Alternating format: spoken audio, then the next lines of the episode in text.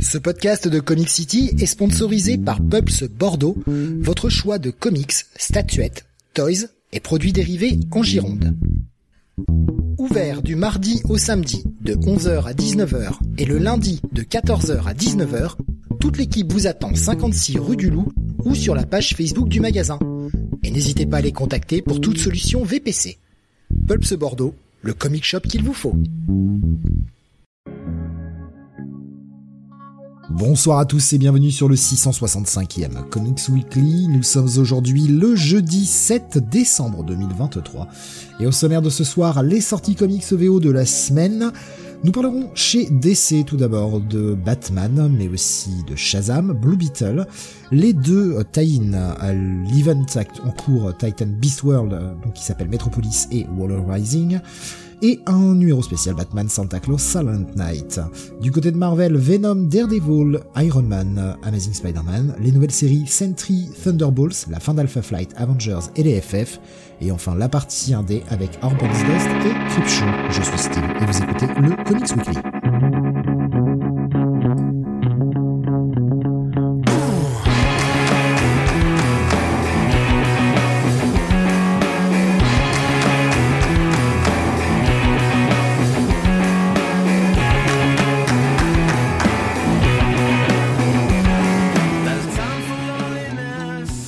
Avec moi ce soir pour vous parler des sorties de la semaine, Don Jonath Salut à tous et Mister René Bunny.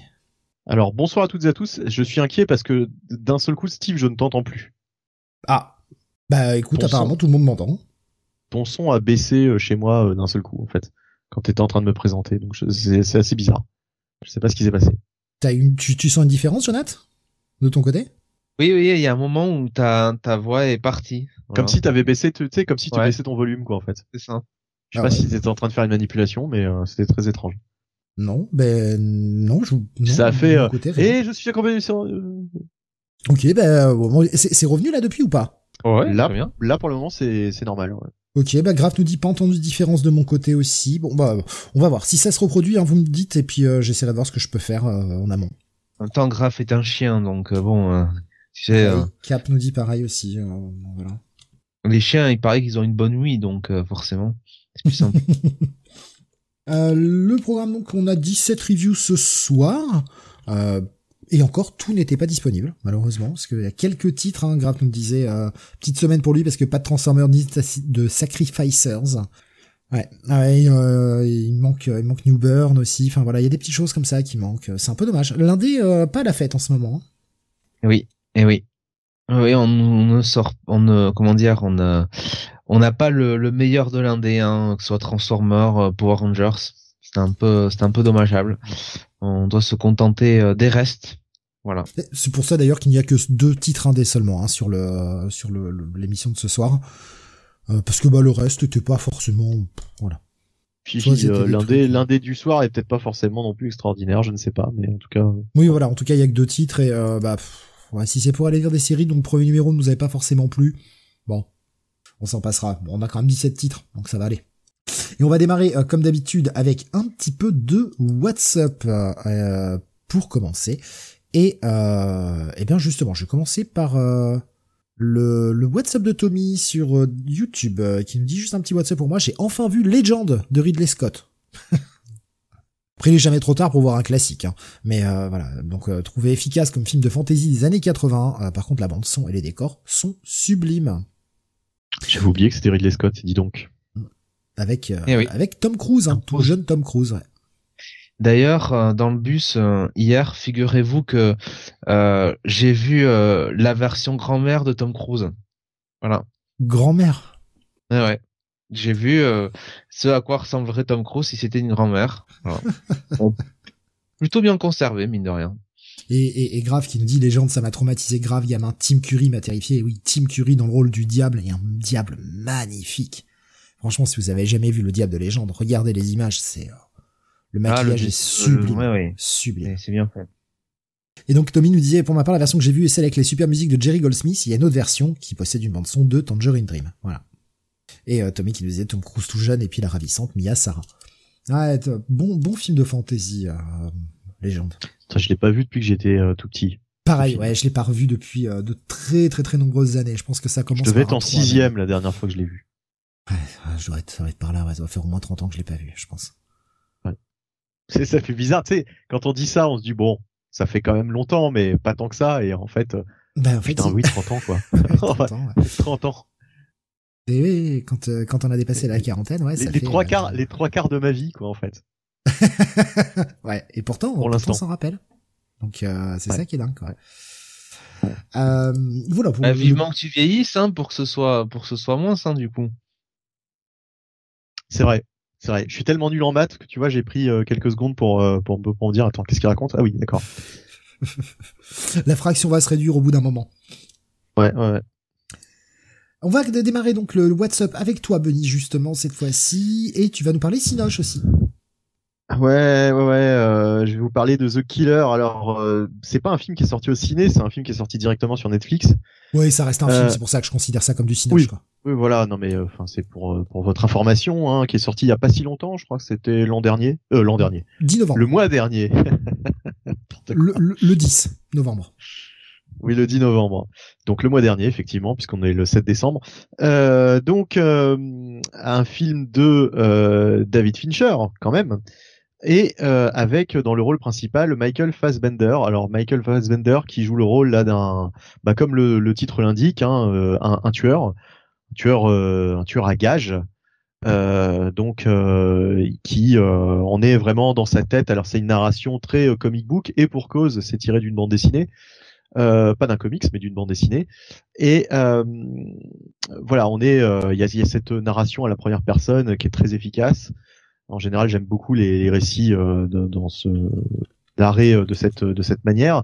Et euh, on rentre totalement dans la tête de ce de, de ce tueur. Un tueur qui a son code euh, qui fait pas mal penser finalement à Dexter parce qu'il a un code un peu à la con euh, qui a du sens pour lui pour lui, tout est logique dans ce qu'il fait. Euh, il se croit un petit peu d'ailleurs au-dessus de la, au-dessus de la mêlée, quoi, au-dessus, au-dessus de, au-dessus de la masse. Et euh, bah très vite, la réalité va le, va se rappeler à lui puisque en fait, il va foirer un petit peu une mission. Et euh, évidemment, ça va avoir des conséquences. Le scénario est assez simple. Hein, c'est, euh, c'est un truc, euh, c'est un scénario assez, euh, assez basique, mais très très bien fait. David Fincher, bah de toute façon à la, à la réal, donc on a quand même de très beaux euh, de très beaux effets de enfin voilà c'est très soigné. Et euh, Fassbender euh, moi c'est un acteur que j'aime beaucoup. Bon alors il a fait des rôles de merde aussi hein, on se souvient d'Assassin's Creed. C'est pas terrible. Euh, mais en, de manière générale c'est quand même un très très bon acteur néanmoins. Et là franchement il porte il porte le film. Euh, j'ai pas vu le temps passer et pourtant le film dure bien euh, deux heures, je pense, euh, facile. Euh, et euh, non, enfin franchement c'est très très efficace. Euh, alors c'est, ce sera pas forcément le le meilleur des Fincher. Euh, ce sera pas son plus révolutionnaire, mais euh, vra- vraiment j'ai passé un bon moment. J'ai, passé un bon moment et il y a un côté assez jubilatoire à, à voir ce, ce- cette personne assez immorale finalement réussir à, à, à réussir sa mission, quoi, tout simplement, en fait, euh, venir à bout de, de ce qu'il s'est, euh, euh, comment dire, euh, astreint à, à faire. Et, euh, et voilà. Et euh, bah, alors je vous ne dis pas justement si au bout du compte il aura, il aura gain de cause. Oui, euh, ne dis pas, j'ai prévu de le voir ce week-end, moi, parce que je voulais le- profiter voilà, de voilà. Non mais, pour, non mais, euh, pour voir le film, et bah, là, pour le moment, j'ai pas eu le temps, j'ai eu d'autres choses sur le feu. Mais voilà, c'est, je, je- normalement, je le, je le non mais là, là j'ai juste vraiment euh, fait le pitch de la, peut-être du premier quart d'heure du film, quoi, grosso modo. Ouais. Oui, non, mais je, voilà, c'est pour ça quand tu dis, euh, je le dis pas à la fin. Non, non, surtout pas. je veux pas savoir. Ah non non mais voilà. C'est, euh, tu vas avoir euh, bah, pas mal de surprises et franchement, je pense que, je pense que tu vas aimer. Enfin j'espère, hein. j'espère. c'est je du te le conseille Fincher, aussi, hein, Il y a peu Jonathan. de chance. Oui. Il y a peu de chance. de- Ah bah pff, ouais bon après après c'est un Au peu pire, le trouver moyen, mais je, je pense qu'un mauvais Fincher, ça reste toujours un film moyen, tu vois. C'est pas une bouse. oui donc clairement euh, moi j'ai passé un bon moment euh, et Jonathan je t'encourage vraiment à le voir puisque je pense que ça te plaira aussi euh, et euh, je crois savoir que comme moi t'aimes bien t'aimes bien Fassbender Euh, Ça dépend. Ouais. Ça dépend. Voilà. Il y a, il y a quand même des films où je sens que bon, il est pas, il est pas très. Ah bah bon. oui, il était là pour cachetonner, oui, c'est sûr, c'est Voilà. sûr. Il y a des films où il est mais en général. euh, Oui, voilà. euh, là, là, je me mets à sa place. Hein. Moi aussi, euh, j'aurais déprimé euh, dans une cabane au fond de la Pologne, hein, clairement. Euh, ça c'est sûr euh, dans ce film. Mais euh, non, mais oui, quand euh, quand il est euh, dans un film, un bon projet, oui, non, le mec est très très bon. hein. Ça, ça, y a pas, y a, y a pas de doute là-dessus. Hein. Et puis comme dit Steve, hein, David Fincher, hein, quand même, hein, malgré tout. Donc, euh, Oui, voilà, même quand le mec se foire. Oui. Nico Chris lui dit c'est comme David Finch, toujours bon. Oui, ça dépend. Tu lui donnes euh, deux ans pour euh, dessiner un truc? Ah, il a, il a su être régulier. Hein. Faut Dans juste éviter de le mettre au scénario, quoi. Par contre. Si possible. Voilà, comme Tony Daniel. Oui. C'est vrai que Tony Daniel était particulièrement mauvais scénariste. Aïe, aïe, aïe, aïe, aïe. Ah, son putain, son run de détective. Aïe, aïe, aïe. Eh oui. C'est pas fameux. Euh, donc tu recommandes chaudement le film? Enfin, si on mettait une notation comics, gros bail pour toi, quoi. Oui, oui, oui, très franchement, ouais. Après, ce qui me rassure, c'est que le film fait euh, à peu près deux heures, comme tu disais, donc euh, ça c'est bien. C'est pas, euh, c'est pas un film de trois heures. Arriver à caler ça dans les plannings, ça devient compliqué. Euh, ben on va continuer. Alors, on va rester sur une partie WhatsApp, c'est WhatsApp News, hein, on va dire. Mais euh, euh, Benny, une petite news que t'as vu passer, que tu nous a partagé juste avant le début. Ce serait intéressant d'y rebondir, je pense. Euh, Et oui. Parce que parce que voilà, c'est news comics, donc euh, bah, ça, autant autant en profiter. C'est quand même l'émission. Oui, Ah. alors tu veux que tu veux que je la fasse? Eh bien, euh, effectivement, euh, on a appris euh, que apparemment Marc Millar euh, part de chez Image et à partir de l'année prochaine, donc 2024, euh, en fait, euh, tout le Millar World et euh, bah, tous ses futurs projets seront euh, publiés par Dark Horse, en fait. Voilà. Euh, donc il va s'installer chez Dark Horse, il pose ses bagages là-bas. Et euh, donc c'est quand même un gros coup pour pour Dark Horse quoi, qui vont pouvoir euh, euh, dès 2024 euh, bah publier euh, déjà euh, tout, tout, tout ce qu'il a fait jusque là. Image n'aura plus les, les droits hein, du coup, c'est terminé pour eux. Et euh, et on parle de nouveaux projets. Alors Mila, euh, Marc Millard disait qu'il avait cinq projets, je crois, Ouais. euh, de prévus pour 2024 ou en tout cas pour prochainement. Et dont les premiers devraient arriver aux alentours de fin mars. Voilà. Euh, alors je crois qu'il y avait du, on a a appris plus de détails, mais euh, je ne les ai pas sous les yeux, donc euh, tant pis. Mais enfin voilà, en, tout cas il y a déjà des choses bien avancées et bah on va sans doute en parler dans les dans les weekly du côté de, chez Dark Horse donc prochainement. Et il a annoncé aussi également que bah, tous ces anciens projets de chez Image allaient ressortir chez Dark Horse dans des éditions omnibus. Voilà, pour ceux qui voudraient se les, pro- se les procurer. Ah, alors je sais pas si c'était tous, euh, peut-être. Alors du coup, j'ai cru comprendre qu'il y aurait une sélection. En fait, les les meilleurs seront dans une espèce de format prestige à la Hellboy.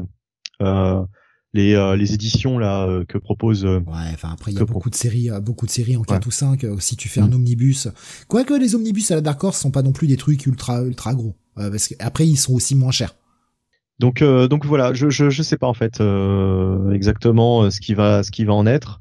Euh, mais effectivement, oui, tout sortir en omnibus, ce serait, ce serait, ce serait plutôt la bonne, la bonne solution, quoi, pour tout lire le Mirror World, ce serait parfait. Quoi. Voilà, donc gros move. Pour, Bah, et surtout puis c'est pour, cool pour Dark, Horse. Horse, ouais. quoi, du coup. Ouais. Ah oui, qui sont un petit peu en manque de licences fortes et porteuses ces derniers ces derniers temps parce que bah chez Dark Horse, hormis la licence Hellboy et la licence Jeff Lemire avec Black Hammer, en termes de licence, il leur reste plus grand chose quoi. Donc euh, c'est vrai que c'est un peu un peu compliqué pour eux. Ils se contentent de sortir beaucoup de mini euh, un peu typés horrifiques qui sont jamais euh, des méga chefs-d'œuvre. Hein. Euh, certaines sont sympas et euh, par exemple je me rappelle le Eight Eyes cette année qui était très sympathique, hein, mais Ouais, enfin, c'est pas, pas non plus l'absolute bail et pas la série à posséder chez soi, quoi. C'est, ça reste des petits projets. Donc c'est bien de voir Dark Horse se remuscler un peu. Tant mieux pour eux. Ouais, généralement nos coups de cœur c'est plus du côté de chez Boom ou chez euh, ou chez Image ou chez euh, IDW. Enfin, euh, c'est vrai qu'on on n'a pas beaucoup de coups de cœur en général chez Dark Horse, quoi. C'est un peu euh, bon, voilà, c'est un peu moyen toujours au Dark Horse. Donc là, c'est quand même un sacré gros coup pour eux, quoi. Bah voilà, pour cette petite news là de, de voilà, petite fin de, petite news de fin d'année. dernière minute. Ouais. ouais mais c'est franchement c'est assez surprenant parce que là là où quand tu quand tu m'annonçais ça, je, je disais non mais c'est pas une connerie. Enfin tu sais, je, vraiment je pensais que c'était une blague au départ. Étant donné qu'il vient de sortir son big game qui était un peu l'aboutissement de ce Middle World tant attendu et tant tant annoncé depuis trop longtemps d'ailleurs avant que ça arrive enfin, je me suis dit bon ça y est, il va passer sur euh, une nouvelle phase pour son Miller World et finalement la nouvelle phase bah c'est euh, ouais, je vais faire des trucs mais ailleurs. C'est assez étonnant. Ah effectivement. Mais après apparemment bon tout ce qui était euh, chez Netflix, hein, les droits qu'il a vendus à Netflix reste à Netflix. Par contre, ça ne le change pas, c'est pas parce que ça passe de Image à Dark Horse qu'il y a quoi que ce soit qui change de ce côté-là. Tommy nous disait Dark Horse a les droits des séries de Richard Corben aussi, je crois, comme Dead, Murky World.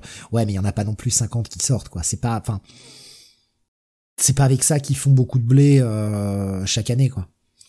Donc bon, c'est c'est euh, ouais, c'est un peu euh, bah, ça ça fait chier pour eux d'un côté malgré tout euh, Marc Millar, ça reste un mec qui vend et qui attire qui attire des yeux donc c'est bien pour Dark Horse. C'est un bon move pour eux, c'est cool. Eh bien, on continue avec, euh, ben non pas du WhatsApp, mais cette fois-ci les reviews pour démarrer cette semaine et Oh bah on démarre en fanfare. Hein. Oh là là, on va démarrer en fanfare. C'est euh, la sortie euh, de la semaine que tout le monde attendait évidemment. C'est le Batman 140, Benny. Eh ben oui, tiens. Pourquoi je suis allé lire ça? Euh, Parce que t'avais aimé le 139. ouais, ouais, ouais, j'avais aimé le 139. Alors, qu'en est-il ah de... Non. Mais si. Bah si. Ça. Euh, donc qu'en est-il de ce 141 de ce 140 euh, tout simplement 140e euh, alors euh, Chips Darsky euh, est au scénario Jorge Jiménez est au dessin on avec une colorisation de Tomo Murray hein, pour le plus grand bonheur de Steve donc on avait quitté tu sais j'ai tellement vu pire en colo cette semaine on en parlera tout à l'heure que là ça colo c'était et en dessin ouais mais ouais même en colo je veux dire j'ai vu pire cette semaine et voilà, là, il me paraît inoffensif, le monsieur. Donc euh, c'est la deuxième partie de Mind Bomb et euh, on avait quitté Batman euh, face au Joker dans une espèce de maison assez glauque, maison des poupées là, chez une ancienne, comment dire, une ancienne vendeuse de de, de, poupées, ouais, de, de, figurines, de poupées, enfin tout simplement. Batman était un petit peu sur la trace du Joker et euh, il avait euh, trouvé euh, des comment dire des indices qui le ramenaient à son passé en fait à ses anciens mentors. Euh, là, on va voir une espèce de poursuite entre Batman et le Joker, mais avec un Batman qui est toujours euh, perturbé, hanté par euh, Zurenhar et par toutes les, itérations en fait de Zurenhar des, des Batman des univers alternatifs, puisque bah, en fait, comme je l'avais compris euh, lors de la lecture du second arc, euh, c'est effectivement ça. En fait, euh, Batman a visiblement contaminé chaque chaque version en fait euh, qu'il a qu'il a croisé dans le multivers, et ben il l'a contaminé en lui refilant une espèce de version euh, Zurenarienne, je sais pas comment on pourrait la la qualifier du coup. Euh, et ben voilà, il y a cette espèce de de, de, de, de confrérie des Ourenhar dans sa tête là qui essaye de le de le bah, de l'influencer quoi tout simplement pour qu'il euh, bah, pour qu'il tue le Joker quoi pour qu'il franchisse le pas pour qu'il euh, aille au-delà de la limite qu'il s'était imposé euh, il y a bien longtemps euh, donc tout le dilemme de l'épisode, tout le tout le suspense, ça va reposer là-dessus. Est-ce que est-ce que vraiment il va tuer le Joker? Déjà, est-ce que c'est vraiment le Joker? Euh, Bon, je vais être très clair là-dessus. Euh, on sait pas trop. Non, mais on sait pas trop. On sait pas trop ce qui se passe puisque en fait, il va se passer pas mal de choses. On ne sait pas trop qu'est-ce qui est de l'ordre du fantasme, de la réalité, etc. Euh, c'est assez, euh, assez, euh, assez nébuleux, assez mystérieux. Euh, voilà. Batman va croiser quelqu'un. Donc quelqu'un, on va dire. non, enfin, je vais pas, je vais pas donner d'indice. Il va, il va croiser quelqu'un durant son, son, son périple. Euh, et euh, il va surtout faire face, ouais, euh, en fait, aux, différentes itérations de, de Zurenhar, avec quand même une mise en page assez bien, assez bien pensée, puisque, bah, par exemple, quand il fait face au à la version Dark Knight, Dark Knightienne. Oula.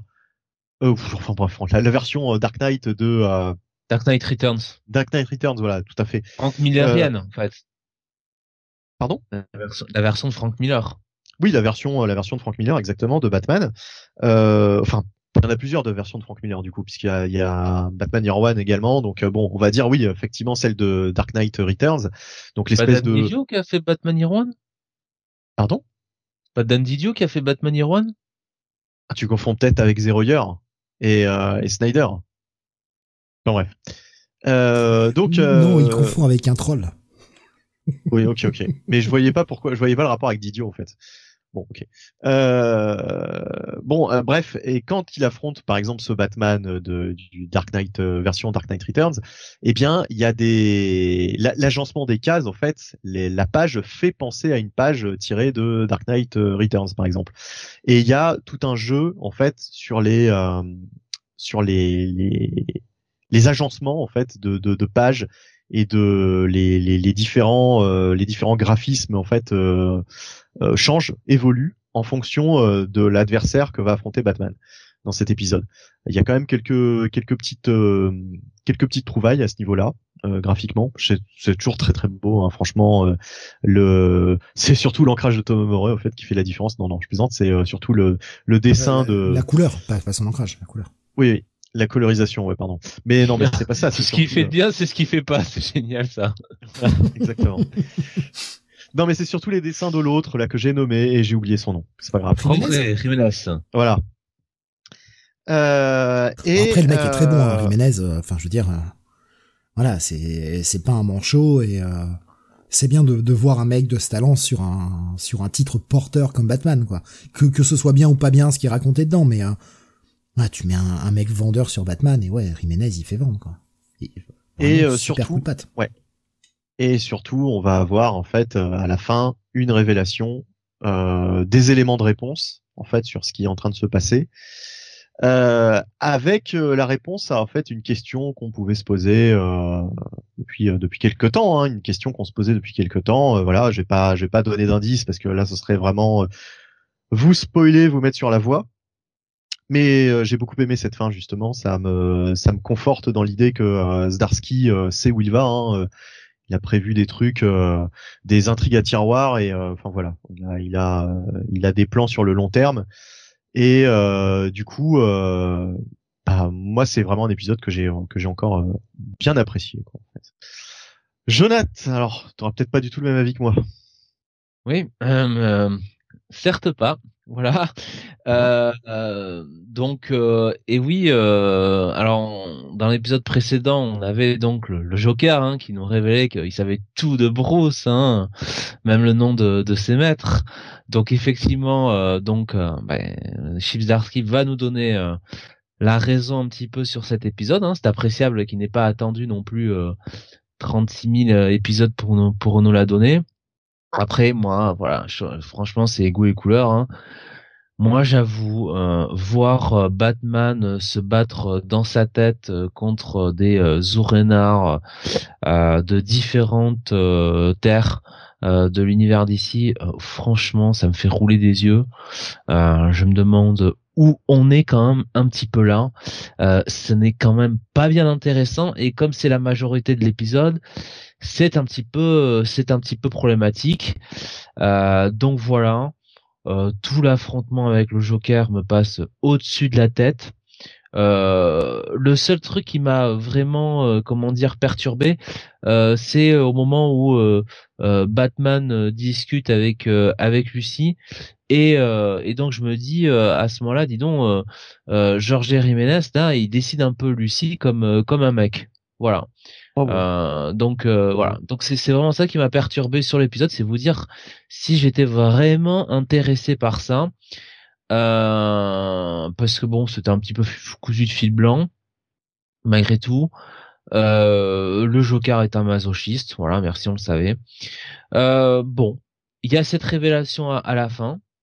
Effectivement, révélation qui est, euh, allez, euh, plutôt, je peux même pas dire plutôt bien trouvé parce qu'au final la finalité, enfin au final la finalité, bravo du pléonasme, euh, la finalité me plaît guère.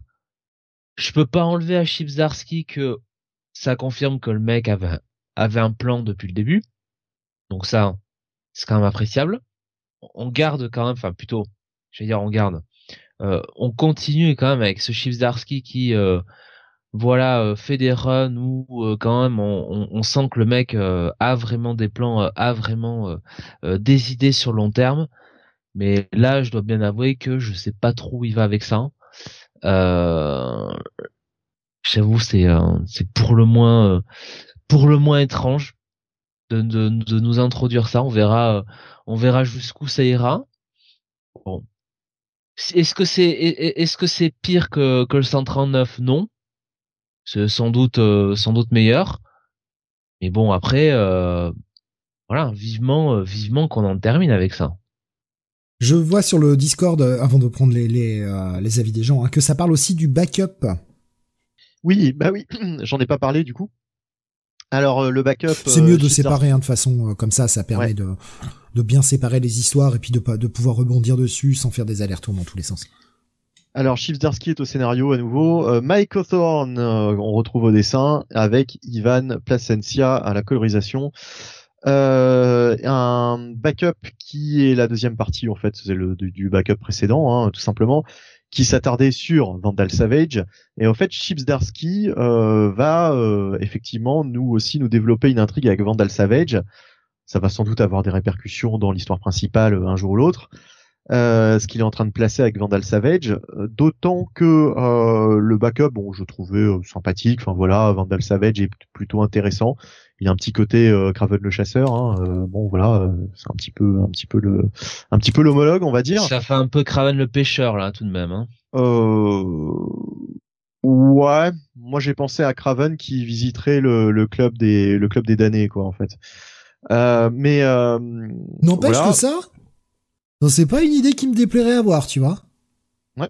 Craven, euh, Craven en tant que membre du Hellfire Club, peut-être pas en roi noir, tu vois, mais euh... ah, Craven membre du Hellfire Club, ben pourquoi pas, tu vois. Je sais pas, c'est une idée qui me parlait, qui me plairait bien. Demande de, tu cherches une bonne idée, demande à Bunny. Il te les sort même sans le vouloir, tu vois, comme ça. euh, donc, euh, il les euh, sort tellement d'idées, surtout déjà dès le départ, que forcément. Voilà, voilà. voilà. Puis sans fond de d'idées et, d'autres choses qu'on ne nommera pas. Euh, donc euh, oui, non mais enfin voilà. Donc ce backup, je trouvais ça sympathique jusqu'à jusqu'à la finalité en fait de, de, ce backup. Et là, je me suis dit ah là pour le coup, tu vois, c'était j'ai fait mon Steve, j'ai fait ah bah tiens bonne idée, tiens j'ai envie de voir ça. Euh, propose quelque chose avec Vandal Savage, enfin tisse quelque chose avec Vandal Savage qui pourrait être très intéressant pour les mois à venir. Tu as pensé quoi du backup, Jonathan euh, Pour moi, c'est peut-être euh, ce qui m'a le plus plu de, du numéro, pour être honnête. Mais alors, au contraire de toi, moi, je, moi, c'est la finalité là, je, je comprends pas. Parce qu'en fait, je vois pas, euh, je, je, vois pas comment, je vois pas comment il écrit, il écrit ça derrière. Enfin, comment, comment ça se passe. Alors, je vais aller voir, hein, mais. Voilà, voilà. C'est très étrange comme idée. Euh, après, euh, bon, encore une fois, euh, euh il s'est entendu avec Ramvé sur le fait d'utiliser Vandal Savage parce que clairement là, il va, il, il va utiliser Vandal Savage hein, pour pour son run. Donc, donc ils ont discuté ensemble. Il y a, y a vraiment. Je, je, désolé, j'ai pas, j'ai pas eu l'honneur de de déjeuner avec eux, donc je, je ne sais pas, mais. Ah on verra, on verra par la suite comment ça va se goupiller tout ça. Quoi. Bah oui non mais parce que moi je en, lisant encore le détective comics de, de, la semaine dernière il y a il y a quand même le retour de enfin il y avait le retour d'un personnage dedans euh, euh, voilà qui avait euh, qui avait eu maille à partie avec euh, Randall Savage Randall Savage Vandal Savage donc euh, oh, tu peux pour ça Randall hein. peut-être bien c'est peut-être son ancien prénom bah non, parce qu'au début c'était un homme de Cro-Magnon, si tu veux, Steve. Donc euh, voilà. Le mec, il est devenu intelligent. Ils avaient, pas, encore inventé le V, je pense. Je pense qu'ils avaient pas encore inventé le V, donc c'est pour ça qu'il appelait Randall. Après, ils ont su faire le V. Et... Euh, ouais. Toutes les lettres étaient pas là au départ. Hein. ils avaient pas dedans non plus. Euh, Alors Benny vient de me spoiler le. Ah bon? Oui, parce ah que je lui ai demandé, il m'a mis sur Skype, ah. hein, il m'avait demandé si je voulais savoir, et je dis bah oui, oui, ça m'intéresse. Je vais pas lire le titre, mais je suis quand même curieux de savoir ce qui ah est fait. Si on se dirige vers ça, c'est intéressant comme idée, c'est, ça peut être très casse-gueule, mais et en tout cas, en tout cas, il y a du, il y a potentiel d'écrire quelque chose, que ce soit en bien ou en mal, mais c'est, c'est pas une situation où tu dis quoi qu'il arrive, ça va dans le mur. Donc ouais, situation intéressante. Je, à voir s'ils font vraiment ça. Évidemment, on vous spoil pas hein, euh, sur euh, sur le sur sur l'émission évidemment pour que vous puissiez aller le lire et le découvrir par vous-même si vous êtes intéressé. C'est pour ça que je dis bon, j'espère qu'il a quand même discuté au préalable avec euh, avec Ramvé et que chacun euh, chacun sait ce que l'autre euh, l'autre va faire parce que l'idée est un petit peu bon compliquée compliquée à mettre en branle et et et pour autant bon même si j'ai du mal à voir comment comment tu gères ça c'est c'est le genre de truc qui pourrait euh, amener de la plus-value euh, à un univers Batman où euh, la continuité serait bien bien respectée. Voilà, sur l'ensemble des titres. C'est le genre de choses qui pourrait faire de Vandal Savage un, personnage récurrent de, de tous les toutes les séries, j'ai envie de dire. Ouais, euh, on, va pas donner plus d'indices parce que là, peut-être que t'en dis même déjà un peu trop. Mais oui, oui, euh, en tout cas, bah, je peux le dire, ça va être le nouvel Alfred. oui, voilà, c'est ça. Mais euh, en tout cas, en tout cas, il y a fort à parier qu'on va revoir également le, pingouin un jour ou l'autre. Et Vandal Savage, bah comme tu le dis, peut-être que les deux d'ailleurs vont, vont, se croiser, enfin d'une manière ou d'une autre dans une intrigue. Enfin, voilà. Mais on, on, voit bien que Zdarsky place énormément de choses en fait depuis euh, depuis le début, quoi. Que ce soit à travers les backups ou que ce soit à travers les, les histoires principales, c'est vraiment des intrigues à, à, tiroir, quoi.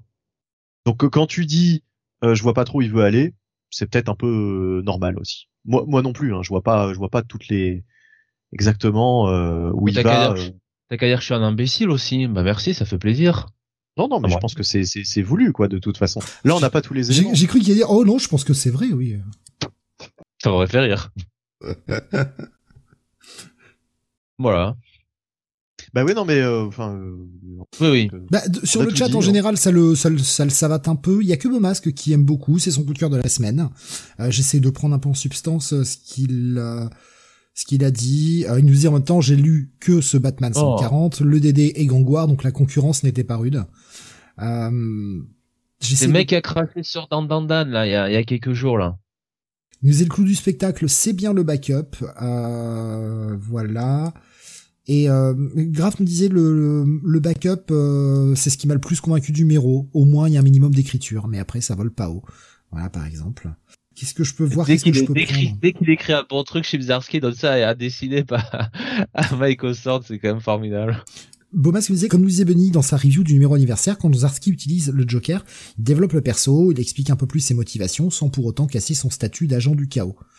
Voilà. Mais et pour lui, ça va ramener une pièce maîtresse, euh, mais je ne peux pas, euh, parce que ce serait spoil, évidemment. Donc, tout ça, on a besoin d'explications sur Joker. Et puis, et puis, si vous voulez pas, si vous, Steve, si tu veux pas euh, prendre un, coup, un pet de dépression, je t'invite à ne pas aller euh, voir les sollicitations hein, après le, le 141. Là, tu vas prendre un joli coup sur la tronche. Hein.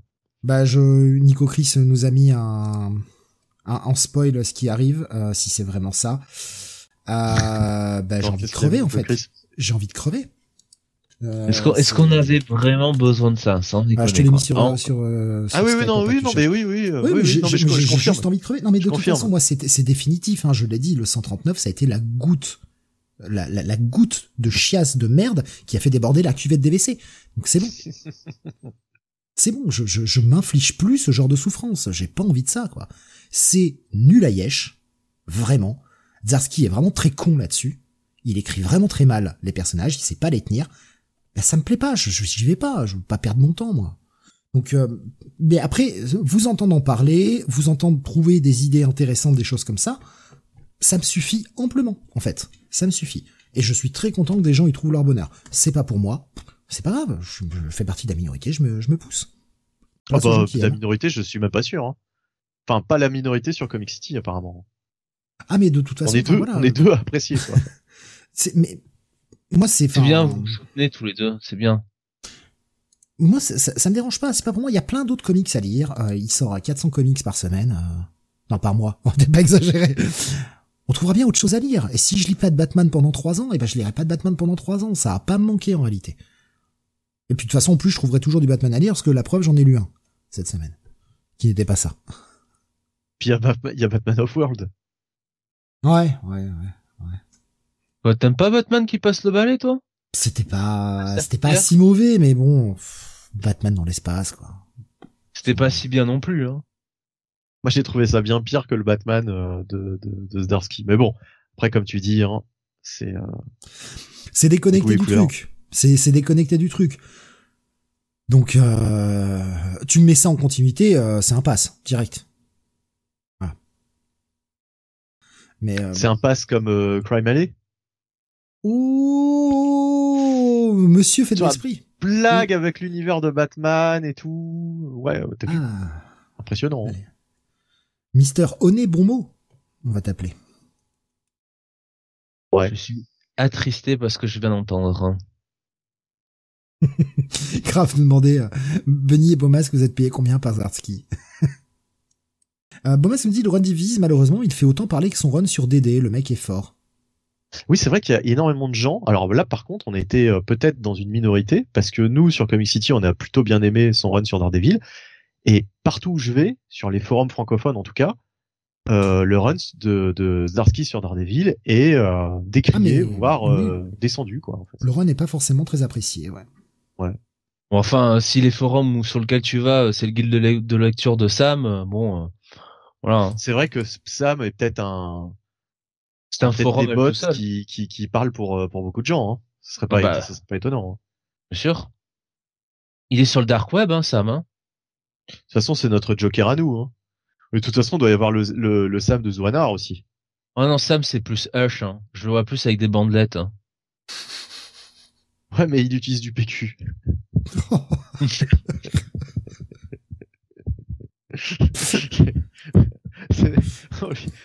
On, lui, dédicace cette émission, hein, bien sûr. Évidemment. tu les écoutes, Sam. Hein. Là, on lui fait, là, on lui fait un, un putain de portrait ce soir. hein. Oh bah je pense qu'on pourra lui poser la question demain. C'est vrai qu'on le retrouve demain dans les euh, Comic City, euh, Comic City Awards en plus.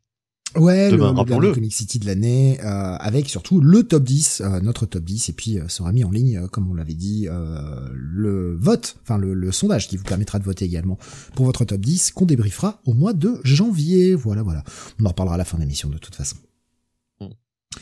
Euh, Sam, il commence à sa bibliothèque en bandelette façon Hush, plus de place autrement, nous dit Graf. Je pense qu'il doit arracher les couvertures maintenant en, car en dur, juste pour pouvoir loger plus de livres. Ouais, ça, ça prend trop de place. Allez, ça dégage. Euh, donc, on va passer sur les notes quand même pour ce Batman. Ben, Un check it pour moi. et moi, un bon gros bail, et ce sera peut-être, euh, ouais, ce sera mon coup de cœur de la semaine, je pense. J'avais pas raison, Jonathan. je te l'avais dit avant la mission, je te l'avais dit. Ce sera Bah. un coup de cœur de Buddy. J'ai pas lu des trucs renversants. J'hésite un peu avec un autre truc, mais bah, j'ai j'ai quand même préféré le Batman. Hein, J'y peux rien. Voilà. c'est tout. Ah mais euh, non non mais euh, je, rigole juste parce que je l'avais call. Mais euh, attends, c'est c'est ton c'est ton euh, coup de cœur et euh, voilà. Si c'est ce- le, le, le titre sur lequel t'as pris le plus Ah bah, de plaisir, c'est la- mieux. série. C'est la série que j'attends le plus en ce moment. C'est ça qui est dramatique. Oh mon dieu. C'est la série que j'attends le plus en ce moment. Ah oui, non mais clairement. Je pense. Enfin, je, je pense. Je, Ouais, je- Steve, je crois j'en oublie peut-être là, mais euh, Faut pas aller voir The Killer là. Hein. Je crois il que fut là, un temps. Il fut un temps. on C'était nous pose un Punisher. piège là, j'ai l'impression là. C'est Punisher pire de- le Punisher d'Aaron chez Marvel, c'était vraiment le titre que j'allais lire tout de suite. Pas maintenant, c'est le Batman de Zdarsky. Ouais, bah ouais. Qu'est-ce que vous voulez que je vous dise? Mais chacun ses égouts, Benny. Y a pas de problème. Oui, voilà. c'est le mec le mec qui fait un, un compliment mais qui met un coup de latte en réalité. Euh, Non, non, non, sincèrement, et euh, vraiment, là, je suis euh, premier degré. Putain, si c'est le truc qui te fait kiffer en ce moment, mais, mais, mais fonce, quoi. Enfin, voilà, je veux dire, on n'est pas, on n'est pas là en train de dire, oh non, t'as, t'as tort, non, enfin voilà, on n'aime pas, certes, mais T'as putain, si toi tu kiffes, tu kiffes, quoi. Ah bon? Oui, parce qu'il il a dit ferme ta gueule à, à Mélenchon. Ah oui, c'est vrai. Ah oui. C'est vrai. J'avais, j'avais oublié. Euh, Mais il a dit quand? C'était. Bon, non, mais il l'a dit à la radio, il l'a pas dit directement Ah. à Mélenchon, mais enfin voilà quoi. C'était la question style euh, si vous vous adressiez à lui, qu'est-ce que vous lui diriez? Et puis euh, voilà, il a sorti ça. Euh, Bomas me disait merci Bunny euh, pour pa- pareil pour lui pour un bail. Euh, Graf nous disait un tout petit check-it tendance passe. Le précédent c'était un pass donc il y a du progrès. voilà. Euh, euh, par contre The Killer je suis pas Team Bunny sur ce coup nous disait Bomasque. Et euh, Graf nous disait moi je l'attends parce que je pense que Zarsky peut encore nous sortir une belle merde avec Hawthorne du nanar de première classe. Voilà. Bon, tout le monde ne l'attend pas pour les mêmes raisons. Mais bon. Je vois Alexin qui me dit palmarès de Bunny, Joker versus The Mask, Batman versus Spawn. Ben, il y en a peut-être un des deux. Hein. Alors c'est vrai qu'il dit comme ça, mais ça fait rire. Mais bon. De toute façon, Joker versus The Mask, déjà, je pense pas que ce soit sorti cette année chez euh, chez Urban. Non, non, mais c'était, tu sais, pour les rétro reviews qu'on avait fait. Oui. Rappelle-toi. Ouais. Bah, non, Ouh. c'était pas Joker versus The Mask, c'était Lobo versus The Mask. Ah oui, c'était Lobo. Vous vous souvenez même pas ah. Vous vous souvenez même Oh, pas mais il y avait le Joker rétro- dedans, hein. Ah non Attends, il y avait non. Joker. Dans l'autre Ah. partie du tome, ouais. Il y avait Joker Oh. versus The Mask. Ah dans oui, le ah oui, dans, dans l'autre partie du tome en VF, oui, oui. En VF. Oui, d'accord, mais c'était même pas la même série. euh, Enfin, c'est autre chose, quoi. Non mais Lobo versus The Mask, c'est meilleur que Batman euh, Spawn hein, 2022. hein. Bah, c'est pas la question. Bah, c'est une affirmation. Oui, d'accord.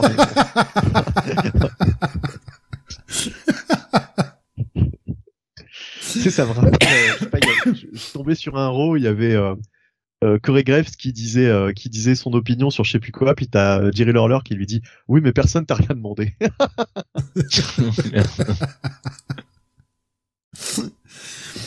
Allez, on va continuer sur les sorties de la semaine. On va passer chez Marvel maintenant avec toi, Jonathan. La sortie du Invincible Iron Man numéro 13.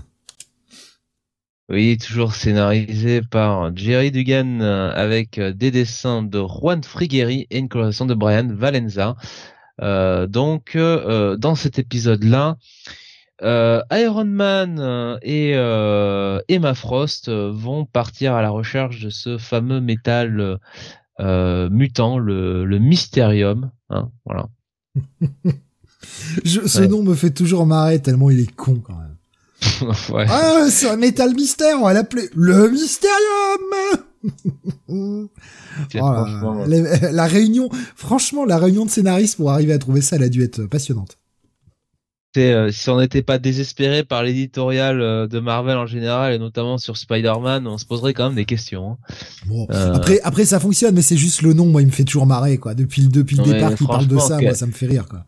Quel brainstorming, hein, putain, on a besoin d'un nom pour un métal mystérieux. Ah, on va l'appeler le Mystérium, hein. Ouais, joli. Les ringards, putain. Donc voilà, ils sont dans l'espace, hein. enfin en tout cas, euh, le métal est dans l'espace, hein, sur une station... euh, euh, non, plutôt, je dis n'importe quoi. La station orbitale, c'est celle qu'attaque Ironheart au début de l'épisode, et oui. Puisque Ironheart, Riri Williams, qui sait tout faire, elle a une armure qui n'a pas euh, la fonction donc euh, de pouvoir euh, merde la armor comment on appelle ça déjà là? De se camoufler, Euh, d'avoir un camouflage. ouais là ouais. elle peut pas se camoufler mais comme c'est Riri Williams et qu'évidemment elle a les bagues du mandarin eh ben elle est tranquille elle peut se camoufler quand même. Et elle va péter une elle va péter une base de, de euh, comme si rien n'était. Elle va elle va voler un elle va voler un vaisseau. Tout va bien. C'est toujours aussi incroyable. Et puis surtout, euh, on a Iron Man et Emma Frost qui, euh, eh bien, ont, ont, euh, ont trouvé un bon plan en fait pour euh, tranquillement euh, aller récupérer le Mysterium, euh, sans pour autant, euh, je dirais, quitter le Hellfire Club hein, et casser leur couverture. Euh, et donc, ils vont être rempla- remplacés par des Skrulls. Voilà, ils vont passer un deal avec des Skrulls. Euh, idée plutôt bonne idée hein, de la Ouais. part de de, Jerry Dugan. Euh, surtout, euh, je dirais, euh, quand l'une des Skrulls, enfin la Skrull en l'occurrence, qui a remplacé Ma Frost, lui dit que ses principales qualités sont la vanité et, enfin plutôt, les principales qualités de Tony de, de, Emma sont la vanité et l'égoïsme. Voilà. Ce qui vaut un excuse me de la part d'Emma Frost. Très très drôle. Je savais pas que Jerry Dugan était aussi drôle. Je vais lire runs d'une manière différente. Euh, donc voilà, hein, donc ils sont euh, remplacés par les Scrolls qui vont euh, qui vont faire le change et eux vont partir dans l'espace avec Star Fox, voilà. et ils ah, vont aller. Star Fox Emo là? Oh, je suis pas fan de l'idée. Hein. Ouais, ouais, le look moyen.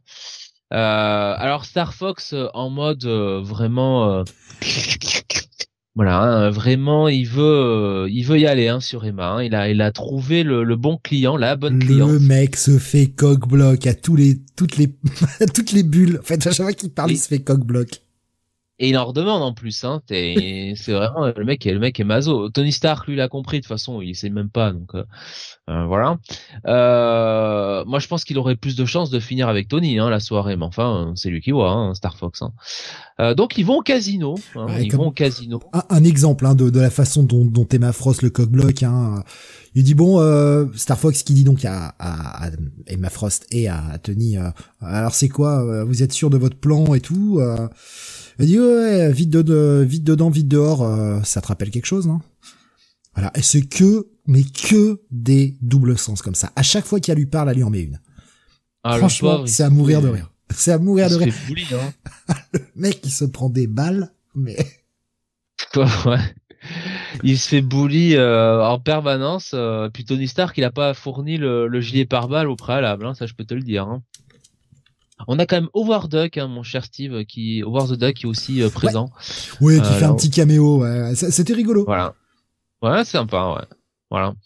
Euh, et euh, donc, ben Emma et et Tony vont essayer de récupérer le Mysterium. Voilà. Donc ça va être des péripéties et des péripéties dans le casino. Et bon, on va pas vous en dire beaucoup plus. Vous vous doutez bien de la de la, la conclusion. Euh, et euh, et puis euh, bon, on va voir euh, un comment dirais-je un, autre événement qui va se passer dans l'espace avec avec Riri Williams. Ah, mais dès qu'elle est sur les pages, j'ai envie de lui mettre des coups de coude dans les gueules. Mais ah ah, ce personnage, putain, mais mais vraiment, hein, c'est c'est physique. J'ai vraiment envie de la fracasse. Voilà, donc euh, donc elle est euh, elle est toujours aussi bien écrite par Jerry Dugan. Donc euh, donc c'est très appréciable. Cette façon de, de de, de ce personnage qui est censé être un héros derrière lequel on est censé se ranger et qui prend tout le monde de haut comme ça, mais c'est mais c'est insupportable. Insupportable. Tout le monde est une merde à ses yeux. C'est bah, on a envie on a envie de dire à Tony hein bon et si tu l'as laissé dans l'espace, en fait, hein, voilà. C'est ça, ouais. Laisse-la dans l'espace, euh, prends-lui les anneaux du mandarin et puis euh, enlève-lui, euh, enlève-lui son, son, son oxygène supply et puis voilà, on n'en parle plus quoi. Rends, les anneaux au mandarin, hein. ramenez-nous le mandarin. Non, mais déjà, déjà, le personnage est une big tronche, tu vois. Elle est plus intelligente que Tony Stark, elle est plus intelligente que tous les scientifiques, et fallait lui donner un peu plus de power-up en lui filant les anneaux du mandarin. Évidemment. Évidemment. Eh oui. Eh oui. Elle, elle avait vraiment besoin de ça. Ouais, non, mais. Vraiment, je, ce personnage, j'y arrive pas. Je, je, n'y arrive, mais décidément pas.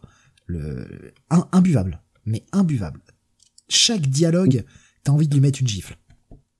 Il est très très mal écrit, hein. ça c'est clair. Voilà, parce qu'il est écrit de telle façon que euh, bon, euh, il réussit tout, et surtout euh, tous les autres personnages à côté sont des demeurés, hein, sont des couillons, et euh, c'est dur de ne pas suspendre l'incrédulité. Oui, c'est ça. C'est ça en fait, c'est ça le problème.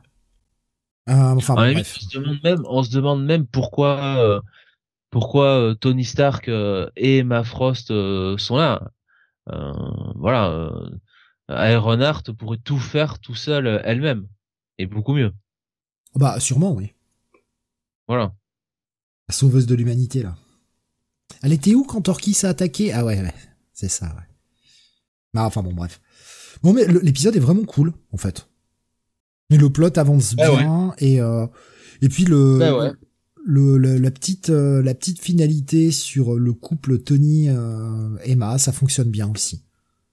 Mais écoute, moi je le dis, je, je, je, le dis à chaque fois, moi, franchement, j'espère que ça va aller au-delà de la blague hein, entre les deux. Honnêtement, ils devraient, ils devraient les marier vraiment. Hein. Ben, En même temps, dès le mariage, on l'avait vu, hein, euh, dès le mariage, on voit l'espèce de journal de Tony Stark hein, qui est euh, l'espèce Ah de oui. narration. Et euh, le mec le dit d'entrée de jeu. En fait, on voit qu'il écrit ça a posteriori et qu'il sait déjà que ça se finit pas forcément bien avec Emma Frost. Après combien de temps? Je veux dire, le journal, il l'a écrit quand il avait 90 ans, il l'a écrit euh, trois semaines après tous ces événements. On sait pas, en fait. Ça, il n'y a pas de notion Ah. de temps. Mais euh, oui, il sait déjà qu'elle va lui briser le cœur et c'est plus ou moins, c'est plus ou moins entendu. Et on le voit de toute façon, Tony qui peu à peu est en train de vraiment tomber pour Emma. Et elle aussi, hein. Je sais pas. Je sais pas si elle tombe vraiment pour lui. C'est très ambigu. Mais la série est toujours cool, vraiment. Enfin, euh, et, et- et ses liens avec euh, avec l'univers X, bah ça fonctionne bien. Et pourtant, euh, Iron Man et série X, c'est pas ce qu'on mettrait ensemble euh, comme ça euh, de prime abord. Pourtant, ça marche bien. Donc ouais, moi, je, je prends toujours un très très grand plaisir à lire la série. Pour moi, c'est un bail. Pareil. Pareil, un bail pour ce Iron Man euh, 13. On va continuer avec le premier des deux tie-in à Titans Beast World, l'event Titans en cours, du côté de chez DC, euh, avec un premier... euh, alors je sais pas si c'est un one-shot ou si c'est en plusieurs, pour moi c'est un one-shot, hein, ça s'arrête là, je vais être clair. Euh, Titan Beast World Tour Metropolis. Oh putain, c'était pas bien. Oh là là là, qu'est-ce que c'est pas bien. C'est écrit par euh, Nicole Maynes, j'espère que ça se prononce comme ça, ou Maines, je ne sais pas, accompagné de Steve Orlando. C'est dessiné par Maines? M-A-I-N-E-S. C'est pour ça, je sais pas trop si c'est faut le prononcer euh, un peu latino ou, ou s'il faut le prononcer à l'anglaise. Je sais pas trop. Et Je euh, crois que la ville d'Iowa, euh, attends. Ouais, la ville d'Iowa, euh, Oui. Maine. Maine. Ouais, je crois que c'est Maine, je, Maine. je, je- je sais pas trop en fait. Donc Steve Orlando euh, accompagne, Voilà ce qui m'a fait oh, oh, oh, oh, aïe, aïe. Et puis on a Fico Ossio à au dessin et une colorisation de Luis Guerrero. Et euh, eh bien on va commencer avec ce personnage que je ne connais pas, j'ai découvert là dans le dans l'épisode et euh, qui s'appelle euh, bah merde j'ai déjà mangé son nom euh, Dream. Qui est un personnage qui a euh, un peu changé suite à Lazarus Planet, puisque Lazarus Planet va être référencé là-dedans, euh, qui suite à cette espèce de pluie, euh, quand le, le volcan Lazarus, là, tout ça, quand il a pété, a été touché, et en fait c'est un personnage qui avait des visions du futur dans ses rêves, sauf que bah, depuis euh, cet incident Lazarus Planet, elle a des visions un peu n'importe quand, et euh, elle n'arrive pas à savoir, elle n'arrive pas à déterminer si ce qu'elle voit est en train d'arriver vraiment, ou si c'est une vision. Elle, euh, en fait, elle arrive à s'en rendre compte quand elle voit, par exemple, bah, qu'il y a une méga explosion et que personne ne bouge. Là, elle comprend que c'est une vision. Mais c'est difficile. Ces visions sont tellement fortes qu'elle ne sait plus quelle est la réalité, quelle est la, qu'est-ce qui est de la vision. Le truc, c'est que toutes ces visions arrivent. Donc, euh, faut vraiment, euh, quand il y a un gros problème, qu'elle, euh, qu'elle en empêche. On nous présente un peu le personnage. Pouvoir intéressant. Euh, c'est pas, euh, c'est pas le problème. Le, personnage n'est pas le problème en lui-même. Le problème, c'est l'écriture. C'est-à-dire qu'elle va voir la ville de Métropolis euh, exploser, des grosses explosions de partout, la ville est complètement ravagée, en train de se détruire sous ses yeux, et elle va partir essayer de comprendre euh, ce qui se passe et essayer d'empêcher tout ça. Ce problème, c'est que personne veut l'écouter, et euh, bah donc elle va faire appel eh bah, à ce, au symbole de Métropolis, Superman. Oui, enfin John, quoi. Je pense qu'il y en a qui n'ont pas eu le mémo. Que la 5G n'était pas passée. C'est le Euh, cœur de l'univers d'ici, s'il te plaît. Euh, c'est ouais, il y en a qui n'ont pas eu le mémo. Hein. Euh, bon, c'est pas grave. Euh, donc on a on a John qui a donc maintenant un costume noir, noir et rouge. Ah bon, j'ai pas vu. Euh, Benny, tu pourras peut-être me renseigner puisque toi tu as lu euh, plus euh, euh, le Run Action Comics de, de, de Philip Kennedy Johnson. Suite au War World, est-ce qu'on a eu beaucoup d'extraterrestres qui sont arrivés sur Terre? J'ai pas le souvenir, à part les deux gamins qu'il a qu'il a pris sous son aile. Alors il y en a, il y en a peut-être d'autres. Hein, ça a peut-être été dit, mais euh, j'ai, j'ai pas, euh, j'ai pas souvenir de, de les avoir vus en tout cas. Ok, parce que là on nous parle carrément d'un quartier dans Métropolis Oula. qui est Ah le oui non. A quartier qui est le quartier pour les aliens. Parce que donc des aliens se baladent en liberté dans Métropolis. Alors je pense qu'il y en a qui n'ont pas eu le mémo. Et qui c'est quand même dit, une euh, intrigue, euh, c'est quand même une intrigue d'ampleur là, ce dont tu me parles. C'est comme euh, dans Tortue Ninja quoi, limite. C'est euh, Ah ouais, ouais, ou des les mutants de X-Men. tonnes quoi. Ouais, ou les X-Men, tu vois, c'est pareil. Alors je sais pas, il y en a qui n'ont pas eu le mémo. qui doivent se dire, euh, bah, euh, c'était prévu comme Il y ça. avait non pas une intrigue comme ça quand il y avait New Krypton ou euh, tu sais euh, non c'était même pas un quartier d'ailleurs. Ah non, mais là, c'était, euh, mais là, en plus, ce sont des aliens, pas, genre, pas que des, euh, oui bah, des pas mecs, que euh, pas des- que des- les pas que les mecs du Warlord ouais, ouais. ouais, des mecs qui ont des, des physiques d'aliens, euh, complètement, euh, complètement barges, quoi. Tu vois des gens se balader avec des ailes, des gens qui ont des têtes de démons, des, voilà. Qu'est-ce qu'ils foutent sur Terre en fait? Qu'est-ce qu'ils foutent dans ce quartier? J'en ai pas la moindre idée. C'est un quartier où les mecs vivent. J'en ai pas la moindre idée. J'ai rien compris. En fait, non, le, le gros problème de cet épisode, au-delà du fait de pas raconter grand chose, et que, euh, encore une fois, je pense que certains n'ont pas eu le mémo que la 5G n'était pas passée, euh, c'est surtout qu'il y a énormément d'attentes.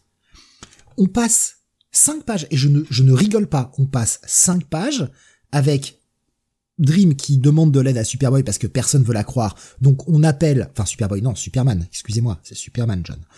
Euh, on appelle le symbole de Métropolis pour dire aux gens fuyez, mettez-vous en sécurité, abandonnez la ville et que ça évite la vague de panique.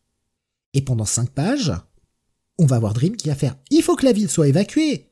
Et euh, Superboy qui, Superman qui va lui faire euh, non mais c'est bon, grâce à toi on a sauvé plein de gens. Il faut que la ville soit évacuée. Non mais tu es un héros, Dream. Tu as sauvé plein de gens. Mais il faut que la ville soit évacuée. Non mais tu es un héros, Dream. Je vous jure, j'avais envie de m'arracher les cheveux. Et moi j'en ai beaucoup en plus. Mais euh, mais c'était horrible. C'était horrible. En termes d'écriture, j'ai rarement lu quelque chose d'aussi naze. Ça n'avance pas. Pour moi, ça c'était un backup de 8 pages qu'on a étiré pour en faire 22. Et on a lié ça, bien sûr, avec euh, bah, le problème de l'histoire. Alors, je vais devoir un peu spoiler la fin du, du, numéro 1, mais euh, après euh, la tentative réussie de Gare euh, d'avoir de, s'être transformé en Starro et d'avoir repoussé l'espèce de, de, de Starro méchant là qui venait bouffer la Terre, eh bien, le Docteur Hate est arrivé et a jeté un espèce de sort, un truc bizarre à à, à Gar, qui se fait donc appeler maintenant Garo, puisque c'est Gar, mais Starro, donc il se fait appeler Garo. Et plein de spores de Starro, enfin Garo, sont tombés sur Terre et transforment les gens en animaux. Et ça le rend hagard en plus. Euh, un peu. C'est un Et peu donc- ringard, hein, ce que tu nous dis là, Steve. Ouais. On a une... euh, bah, le- Il a écrit des romans? Je- ah, les romans de Gar. Ah, oui, oui, oui, je, je- je- je me demandais où ça allait. On les enchaîne, on les enchaîne. Allez.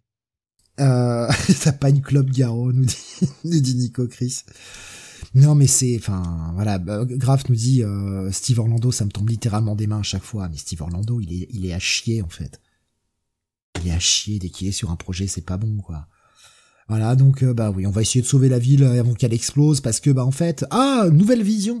En fait, c'est Livewire qui a été contaminé par les spores. Voilà. Alors, le personnage de Dream en lui-même, c'est cool. C'est, euh, enfin, moi le personnage, je, je, le déteste pas. Il y a, y a un potentiel d'écrire quelque chose avec ce personnage qui peut être hyper intéressant. Mais pitié, pas comme ça. Par pitié, quoi. C'est horrible. Et on a un backup. On en a même deux, en fait. Quelle chance, disons. Euh, Baboussa qui nous dit, euh, je confirme, Orlando, c'est souvent chiant. Et Bazafra qui dit, oh, ça va arrêter de te la raconter avec tous tes cheveux, on n'est pas tous logés à la même enseigne. Pardon, désolé, Bazafra. C'est juste pour dire que moi, je suis capable de m'en arracher beaucoup et vraiment, j'avais envie de me arracher tous les cheveux jusqu'à être chauve, quoi. C'est, non, mais vraiment, hein, je, je, faut, faut le lire pour le croire. Je me suis dit, attends, mais je relis la même page? Non, non, c'était pas la même page. Non, non, les dessins changent, mais le dialogue se répète. Horrible. Deuxième histoire, Turtle Boy, écrit par Danger Guns, dessiné et ancré par Anthony Marquez, avec Joe Prado et euh, Wade von Grove Badger, parce qu'il fallait trois hein, là-dessus. Euh, alors que c'est des dessins ultra méga cartoony, euh, vraiment genre pour enfants. Une colorisation de Pete Pantasis. Euh, c'était horrible ça aussi. C'était horrible. Dans la bonne tradition, euh, vous savez, hein, de tous les de tous les épisodes où Jamie Olsen euh, devient une, euh, bah, toute la série qu'il a eu pendant très longtemps, où le mec se transforme en, en plein de trucs différents, super-héros, en animal, machin. Et bah là, il va être contaminé par les spores, il va devenir une tortue géante. Hein, c'est Gamera qui ravage la ville. Voilà, et euh, bah, ça va être avec, euh, avec grâce à Bibo, vous savez, ce super personnage euh, secondaire, voire tertiaire, voire quaternaire peut-être même de l'univers des euh, Superman, qui va essayer de le sauver. Euh, Danger Gun est venu prendre un chèque. J'ai pas d'autres, j'ai pas d'autres, c'est, pas bon, c'est pas bon. Vous permet de voir que Power Girl a été, a été transformé aussi en, dans un espèce de, de phénix. Bon, bah j'en ai rien à foutre. Et euh, bah, le dernier titre, alors super, dernier euh, dernier backup. Je vais aller très vite sur celui-ci. Euh, écrit par Zipporah Smith et Joshua Williamson, dessiné par Edwin Gallman, euh, qui fait également la colo. Visuellement, ça tient la route. C'est euh, presque ce que j'ai préféré visuellement dans le truc. Seul problème, c'est que dès la première page, on te dit attention, ça se passe après les événements du numéro 2, qui n'est pas encore sorti. Voilà, Loïs qui est caché dans la forteresse de la solitude et euh, voilà, je vais pas aller plus loin parce que bah ça pourrait spoiler des éléments du 2 qui n'est pas encore sorti. Donc euh, voilà, je vais pas en dire plus. Le seul truc intéressant, c'est la dernière page. Parce que cette dernière page permet de continuer cette intrigue qui sera euh, centrale vraiment en 2024. On a déjà eu des éléments euh, qui allaient dans ce sens. Je vais pas dire ce que c'est évidemment, mais euh, c'est bien qu'on fasse le boulot de continuer d'aller dans cette direction. Écoute, je voilà, c'est un passe. C'est non, c'était franchement pas bon. C'était c'était vraiment pas bon et si c'est ça, les autres les, autres tie euh, bah ça va être sans moi le Beast World. Euh, je parlerai du de l'autre plus tard évidemment, euh, mais ouais là j'ai lu c'est le premier que j'ai lu euh, en, en et j'ai fait oh putain quelle grosse merde. Bref, donc un pass. Allez hop, on va pas se faire chier avec ça. De toute façon c'est du Steve Orlando. Voilà. Vous savez bien que ça va pas être bien quoi. Allez, on continue. Euh, Bunny, c'est à toi. On va aller chez Marvel avec la sortie du Venom 28. Et oui, euh, Venom 28, euh, alors que j'ouvre le Thunderbolts, bien entendu, euh, merci. Euh, donc, euh, je me remercie tout seul. Hein. Puis c'est bien. Euh, Bah, Torunn c'est bien, Grandbeck, hein, toujours, toujours le faire soi-même quand on le fait pas. hein, quand voilà, voilà, voilà. Quand on le fait mal, faut se remercier aussi. Torun Grandbeck donc euh, est au scénario, Rolius Ota et Raphaël Pimentel sont au dessin et la colorisation est euh, assurée par Franck Darmata. Euh, effectivement, graphiquement, euh, je sais pas lequel des deux en fait le plus dans ce numéro, mais je trouve que c'est très amateur. hein. Franchement, c'est pas c'est pas terrible quoi, c'est pas top quoi. Niveau euh, niveau euh, Ah, Niveau dessin. Si avec ça. Et oui, et puis alors le scénario, euh, alors il y a rien à faire, on le dit depuis le début de cette série. Autant on a eu des épisodes bien fun avec Eddie Brock euh, il y a encore pas si longtemps euh, quand il y avait euh, euh, quand il quand il revenait en fait sur Terre et puis euh, qui se coltinait avec euh, avec Doctor Doom. On a eu euh, cet épisode aussi tout en baston où c'était euh, durant les Et pendant Je sais 19 plus pages, quoi, ils là, se battent et à la 20e, Voilà. ils parlent. c'est ça, c'est ça, c'est ça, c'est ça, c'est ça. Et c'était exactement ça. C'était un exercice de style, mais c'était super drôle. Et puis on a des épisodes avec Dylan et les épisodes avec Dylan, quel que soit l'auteur, hein, quel que soit l'auteur, parce que là ils sont quand même euh, deux ou trois à être passés dessus, à force. Euh, c'est jamais bon, c'est jamais passionnant. C'est alors bah, là on repart sur une intrigue avec la euh, comment ça s'appelle euh, le la Life Foundation, hein, je crois que c'est ça, hein, euh, Ouais, ou c'est Alchemax, je sais même plus d'ailleurs. les deux. En fait, les, les deux. deux. les deux sont liés dans, le, Capitaine, dans ce ouais. numéro. Voilà. Mais Ouais. oui, c'est Alchemax. Ouais, c'est ça. Là, c'est Alchemax le principal, mais oui, on apprend qu'il y a Ah, c'est pour ça que j'avais un doute. Euh, ça fait- j'avais un doute. En plus, je l'ai lu tout à l'heure, mais j'ai déjà oublié. Euh, on repart sur cette intrigue. Euh, donc, Dylan euh, est à la poursuite de Toxine. Euh, Qu'est-ce que je peux raconter Ah, Euh, En gros, en gros, euh, ce qui s'était passé, c'est que euh, Toxin avait été séparé de son hôte, Bren, euh, puisque Alchemax avait répandu des produits à la con euh, qui avaient tué plein de gens, et on a ce, ce groupe-là de No Name qui euh, qui s'appelle vraiment No Name. Hein. C'est pas c'est pas moi qui les appelle les No Name, c'est leur nom. Qui bah, veut forcer Alchemax à sortir les papiers qui montrent que c'est la contamination est due à eux qui sont responsables de mort. Sinon, ils continueront de tuer des otages et ils ont piqué Bren, puisque Bren est en fait le fils d'un des membres euh, importants d'Alchemax. Et en piquant son fils, eh ben, euh, et en enlevant son fils, bah, il va peut-être céder. Sauf que bah, Bren euh, avait Toxine en lui, mais euh, bah, Toxine et lui ont été séparés. Euh, et du coup, Dylan et ses alliés vont essayer de de, récupérer Toxine. Qu'est-ce que je peux dire? C'est pas passionnant. Hein. Franchement, c'est pas passionnant. Là, je cherche, je cherche les éléments, mais bah, on va voir, on va voir du coup euh, quel va être le, le, le destin de de Bram. Bram, Bram? Il s'appelle Bram? Bren. Bren. Bren. Bren. Je sais pas pourquoi je l'appelle Bran. Bon, vraiment, j'en ai rien à foutre. Euh, Bobby, non? C'est pas Bobby? Et euh, voilà, donc euh, on va euh, on va voir euh, s'il va s'en sortir ou pas. Il y a guère que la dernière page, tu vois, qui m'a qui m'a un peu un peu intéressé. qui annonce qui annonce quelque chose peut-être d'un peu plus intéressant. Ça y est, peut-être que ça va un peu un peu bouger dans le bon sens. Mais très honnêtement, cet épisode, c'est juste chiant. C'est juste chiant. c'est trois épisodes que ça dure cet arc de merde là. Ouais ouais. Un arc qui n'aura servi à rien si ce n'est nous introduire euh, ah Black Widow un symbiote maintenant. Wouhou Ouais voilà. Rien à foutre.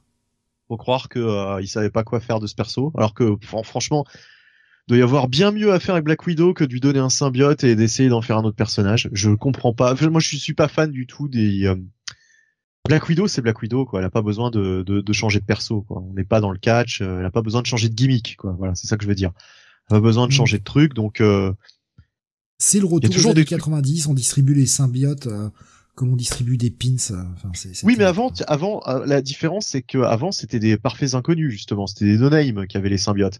Là, c'est on prend un personnage déjà bien installé et on lui donne des nouveaux pouvoirs, on lui donne un symbiote et on, on en fait un autre personnage en quelque sorte. Et moi, c'est cette mode là, toujours de, de, vouloir changer les persos, ça me ça me fait chier quoi. Black Widow, elle est très bien comme elle est, elle a pas besoin d'avoir un symbiote, enfin voilà. Ouais, non, mais je, bon, suis d'accord. Pas de, ouais, rien plus à dire. Écoute, je vais dire ça, c'est pour vous dire, je préfère encore lire les titres, enfin les, les numéros de Venom euh, avec euh, euh, les euh, comment dire euh, la version la version Wish des des Son of Anarchy. Je préfère encore ces épisodes là que ce qu'on vient de lire là parce que vous l'avez dit, c'est chiant. C'est une épreuve à lire ça. C'est interminable. C'est des dialogues dont on se fout. C'est de destin de personnages dont on se fout.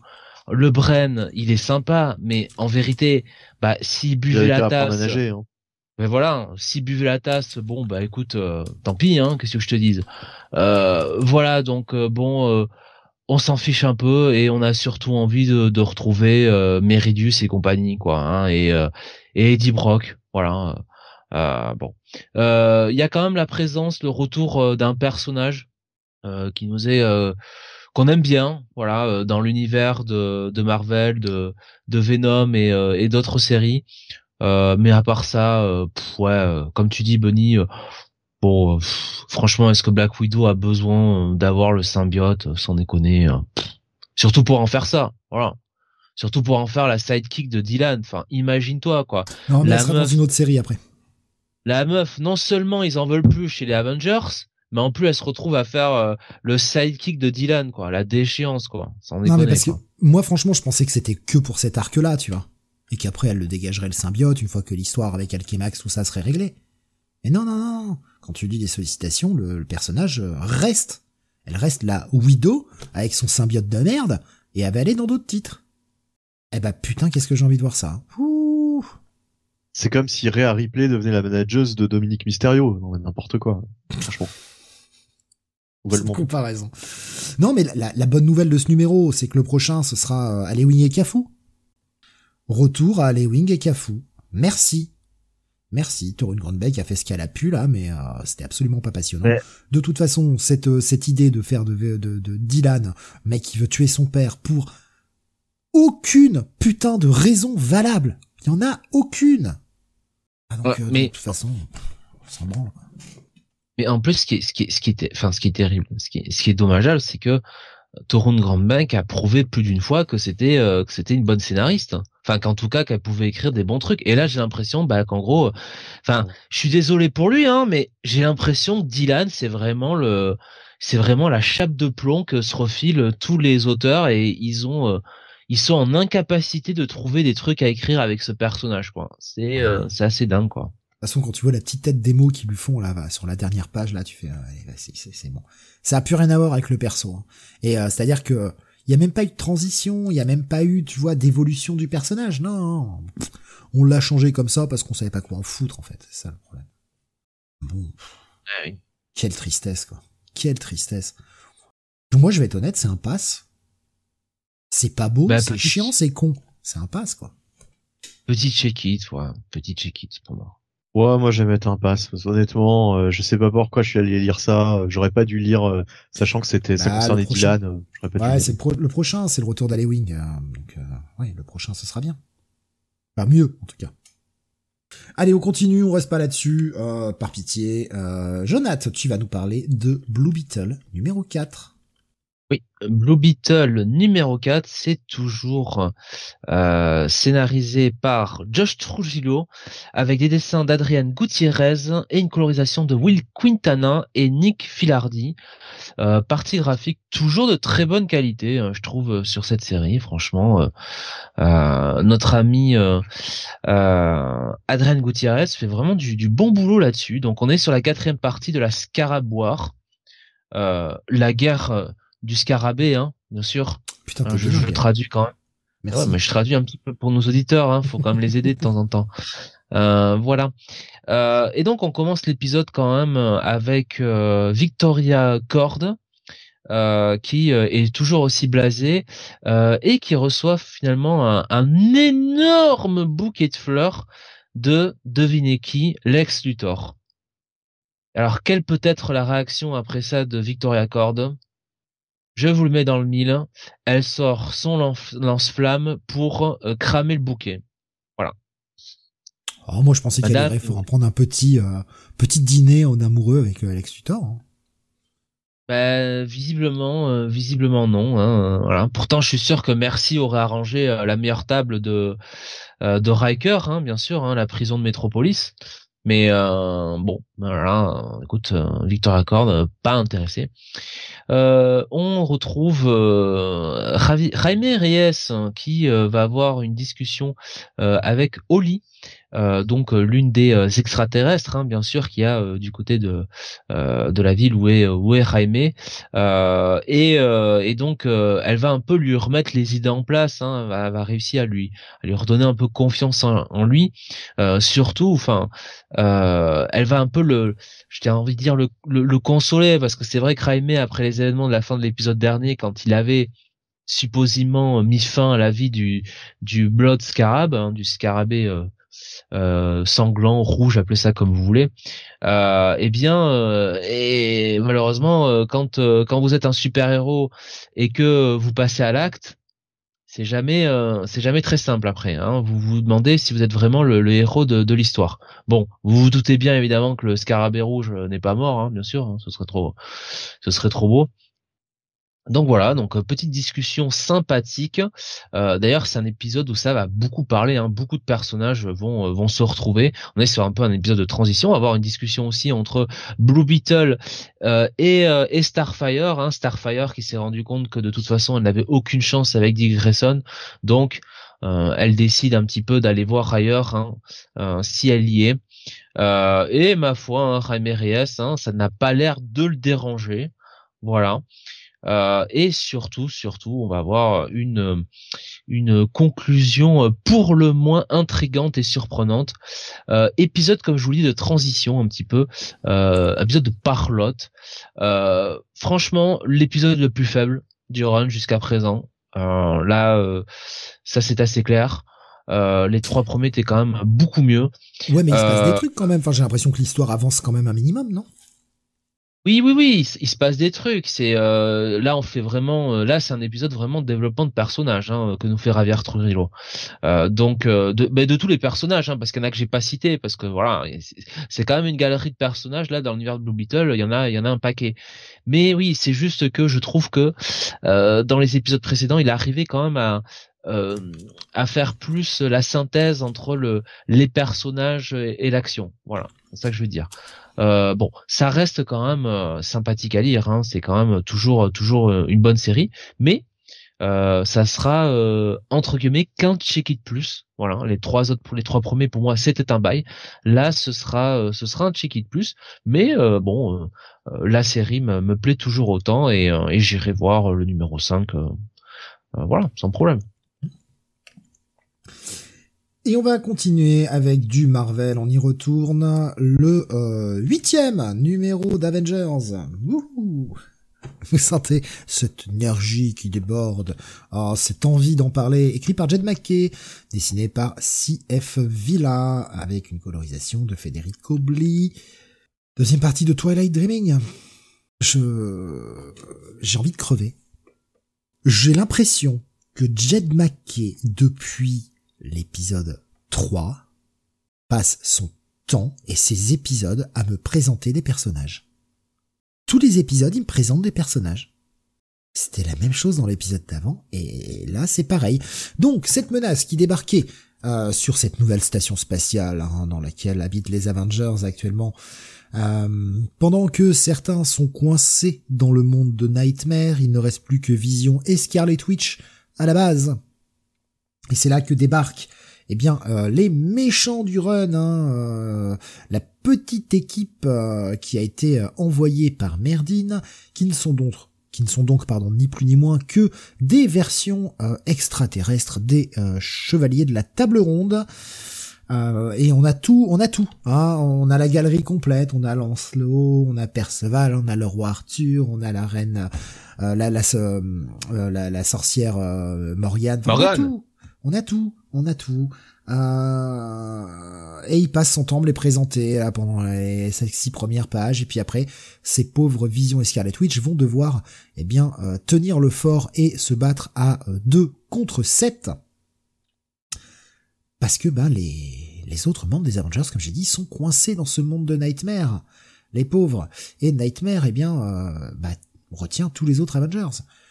Et pour quelle raison les retient-il? Ah, ça, vont-ils arriver à s'en sortir et arriver à temps avant que, eh bien, ces deux pauvres Avengers seuls euh, se fassent casser trop la gueule? Le problème, c'est que c'est mou, en fait. Euh, c'est hyper mou, quoi. Putain, on est au 8. Alors, quel est le plan hein, de, ces mecs hein? C'est de venir pour récupérer Kang. C'est ça le but. Parce qu'on est quand même toujours sur cette histoire depuis le numéro 1 où euh, les mecs veulent récupérer Kang. Sauf que les Avengers disent, bah ouais, mais euh, ok, c'est un pourri peut-être, mais on en a encore besoin. Le mec est dans le commun, on en a encore besoin. On vous le filera quand, bah, quand on aura fini avec lui. Les autres disent, bah non, en fait. On le veut maintenant, donc bah, soit vous nous le filez, soit on vous pète la gueule. Voilà. Et, euh, et franchement, putain, mais en plus le problème c'est que CF Villa, et je vous partage une page sur euh, sur Discord, euh, c'est dégueulasse. Vraiment, c'est laid. Ah, c'est dégueu. C'est affreux. C'est vraiment affreux. Je veux dire, ce que je viens de vous partager, je suis désolé, en plus c'est pas très cool, mais je, vous, je viens de vous partager à l'instant la dernière page qui est une splash. C'est une splash, bordel, tu la soignes. Donc ça, c'est ce que c'est, ça c'est soigné. Non, vraiment, c'est laid. Je suis extrêmement déçu. Ça commençait, euh, ça commençait pas mal pourtant. Mais euh, là, ça fait euh, six numéros. Allez, je, suis méchant. Ça fait cinq numéros que ça tourne en rond. Et à chaque arc, à chaque épisode, il passe son temps à me présenter des personnages. C'est vraiment, il me fait le, il me fait des présentations. Eh, mais j'ai envie de lire des trucs en fait au bout d'un moment gros check it moi à la limite du pass. Euh, là, Jed McKay, sur pour moment, euh, autant son histoire de départ était intéressante, autant là, vraiment, je m'emmerde. Je m'emmerde. Je, je n'y trouve pas d'intérêt. Euh, je, je pense que je vais tester le 9. Parce que bon, va peut-être un peu bouger. Mais si c'est 20 pages de baston et que l'histoire n'avance pas, sérieux, je drop le titre. J'en peux plus, quoi. Eh, j'ai commit, hein. J'en suis à 8. Va peut-être falloir bouger un moment. Là, Jed McKay, il se foire totalement sur, euh, sur les Avengers. À mon sens, en tout cas. Bref, euh, je te repasse la parole, Bunny. On va aller faire un petit peu d'indé. Et euh, bah, c'est un peu la saison hein, des, des, numéros spéciaux de Noël. Donc, on va parler eh bien d'un Holiday Special, mais du côté de chez Creepshow.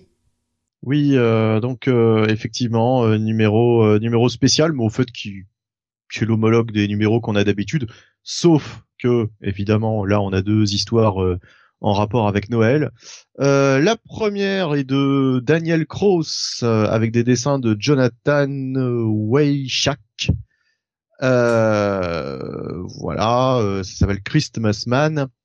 Euh, ah oui, euh, Adriano Lucas c'est à la colorisation.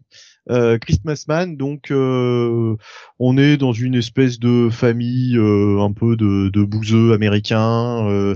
les cousins font chier la gamine à propos du Christmas Man, donc qui serait une espèce de créature qui poursuit le Père Noël durant les durant les fêtes, euh, une espèce de monstre, enfin voilà, euh, qui, qui mangerait les, les pieds de ses victimes si on ne les on ne lui donne pas euh, des paires de chaussettes. oui, voilà.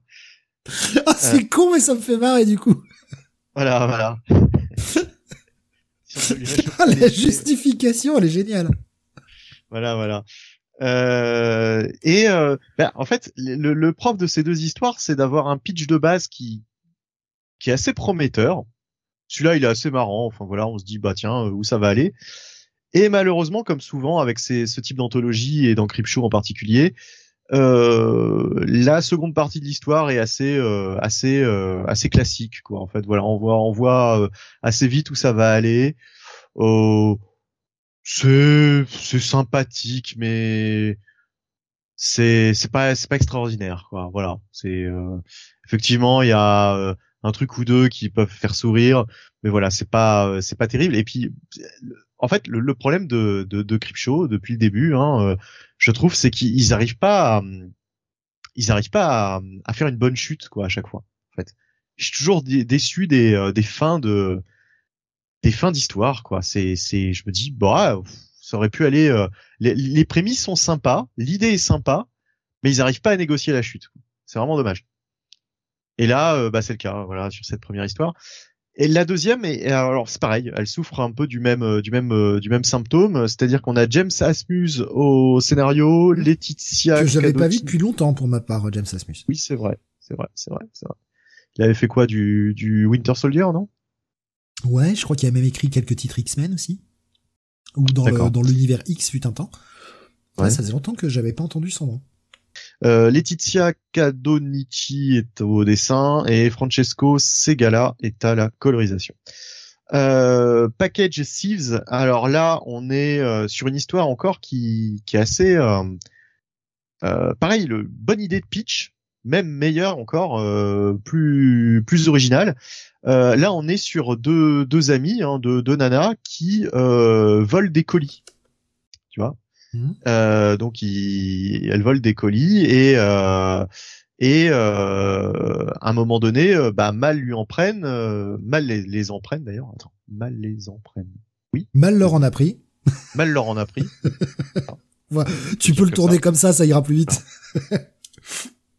Euh, donc, puisque, euh, eh bien, dans l'un des colis qui était destiné à, ah bah euh, quelqu'un euh, enfin pour pour pour Noël ou je ne sais pas quoi enfin bref euh, il y a un œil donc ah. elles se disent merde qu'est-ce que c'est que ce truc alors est-ce que c'est un œil de bœuf ou est-ce que c'est un œil humain enfin voilà est-ce que est-ce qu'on est tombé sur quelqu'un qui, qui, qui voulait faire une demande de rançon et enfin voilà elles sont elles sont elles s'interrogent bon, finalement, elles, euh, elles y font plus trop attention, elles y pensent plus trop. Euh, on les retrouve sur un marché euh, c'est vraiment. Alors, par contre, les, deux là, c'est vraiment deux. Euh, je vais dire franchement, deux, deux, deux salopes quoi. En vraiment, c'est vraiment deux, deux, deux garces puisque par un, moment donné, donc il y a un, un type qui dont, dont, le dont le fils est malade et à l'hôpital, qui qui s'est fait voler en fait une espèce de de le, cadeau de son fils en fait. il se l'est fait voler. Bon, en fait, c'est elles qui ont qui ont qui ont qui ont volé le colis. Euh, et elles vont lui vendre en fait la, la peluche qu'il voulait offrir à son à son fils malade euh, beaucoup plus cher que ce qu'il avait euh, trouvé au début. donc, enfin vraiment, voilà, c'est deux, deux deux sales personnes.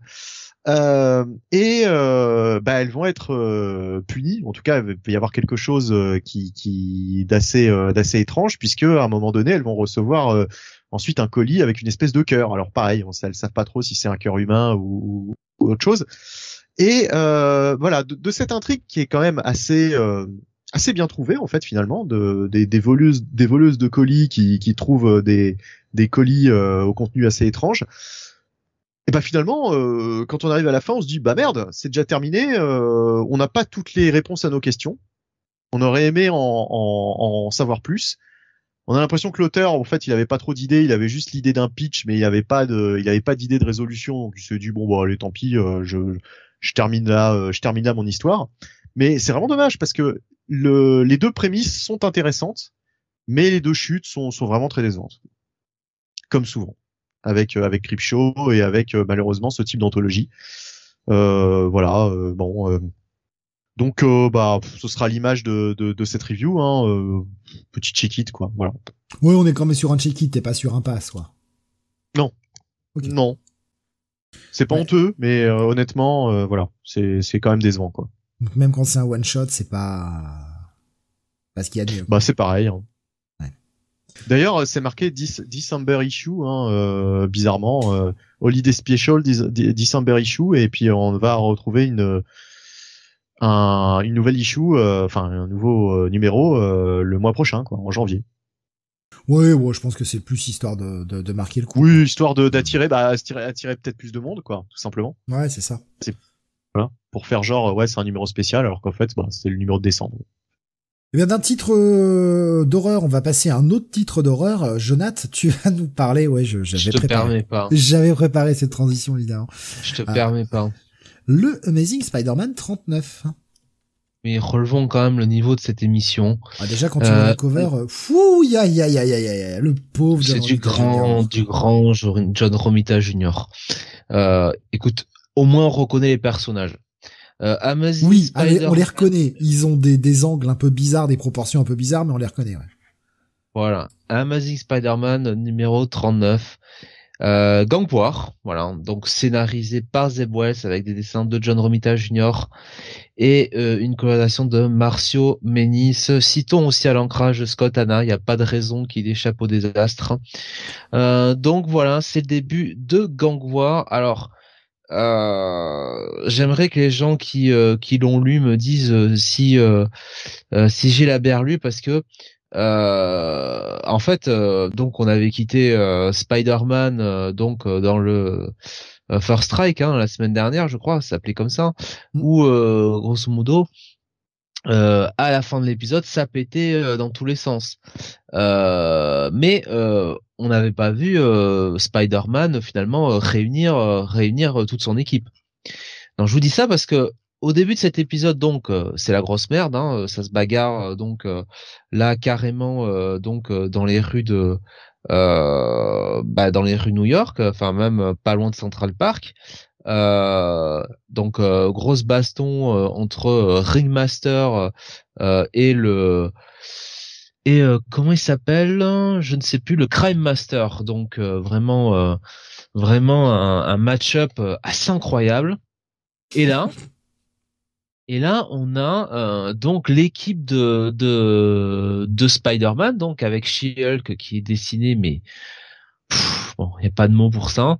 Euh, et euh, Miles Morales, Electra, Daredevil donc, et Spider-Woman. Alors, moi je veux bien, mais là j'ai, pour le coup, j'ai vraiment raté un épisode parce que euh, euh si vous voulez. Euh, non, je pense pas. Je pense que c'est juste Zeb Wells. Ah mais, ouais, mais c'est quand même formidable parce que on nous fait tout un truc avec bon euh, Spider-Man qui, je crois, recrutait donc Miles Morales et puis dans Spider-Woman recruter Spider-Woman. Puis nous, en fait, on s'en fout, quoi. Voilà, on te balance tout ça comme ça, donc c'est un formidable. Bon, allez, passons. Hein. C'est la grosse baston. Euh, ça part dans tous les sens. Euh, et puis là, grosse écriture shonen, hein, parce que euh, parce qu'en fait, euh, euh, il faut il faut aller chacun de son côté. Hein. Voilà, il y a les piliers de Poséidon à battre. Donc bon, moi je vais à Harlem, moi je vais là, tac tac tac. Ok, ouais, tu t'occupes de ce quartier-là. Voilà, tout le monde se sépare. C'est incroyable. Donc à peine à peine réunis, ils se séparent déjà. On a quand même on a quand même Miles Morales qui nous dit comme ça. donc si Love Goblin est à Brooklyn, c'est là où je dois être. Et on a euh, Spider-Man qui lui dit gentiment, hein, Peter Parker, hein, toujours quand même le cœur sur la main. Attention, euh, Kingsley euh, est dangereux. et Miles qui lui dit, je te l'ai dit. je me, je me, je me débrouille jusqu'à présent euh, très bien sans toi. Voilà, voilà. C'est euh, franchement, ça fait, euh, ça fait, ça fait plaisir. Hein. voilà, voilà. Il aime bien se faire, tu vois, comme d'autres, hein, Steve. Peter Parker aime bien qu'on lui mette de la merde sur dessus. Il aime bien, tu vois, qu'on lui chie dessus. Voilà. Ah, et puis bon, euh, on a du côté donc de Harlem, hein, euh, Black Maria qui va essayer de récupérer le quartier donc euh, de de Tombstone avec le White Rabbit qui décidément est immortel. Et bon, heureusement, il y a Janice hein, qui vient avec toute sa bande aider le White Rabbit. Voilà, donc petite petite péripétie. Et puis bah dans à l'hôpital, souvenez-vous, euh, à l'hôpital, on avait euh, Randy hein, qui avait été euh, qui avait été qui avait été hospitalisé, donc son père est à côté de lui et et qui se réveille à côté, bah, c'est Tombstone, voilà. Tombstone qui a une petite discussion avec Robbie, pas mal écrite, c'est pas c'est pas c'est pas déplaisant, voilà. Et on comprend bien que Tombstone, eh bien, va va aller sur le terrain, puisque bon, ok. Janice a décidé de, récupérer le territoire de son père, mais euh, c'est quand même Tombstone le boss. Donc voilà. Euh, on a Madame Mask qui euh, tire littéralement dans l'escalier Hammerhead comme un vieux sac à merde. Voilà. Donc là c'est la déchéance finale hein, pour Hammerhead. Et puis on va avoir une eh ben, un cliffhanger qui a l'image de ce run depuis depuis le début de Zeb Wells. Hein, euh, on en revient toujours là, j'ai l'impression. C'est vraiment, euh, c'est vraiment. Bon, allons, pourquoi pas. C'était, c'était annoncé, en hein, de toute façon, dans les, les couvertures suivantes. Mais euh, écoutez, bon, j'étais pas mécontent de, de l'épisode d'introduction de la semaine dernière. Je trouvais même ça plutôt, plutôt correct. Voilà, franchement. Là, deux semaines même, deux semaines maintenant. Et il y a deux semaines déjà? Ouais, ouais la semaine ah dernière, c'était les, les tie avec Luke Cage et compagnie.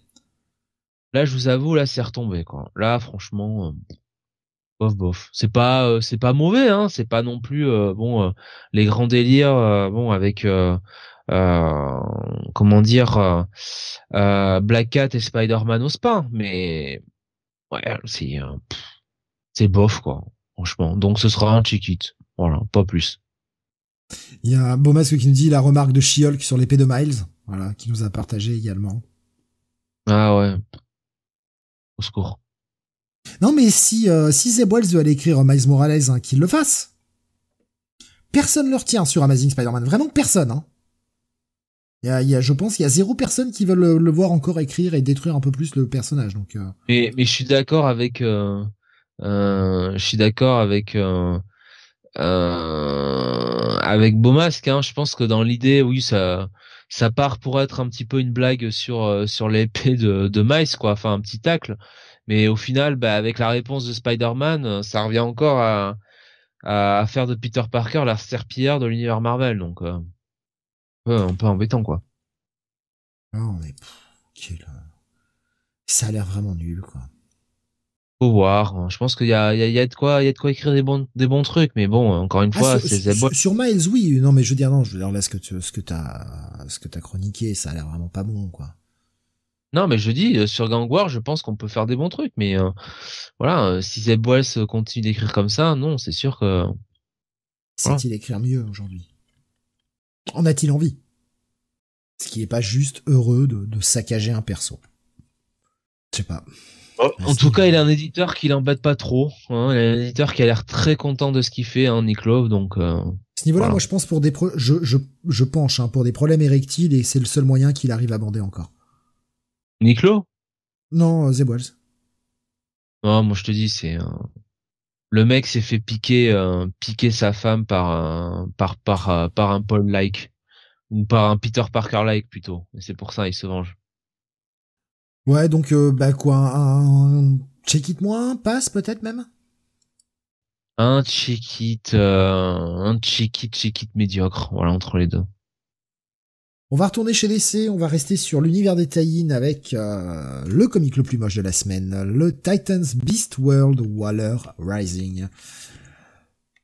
Quel, quel dommage. Quel dommage d'avoir un truc aussi laid. parce que vraiment, c'est les. Je vous ai montré des pages avant le début de l'émission. Vous avez pu voir ce que c'était. C'est, c'est vraiment, enfin, visuellement, c'est illisible. Et c'est vraiment con.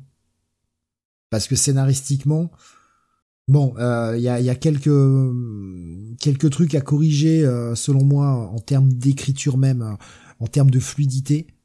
Mais par contre, dans ce qui est raconté, bah c'est un tie ultra intéressant en fait. Et c'est ça qui est, qui est, qui, est, rageant parce que putain, il est, il est vraiment dégueulasse. Visuellement, il y a des moments, je sais même pas ce que je dois voir. Je comprends même pas ce que je suis censé regarder. Et ça, c'est pas normal. C'est écrit par Chuck Brown. C'est dessiné par donc Kieron Grant. Kieron Grant qui nous fait tout. Un dessin ancrage colo. Euh, bah, des fois, c'est bien de, de pas tout faire soi-même. Euh, parce que, parce que ça va pas, en fait. Ça va pas du tout. De quoi ça parle ce euh, Water Rising? Eh bien, c'est alors celui-ci est un one shot, hein, tout comme le Metropolis. c'est un one shot. Et on va suivre eh bien le personnage de Deadshot. Euh, non, Deadeye, pardon, excusez-moi, Deadeye, qui est en fait un ambulancier dans les rues de Gotham qui fait tout ce qu'il peut pour sauver un mec qui s'est fait tirer dessus, pendant que ben Waller lui parle dans sa tête parce que fait c'est le neveu euh, d'Amanda Waller. Et euh, c'est aussi un méta-humain qui a des capacités psychiques, euh, qui s'appelle donc Deadeye, et que Waller va un petit peu forcer à, à, travailler pour elle, une fois de plus, hein, ben, c'est Waller évidemment, parce que bah, c'est le seul à pouvoir empêcher des millions de morts.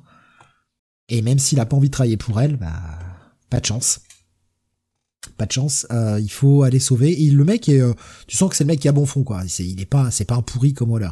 C'est vraiment un mec qui a envie d'être un super héros. C'est oh, de la bonne famille. Moi, je la trouve sympa, Amanda. Hein. J'aimerais bien euh, tenir le bout de gras avec elle. Hein. Chacun ses délires. Ah, on ne juge pas les kinks ici. Euh, tu veux que je te rappelle tu, tu, tu, veux que je te rappelle avec qui tu, tu, tu fantasmerais de, de passer tes ah, Noëls au pain? C'est euh, premier degré, on ne juge pas les kinks. Jamais. Ça ne se juge pas. Ah. Euh, ah, je préfère, hein, parce que j'ai eu euh, légèrement l'impression qu'on ironisait à mon sujet. Ah non, c'est non non. J'étais un petit peu un petit peu chafouin là, hein, parce que bon, voilà. Après, on sait très bien que tu préfères passer ton temps avec Mercy, Jonathan. Ne mens pas. Écoute, si Asuka un jour me fait un cosplay de Merci, hein, je je la remercierai. Les autres personnages que l'on va euh, retrouver dans ce numéro, eh bien, c'est euh, le Superman de Terre 2, celui qui va être envoyé dans la zone fantôme par John Kent dans euh, cette magnifique série en 6 de Tom Taylor, Adventures of John Kent. et puis donc bah, Lois, Red Tornado. enfin, il avait été envoyé pas par euh, par John, hein, mais euh, quand ils étaient arrivés sur la terre d'Ultraman, rappelez-vous, enfin de pas d'Ultraman, de, l'Injustice, pardon, euh, ils avaient été projetés dans la zone fantôme, donc voilà, ils sont toujours perdus là-dedans. Donc c'est bien, parce que Chuck Brand a été chercher quand même des petits trucs qui avaient été placés par-ci par-là, qui histoire de, de, de ramener tout ça, parce qu'il y a une potentielle suite à ça, et c'est ça qui est intéressant. Donc Deadeye va devoir essayer d'arrêter ce fameux Dr. Hate hein, que l'on voit depuis le départ. Euh, Dr. Hate qui a un plan, qui a demandé euh, la construction d'une bombe à un mec, euh, bah, un mec très sympa, un mec très sympa qui s'appelle Black Manta, évidemment.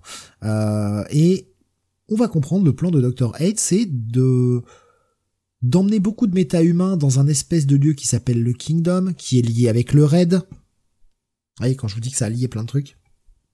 Et euh, bah, pour faire du chaos en fait. Hein. C'est juste le chaos, c'est le chaos, c'est le chaos. On va retrouver des personnages comme Nubia, comme Dr Mist, tout ça, Vixen, Batwing, qui euh, bah, vont s'associer pour essayer de euh, bah, de défaire Dr Hate. Euh, parce que Dr Hate, et aussi pourquoi Amanda Waller envoyé Deadeye, c'est que Dr Hate eh bien, a échappé à son contrôle. À la base, il travaille pour, pour elle mais il a décidé de prendre son envol et ça ne va pas dans les plans de d'Amanda Waller il y a vraiment des liens avec le, ce qui se passe avec les sports euh, projetés par Garou, euh, avec le, Kingdom, avec Dr. Hate, avec ce qui est mis en place sur Amanda Waller euh, depuis pas mal de temps hein, déjà, notamment par Joshua Williamson qui nous avait laissé des liens comme ça puis Dark Crisis et compagnie. Donc honnêtement, scénaristiquement, C'est loin d'être dégueulasse. C'est un peu confus parfois. Il y a des fois un petit peu trop de blabla. C'est pour ça que je disais que ça mériterait peut-être un petit peu plus de fluidité. Le problème, le gros problème de cette lecture, c'est que visuellement, on ne comprend rien. On ne sait pas, par, sur certaines pages, incapable de savoir ce qui se passe, incapable de savoir ce qui est représenté. C'est un style particulier qui est moche. C'est con. Il a tenté un truc, c'est laid. Mais il y a une possibilité d'ouverture sur quelque chose d'autre. Ce serait pas étonnant qu'on revoie certains de ces personnages interagir ensemble par la suite. Pourquoi pas? Pourquoi pas? Euh, Mais bon, c'est vraiment visuellement ça a été éprouvant pour moi de, lire ce numéro. Je vais pas, je vais pas lui mettre un bail, je vais même lui mettre un check it en fait. Autant scénaristiquement c'est intéressant, mais visuellement c'est trop laid et c'est trop compliqué et ça demande un véritable effort pour arriver à lire ce numéro et ça dessert totalement la lecture. Surtout que c'est un numéro de 40 pages. Hein. Autant dans le dans le Metropolis tout à l'heure, le World Tour Metropolis, on avait trois histoires en 40 pages. Là, on a une seule et même histoire en 40-45 pages. Mais le problème, c'est que c'est servi que par ces dessins-là, quoi. C'est dur, franchement, c'est dur. Dès qu'il y a une scène d'action, je vous promets que c'est dégueulasse, quoi. Je vais partager une page ou deux là sur euh, sur Discord. Vous allez voir que c'est vraiment vraiment affreux et on ne comprend pas ce qu'on voit. Et ça, c'est un véritable problème. Donc, bah, check it moins, malheureusement. Mais bien plus intéressant que le, Metropolis, hein, euh, mais de très très très très très loin. Je te repasse la parole, Bunny. On va continuer avec une nouveauté chez Marvel, le retour d'un titre. Mais est-ce vraiment ce que l'on connaissait? Il s'agit de The Sentry. Eh bien, hélas, non. Voilà, j'ai envie de te dire euh, tout de suite. Alors déjà, la couverture était assez intrigante puisqu'on avait l'impression, enfin ça donnait l'impression qu'on allait avoir une espèce de Sentry Family, un petit peu comme la Shazam Family. Alors est-ce vraiment le cas? Euh, Bon, ça n'aurait pas été euh, très original comme idée, mais j'ai envie de te dire, ce qui est à l'intérieur de ce numéro 1 est encore moins original. Euh, donc bon, on a au scénario Jason Lou, alors, Lou, d'ailleurs je sais pas ça peut-être Lou plutôt. Euh, Jason Lowe, euh, Luigi Zagaria au dessin et Arthur Esli euh, à la colorisation. Oui, alors donc je disais un scénario assez convenu, assez déjà vu, mais néanmoins les premières pages sont assez surprenantes puisque bon, je m'attendais à lire du Sentry et on retrouve Jessica Jones et Luke Cage donc euh, le maire de le maire de New York hein, maintenant hein, depuis depuis euh, Devil's Reign. Euh, et bah d'ailleurs c'est peut-être les premières pages de ce de ce premier numéro qui m'ont le plus captivé puisque on nous rappelle ce statu quo où en fait ils avaient recueilli l'enfant de l'homme pourpre. Et voilà donc bon on voit un petit peu la, la, la, vie de famille chez les Cage. Un événement dans New York va les va les interpeller euh, un immeuble est totalement détruit. Euh, Jessica va se rendre sur place. Et euh, en fait, Misty Knight va arriver puisque elle estime que c'est de l'ordre de sa juridiction, puisqu'elle est elle est là en train d'enquêter sur ce qui a provoqué cet accident. et on va très vite comprendre que en fait, on va on avoir un, flashback en fait qui va nous montrer comment on en est arrivé à cette situation. On va faire la connaissance euh, d'une jeune fille, alors euh, handicapée, mais surtout influenceuse, euh, enfin influenceuse, youtubeuse quoi, qui, qui fait des vidéos sur des, alors je sais pas comment traduire ça en français, mais des des goodies japonais quoi, des, espèces de, trucs avec les, les, têtes de chat là. Enfin, voilà bon. Euh, D'ailleurs, juste, je, je, me demande là, je suis le seul à l'avoir lu ce, ce, ce comic book? Du coup Bien sûr que non. Non, Jonathan y a été, ouais. Je, je l'ai pas lu, je bah, vais lire et puis j'ai pas. Franchement, le, ce, ce comics dont on vient de parler m'a épuisé, ça m'a coupé quelques lectures. D'accord. Ok. Donc, euh, donc on fait la connaissance de cette de cette jeune fille et on va se rendre compte assez rapidement que elle va hériter d'une partie des pouvoirs de Sentry, un petit peu à la manière de euh, Captain Power, là, le truc. Non, c'était pas Captain Power, c'était euh, Captain Universe. Voilà, Captain Universe euh, c'est un peu le, même principe. Euh, il y a toujours quelqu'un qui devient l'autre, ou même on peut penser au phénix. Hein, euh, voilà, d'un seul coup, quelqu'un devient l'autre du phénix et a des pouvoirs de niveau oméga.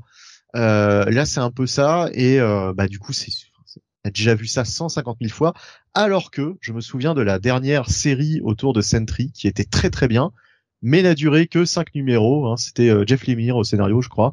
Euh, j'avais vraiment adoré la direction qu'il avait euh, qu'il avait pris pour euh, pour Sentry, c'était c'était surprenant, mais on retrouvait le vrai véritablement le personnage de Sentry. Là, en fait, il faut comprendre que sous cette appellation Sentry, en fait, il va y avoir des gens, diverses personnes qui vont se retrouver avec des, fragments du pouvoir de Sentry et qui vont d'un seul coup se retrouver comme des menaces de niveau Oméga pour le monde euh, qu'il va falloir euh, qu'il va falloir euh, catalyser, quoi, qu'il va falloir encadrer. Là-dessus, il va y avoir une intrigue que je vais pas révéler, qui est aussi hyper basique qu'on a déjà vu 150 000 fois, voilà. Euh, voilà, autour d'un d'un d'un de ceux qui va hériter en fait des des, des pouvoirs de Sentry. Euh, c'est c'est du vraiment du déjà vu quoi. En fait, tout tout ce premier épisode c'est fort peu inspiré et moi ce qui m'intéressait avec Sentry, c'est le personnage de Sentry.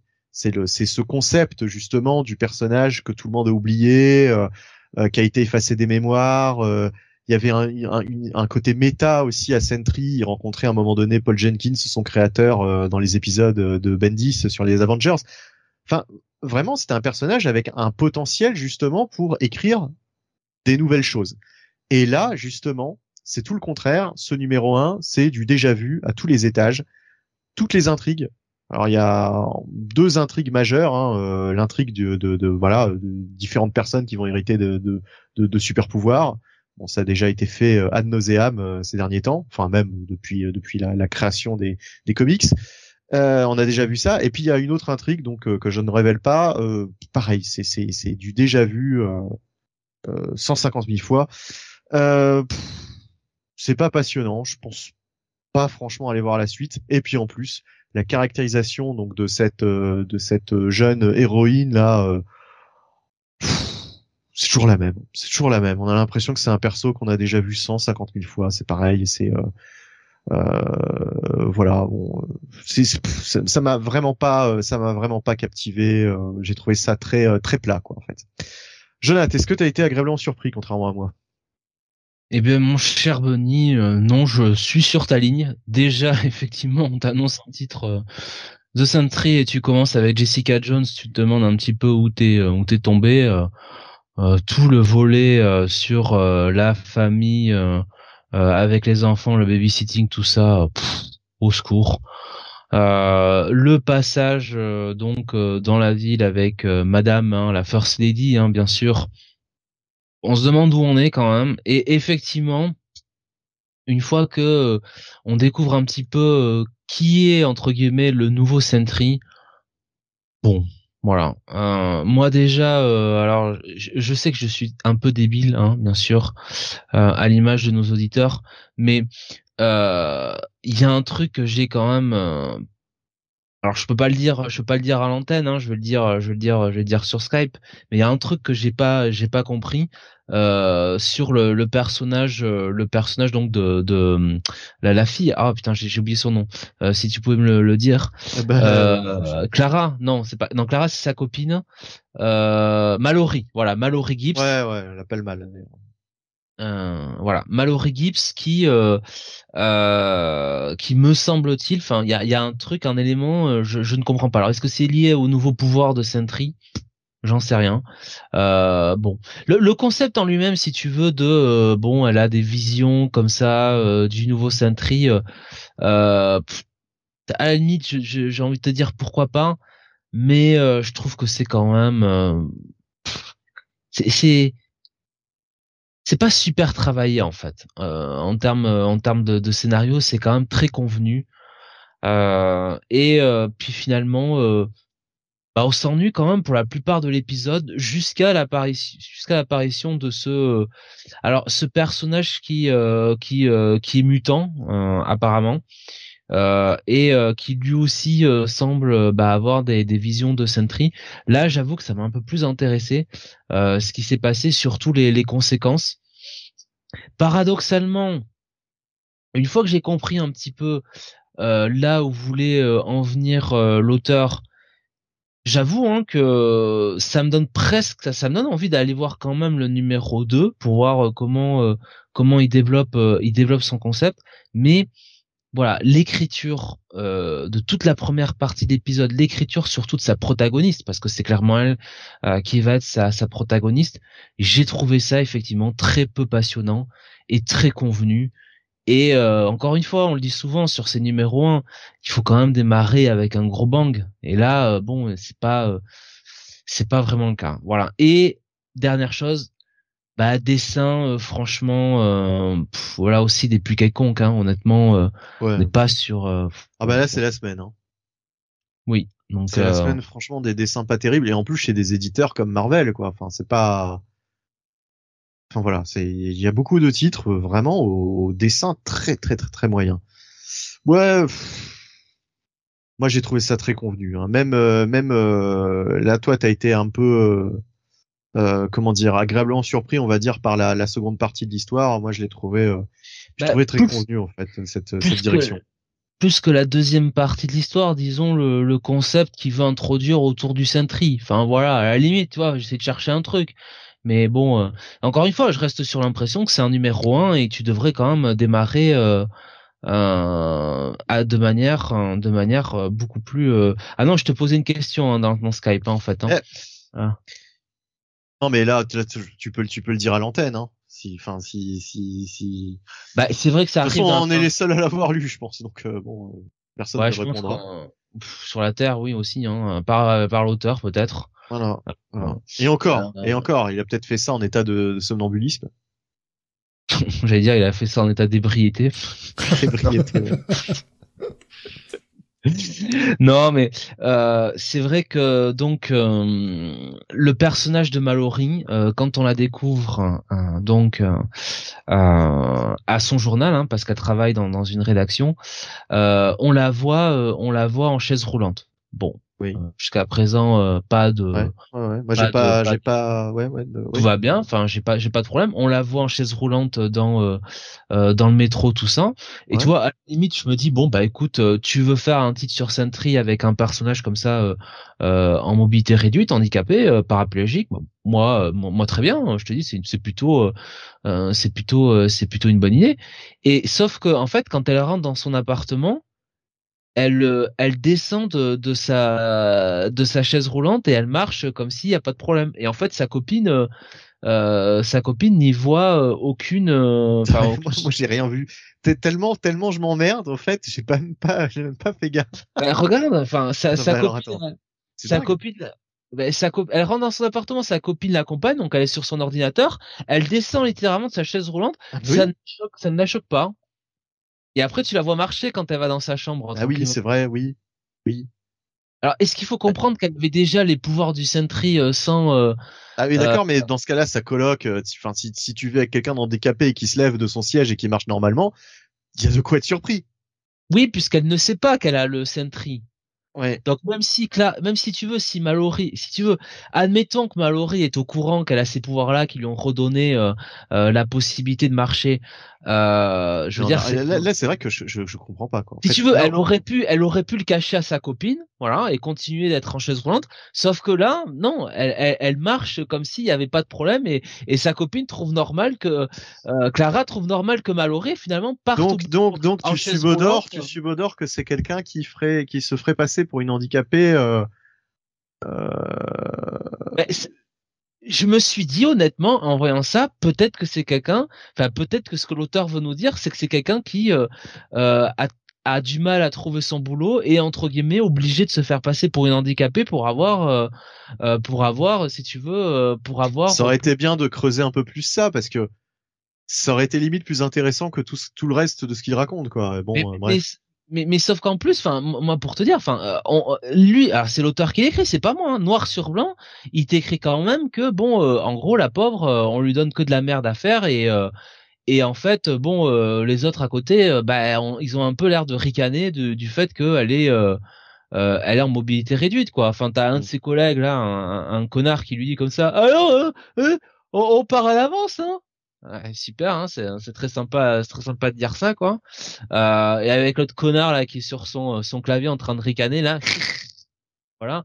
Donc je, je, je comprends pas en fait ce que veut faire l'auteur là-dessus parce que euh, en fait il y a, y, a, y, a y, y a un des deux enfin soit soit si tu veux Clara euh, bon euh, elle euh, comment dire elle fait euh, enfin Clara soit Clara oui soit Clara est très conne et ça la choque pas de voir sa sa copine qui retrouve l'usage de l'usage de ses jambes comme si de rien n'était voilà soit elle sait que elle a soit l'auteur a complètement oublié ce qu'il avait écrit la veille.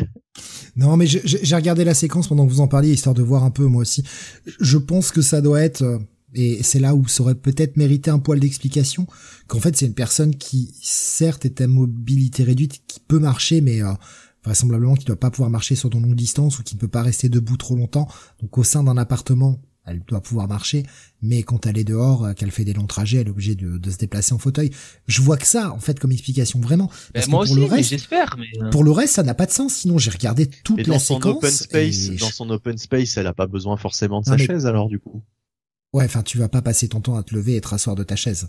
Tu le fais quand t'es chez toi parce que et puis dans ton appartement c'est des fois compliqué de pouvoir déplacer une chaise roulante quand l'appartement n'a pas été euh, designé ouais, ouais pour euh, pour les personnes à mobilité réduite. Mais euh, je, je, sais pas, c'est c'est un peu ambigu. Je suis assez d'accord avec Jonathan. C'est assez ambigu comme séquence. Là, ça aurait peut-être mérité un poil d'explication. Moi, je comprends pas. En fait, en fait si tu veux, soit euh, en fait, soit vraiment elle est euh, elle est handicapée euh, totalement et c'est très bien comme ça. Mais euh, mais auquel cas, bon, enfin tu vois, enfin c'est c'est c'est très, je sais pas, c'est très. Moi j'aurais aimé, hein, je vous dis franchement, j'aurais aimé qu'elle soit qu'elle soit paraplégique. qu'elle soit handicapée et qu'on ait voilà un personnage comme ça. Que tu lui souhaites le malheur des autres. Oui, bien sûr. Mais non, mais tu vois, je trouve que ça aurait été. Non, non, mais ça aurait été plus intéressant. Mais de toute façon, enfin, en plus, c'est vraiment que quelques, enfin, c'est deux trois pages dans le dans dans, dans cette histoire.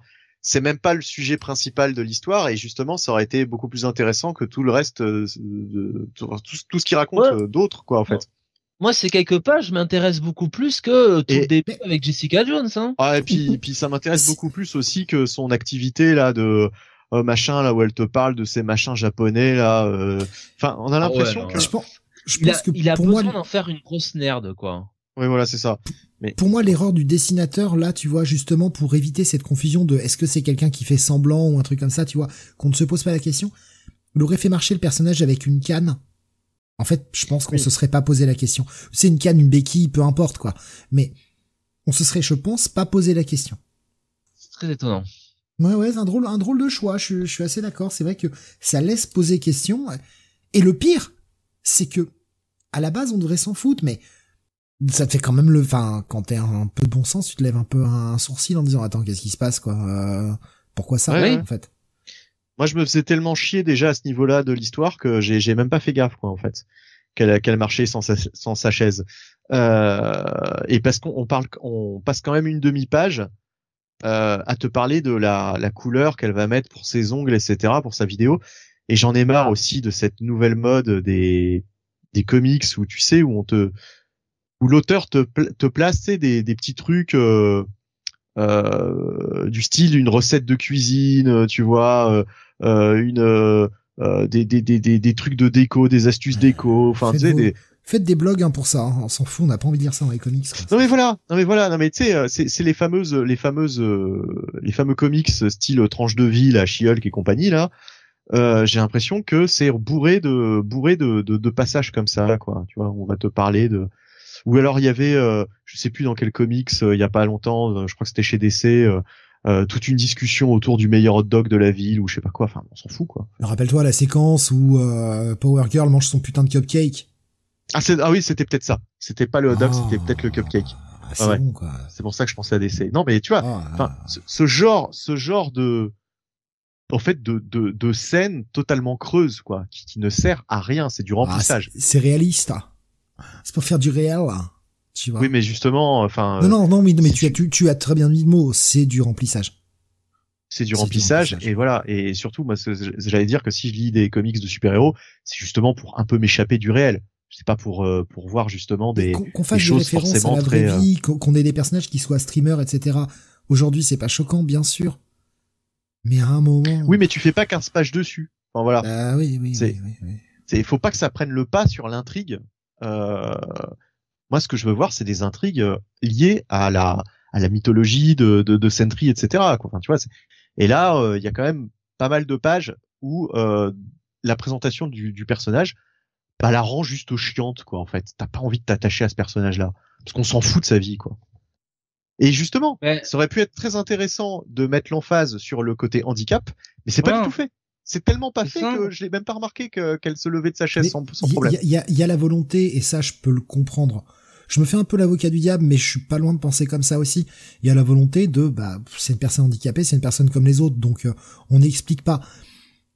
Et à la rigueur, oui. Ah, euh, bah oui, d'accord, mais non. Mais, mais là, avec cette séquence-là, effectivement, la question se pose. Et c'est là le problème. Moi, ce qui m'embête, c'est que si tu veux, c'est la protagoniste. Elle a, elle a l'air quand même d'avoir un bon fond, mais entre le dessin et le peu d'explications, ça l'a fait quand même passer pour euh, pour une menteuse, quoi, pour quelqu'un qui euh, euh, qui ment sur euh, sur son handicap, quoi. Mais, même, mais même, c'est quand même. Enfin, y a, on peut le prendre comme ça. C'est quand même terrible en fait, comme comme description. Mais même, mais même, mais même, tu vois, tu dis, elle a, elle a un bon fond. Oui, oui, mais c'est, enfin, ça suffit pas, quoi pour rendre un, nouveau perso intéressant. Parce que euh, voilà, c'est c'est c'est. Oui, alors euh, tout le monde n'a pas besoin d'être un connard non plus. Hein, on a le droit aussi d'être. Non, mais justement, mais voilà, c'est c'est c'est trop peu quoi. C'est c'est on s'en fout en fait, on s'en fout, on s'en fout. Il ne parvient pas à rendre ce personnage attachant et vraiment intéressant. Bon, bref, euh, du coup, verdict. quitte. Bref, bah. Tu peux mettre bon. Ouais, ouais, moi je, je, je, vais mettre carrément un pass parce que euh, je trouve qu'il y a un peu tromperie. Euh, je vais sortir mon hashtag, c'est pas ce que j'attends. Mais moi, quand on me vend une, série Sentry, bah j'ai envie de voir Sentry quand même, un minimum. Et là, euh, là je l'ai pas quoi. Je l'ai pas et c'est, on utilise le, le, le, nom de Sentry pour nous ressortir un concept le concept des gens qui vont euh, hériter de super pouvoirs. Ça me fait penser aussi à Monica Rambeau d'ailleurs. On, on l'a pas cité, mais euh, quand elle devient Captain Marvel, quoi, tous ces gens qui deviennent Captain Marvel d'un seul coup. Bon bah c'est sympa, c'est sympa cinq minutes, mais on a déjà vu ça dans Captain Marvel. Bah, franchement, Monica Rambeau serait plus pertinente dans l'univers Marvel s'ils en avaient fait la Rambeau de l'univers Marvel. Hein. Non, mais euh, blague à part, Monica Rambeau aurait été plus intéressante en nouvelle série ah, que pas, ce hein. personnage. Par exemple. Je blague pas. Hein. Nico Chris, il nous demande si c'est un univers alternatif. Il nous dit c'est un univers alternatif, non?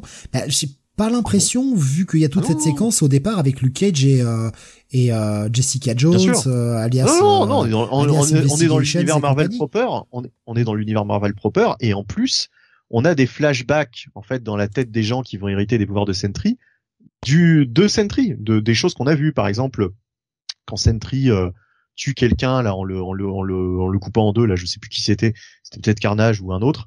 Bref ça c'est un truc qu'on a déjà vu hein. c'est c'est non non c'est totalement dans l'univers proper. C'est dans la continuité mais euh, très franchement c'est pas intéressant grosse déception j'en attendais pas grand chose mais j'ai même été déçu voilà, mais je finalement après après ce que vous en avez dit euh, je suis content de, de l'avoir zappé au final Ouais, non, non, t'as, Bon, après, c'est bon, c'est une série en 4, c'est annoncé en 4, écoute. C'est plus un truc euh, dont on va parler tout à l'heure que, hélas, euh, je pense que, que t'as, que t'as un peu loupé. Non, non, non, je l'ai, je l'ai rattrapé. Ah, d'accord, ok. J'aurais pas dû. Ah ouais? Euh, oui. On y revient tout à l'heure. Je me suis fait chier. atrocement. Atrocement. Euh, Jonathan, on continue avec toi. L'autre titre indé de cette semaine, c'est Our Bones Dust. Oui, donc euh, aux éditions Image Comics. Donc c'est scénarisé par euh, Ben Steinbeck euh, avec. Je me permets juste de corriger un truc. J'ai annoncé que c'était en 4 Sentry, je me suis planté. C'est ce titre-là, pardon, Our Bones Dust qui est annoncé en 4. Ah. Sentry, j'en sais rien. Excusez-moi. Ah, Ouais, ce sera peut-être en 5, hein, vu, euh, vu le. Non, mais je, préfère, je, préfère, corriger tout de suite plutôt que laisser planer euh, longtemps euh, la, la, merde. Excuse-moi, Jonathan. Je t'en prie. Ben Steinbeck est donc à l'histoire et au dessin avec une colorisation de Dave Stewart. Euh, voilà, donc euh, Urban Dust, Urban's Dust. Alors qu'est-ce que ça raconte? On est dans un univers un petit peu post-apo, hein, autant le dire, autant le dire tout de suite, et on va voir un espèce de personnage étrange euh, qui a l'air d'être un, une forme extraterrestre, euh, qui a le pouvoir de lévitation et qui arrive un petit peu, bah, euh, bah voilà, faire tout léviter. J'ai l'impression que c'est un peu un scavenger, hein, un petit peu un, vous voyez, il récupère un peu toutes les technologies un petit peu qu'il peut qui peut récupérer, voilà. Et puis bon bah on va aller sur une autre une autre partie hein, de, de cette, cette cette terre post-apo et on va retrouver des des gens bah voilà qui qui sont des survivalistes euh, voilà, qui essaye de, survivre, euh, avec notamment qui a un Bermuda euh, orange, figurez-vous. D'ailleurs, j'avais quand j'étais plus jeune un Bermuda orange, voilà. et avec le recul, je me demande pourquoi je l'ai acheté. donc c'était super. on a un gamin qui essaye de, s'en sortir, qui est poursuivi hein, par ce gang de méchants, dirigé par le chef au Bermuda rouge. Et alors par contre le gamin, lui, il y va, il y va franco. Hein. Il te découpe ça euh, à la vraiment euh, euh, à la machette, littéralement, pour récupérer notamment une bouteille d'eau, enfin ce qui reste d'une bouteille d'eau. on sent que vraiment tout le monde a besoin. De... On va pas repartir sur les bouteilles d'eau à la Bendis, là ça suffit, hein, monsieur. Ça c'est un traumatisme duquel on ne s'est pas relevé. Oui, écoute, euh, si t'étais toi aussi, si un jour toi aussi tu te retrouves sur une terre abandonnée euh, post-apo, euh, peut-être que tu essaieras de trouver des bouteilles d'eau avant de boire ta pisse. Voilà. Euh, donc, euh, on a euh, les, les méchants qui poursuivent ce que j'imagine être le gentil. Et alors, on nous met, on nous met bien dans la tête que ces méchants sont quand même très cons parce qu'on en a un qui tombe dans un trou. Enfin, en tout cas, le, la jambe tombe dans un trou. Il y avait un piège. et donc, ils sont obligés de l'amputer derrière. Donc, le mec est vraiment très très con. Euh, voilà. Donc euh, pendant ce temps, on a toujours euh, cet extraterrestre qui qui inspecte un petit peu le la Terre et notamment la composition du sol, la composition de la Terre. C'est le passage chimie organique hein, de de l'épisode. voilà, c'est très très intéressant. voilà, il trouve un cadavre aussi. Et alors avec le cadavre, le mec, il arrive quand même, si tu veux, à vraiment explorer le patrimoine génétique de la Terre. Le mec est, le mec est fou, quoi. Le mec est incroyable. Euh, ces extraterrestres, hein, décidément. Et puis on a notre gamin qui continue de courir, voilà, qui continue d'être poursuivi.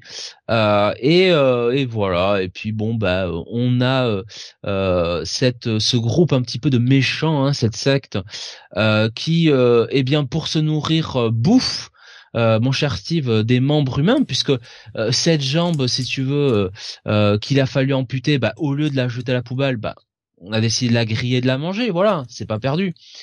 Très très bien. et ils vont être rejoints par un autre groupe. Voilà, je vais pas en dire beaucoup plus. Est-ce que je suis le seul à avoir lu ça? Je ne crois pas. Si si. Oui, je suis le seul? Oui, ben, bah, je, Benny n'a pas eh été ben hein, sur ce titre. Et moi non plus. Et eh ben, eh bien, je vais vous dire, vous avez bien fait parce que c'est pas super passionnant. Euh, on s'ennuie un petit peu ferme. Euh, voilà. Franchement, euh, j'ai, je sais pas trop ce qu'il veut raconter l'auteur. Donc, ok, ok, c'est post-apo. Bon, on a un peu lu ça un milliard de fois. Bon, voilà. Je vais mettre un check-it. Mais ouais, quand même sur un check-it, ouais. Tu, penses qu'on va aller lire le 2 ou pas? J'irai voir le 2 pour euh, pour voir un peu ce qu'il veut faire, mais oui, ce sera pas ta priorité. S'il y a bien plus de titres intéressants dans la semaine, tu n'iras pas quoi. Euh, eh bien, on continue, on retourne chez Marvel. La sortie du Fantastic Four numéro 14 série que je, je, suis toujours le seul à le lire, à lire pardon, euh, dommage, dommage pour vous, vous ratez un bon titre. Ryan North est au scénar, Ivan Fiorelli ou Ivan Fiorelli euh, euh, est au dessin, on a une colorisation de Brian Rubber.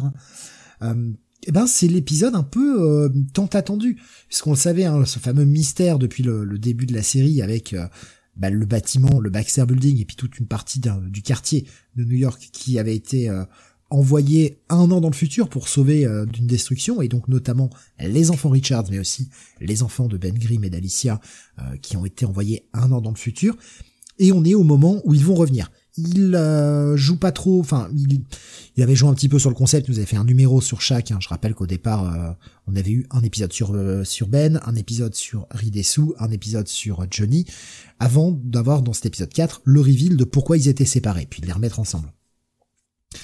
Et euh, je pensais qu'il allait euh, nous faire patienter pourquoi pas, peut-être jusqu'au numéro 25, tu vois, essayer d'attendre un numéro anniversaire pour euh, bah, nous faire revenir les enfants et euh, non, il attend pas. Euh, bah là, au numéro 14, c'est enfin le moment. Il s'est passé un an depuis que depuis qu'il y a eu cette crise.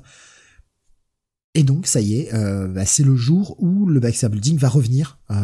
et quand les, les Fantastiques arrivent à New York, alors qu'ils sont plus du tout aimés à New York, évidemment, hein, suite à ces, à ces événements-là. C'est pour ça qu'ils étaient partis un petit peu se mettre au vert au fin fond de la campagne américaine. Euh, et ben sur le site du Baxter Building, malheureusement, il y a une construction qui est en cours. Et ça risque de poser problème, puisque quand le Building va se rematérialiser, eh bien, euh, ça risque de poser un problème euh, moléculaire du fait que bah, des choses vont se rematérialiser dans d'autres, et ça peut, euh, bah, ça peut gêner quoi. Donc, il va falloir comprendre pourquoi. Et cette construction, qui est pour le moment en bois, qui, qui est un espèce de on dirait une espèce de parabole en bois, ce qui est, assez étrange, mais cette espèce de parabole qui est en train d'être construite, ils vont la prendre, c'est grâce à une, une app qui s'appelle MetaMind. Et c'est une app un peu collaborative où euh, bah, n'importe qui peut prendre une espèce de mission sur MetaMind, et cette mission va lui faire gagner des espèces de points virtuels et euh, de la monnaie virtuelle, des, diamants virtuels, etc., qui servent à on ne sait pas trop quoi, c'est jamais vraiment expliqué, mais en gros n'importe qui qui a les compétences peut aller euh, peut aller faire ce job que propose MetaMind. Mais ça peut être aussi des petites missions aussi connes que aller dire bonjour à un de ses voisins, etc.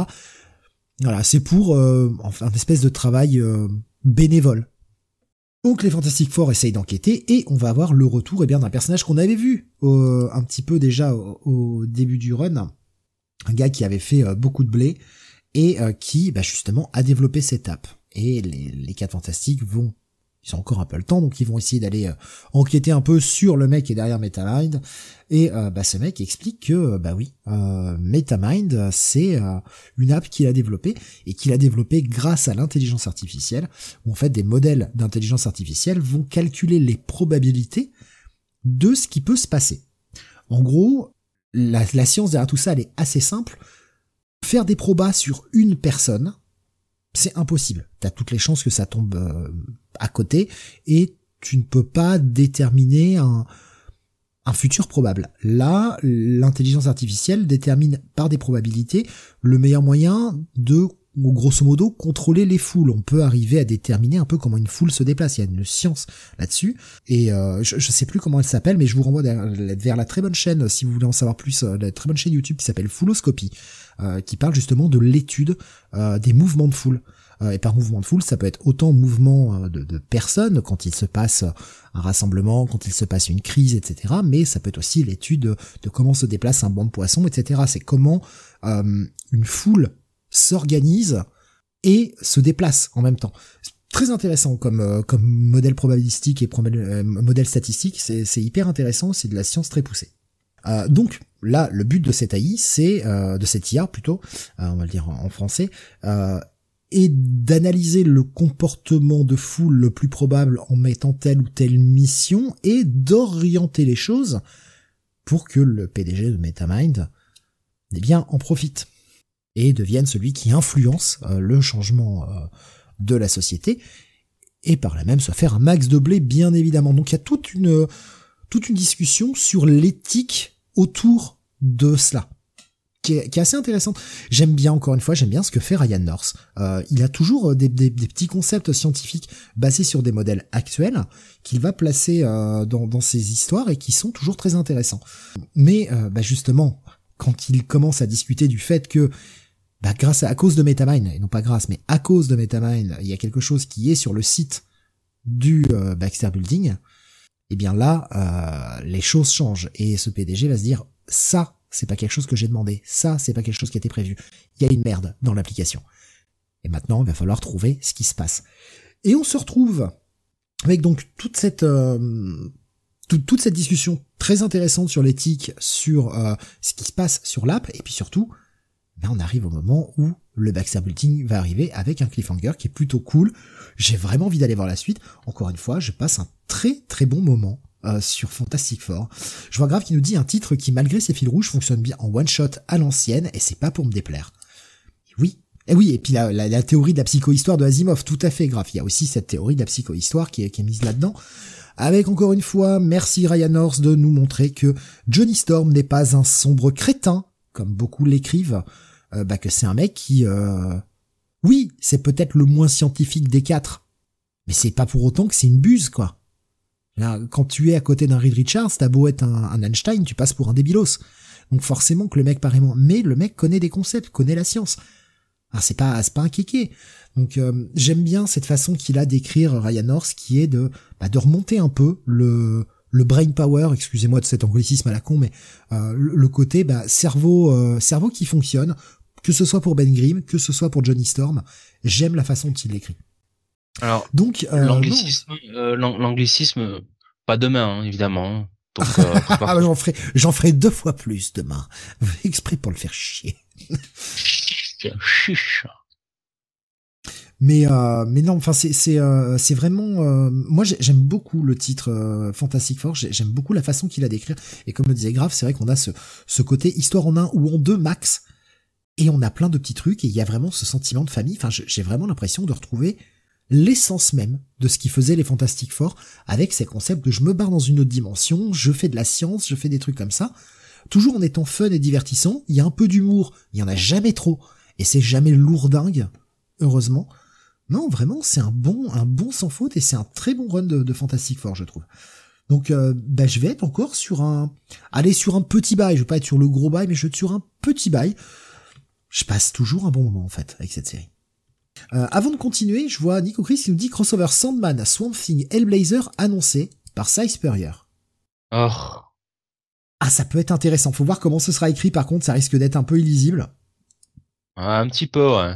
Mais euh, confier ça à Cy Spurrier, ça me... J'ai plus confiance que si tu confies ça... Euh, désolé, hein, je tape toujours sur les mêmes, mais un Brian Michael Bendis ou une Tiny Howard, tu vois. Je préfère que ce soit un Cy Spurrier, si, même si c'est écrit un peu durement, je préfère que ce soit Cy Spurrier qui écrive ça. Hein. Les moi, je préfère lire du, je préfère lire du Tiny Howard que du Cy Spurrier. Hein. Oh là là. Surtout celui que je vois sur Flash. Hein.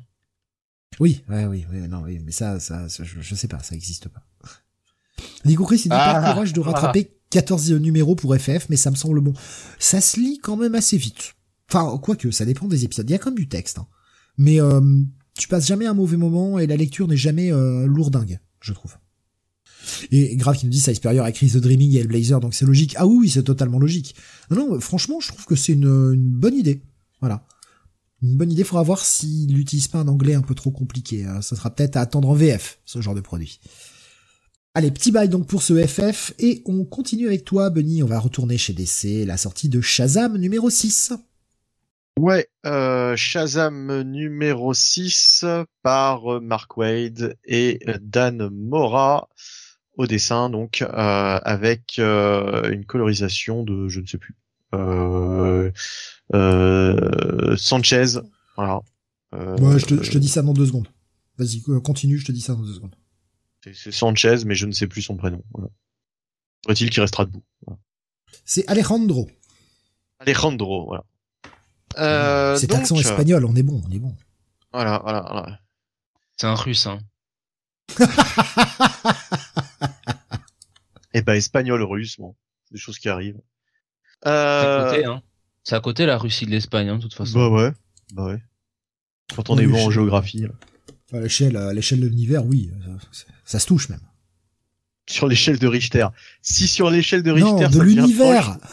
non mais, non mais, non mais, oui, je sais.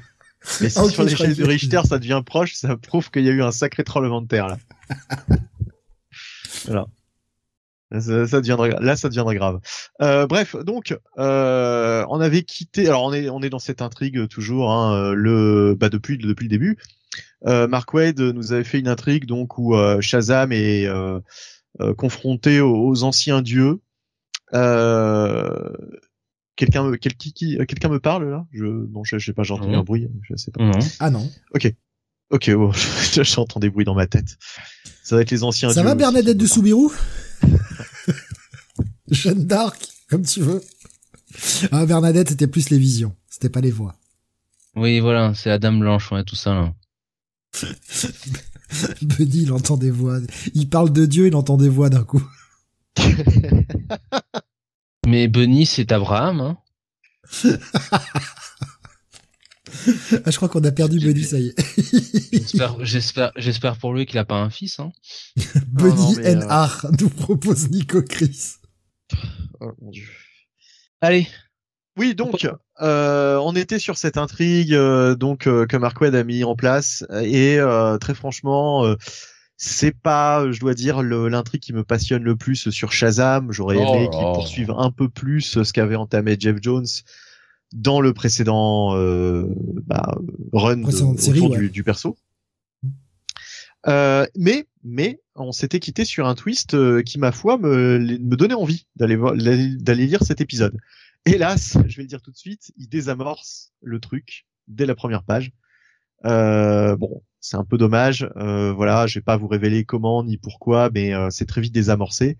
Euh, c'était une direction qui, m'avait surpris et qui était euh, qui aurait pu être très intéressante et bon bah, finalement finalement c'était histoire de nous faire un cliff de nous faire un peu saliver de nous hyper pour cet épisode mais mais en fait non bon donc ça va être l'affrontement final entre entre Shazam et ses dieux. Euh, il va avoir l'aide de quelques alliés. Euh, voilà, je vous laisse découvrir ça. Euh, va y avoir une nouvelle équipe, on va dire, qui va qui va se former, hein, voilà, tout simplement.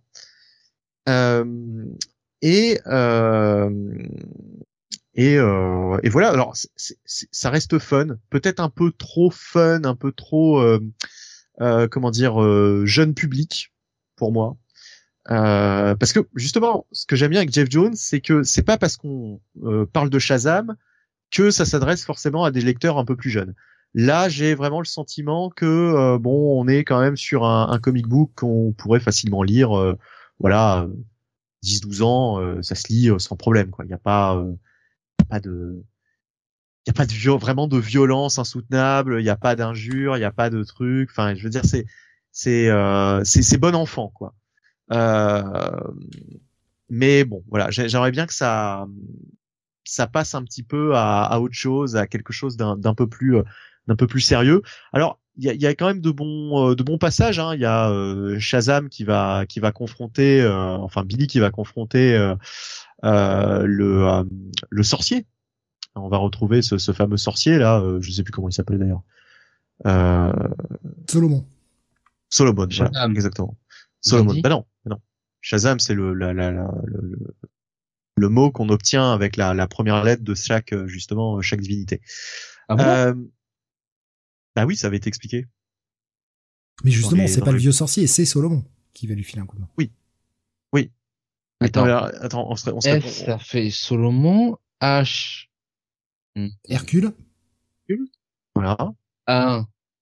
Euh, Achille. Achille? Non, attends. Z. Z. Zeus? Ah ouais? Ah merde, j'ai pas compris. Ah oui, mais ça avait été expliqué, euh, je crois, dans l'un des premiers épisodes de, de, de Mark Wade. Ou bien alors peut-être avant. Non, mais ça a toujours été.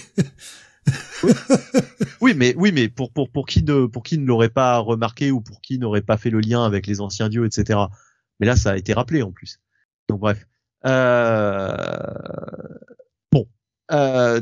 Toujours est-il que euh, voilà, on est euh, on est euh, on est toujours dans un dans un dans une écriture de, de Mark Wade assez assez fun, voilà, assez assez fraîche, assez fun. Euh, donc il y a il y a des bons passages. J'ai bien aimé ce, cette confrontation avec Zolomon, avec un Shazam qui parle vraiment à la John Cena. Hein, voilà, un dialogue, euh, une bonne promo de John Cena dans ce dans ce Shazam. Euh, et puis bah c'est Salomon, hein, bien sûr, hein, c'est pas Zolomon. Hein.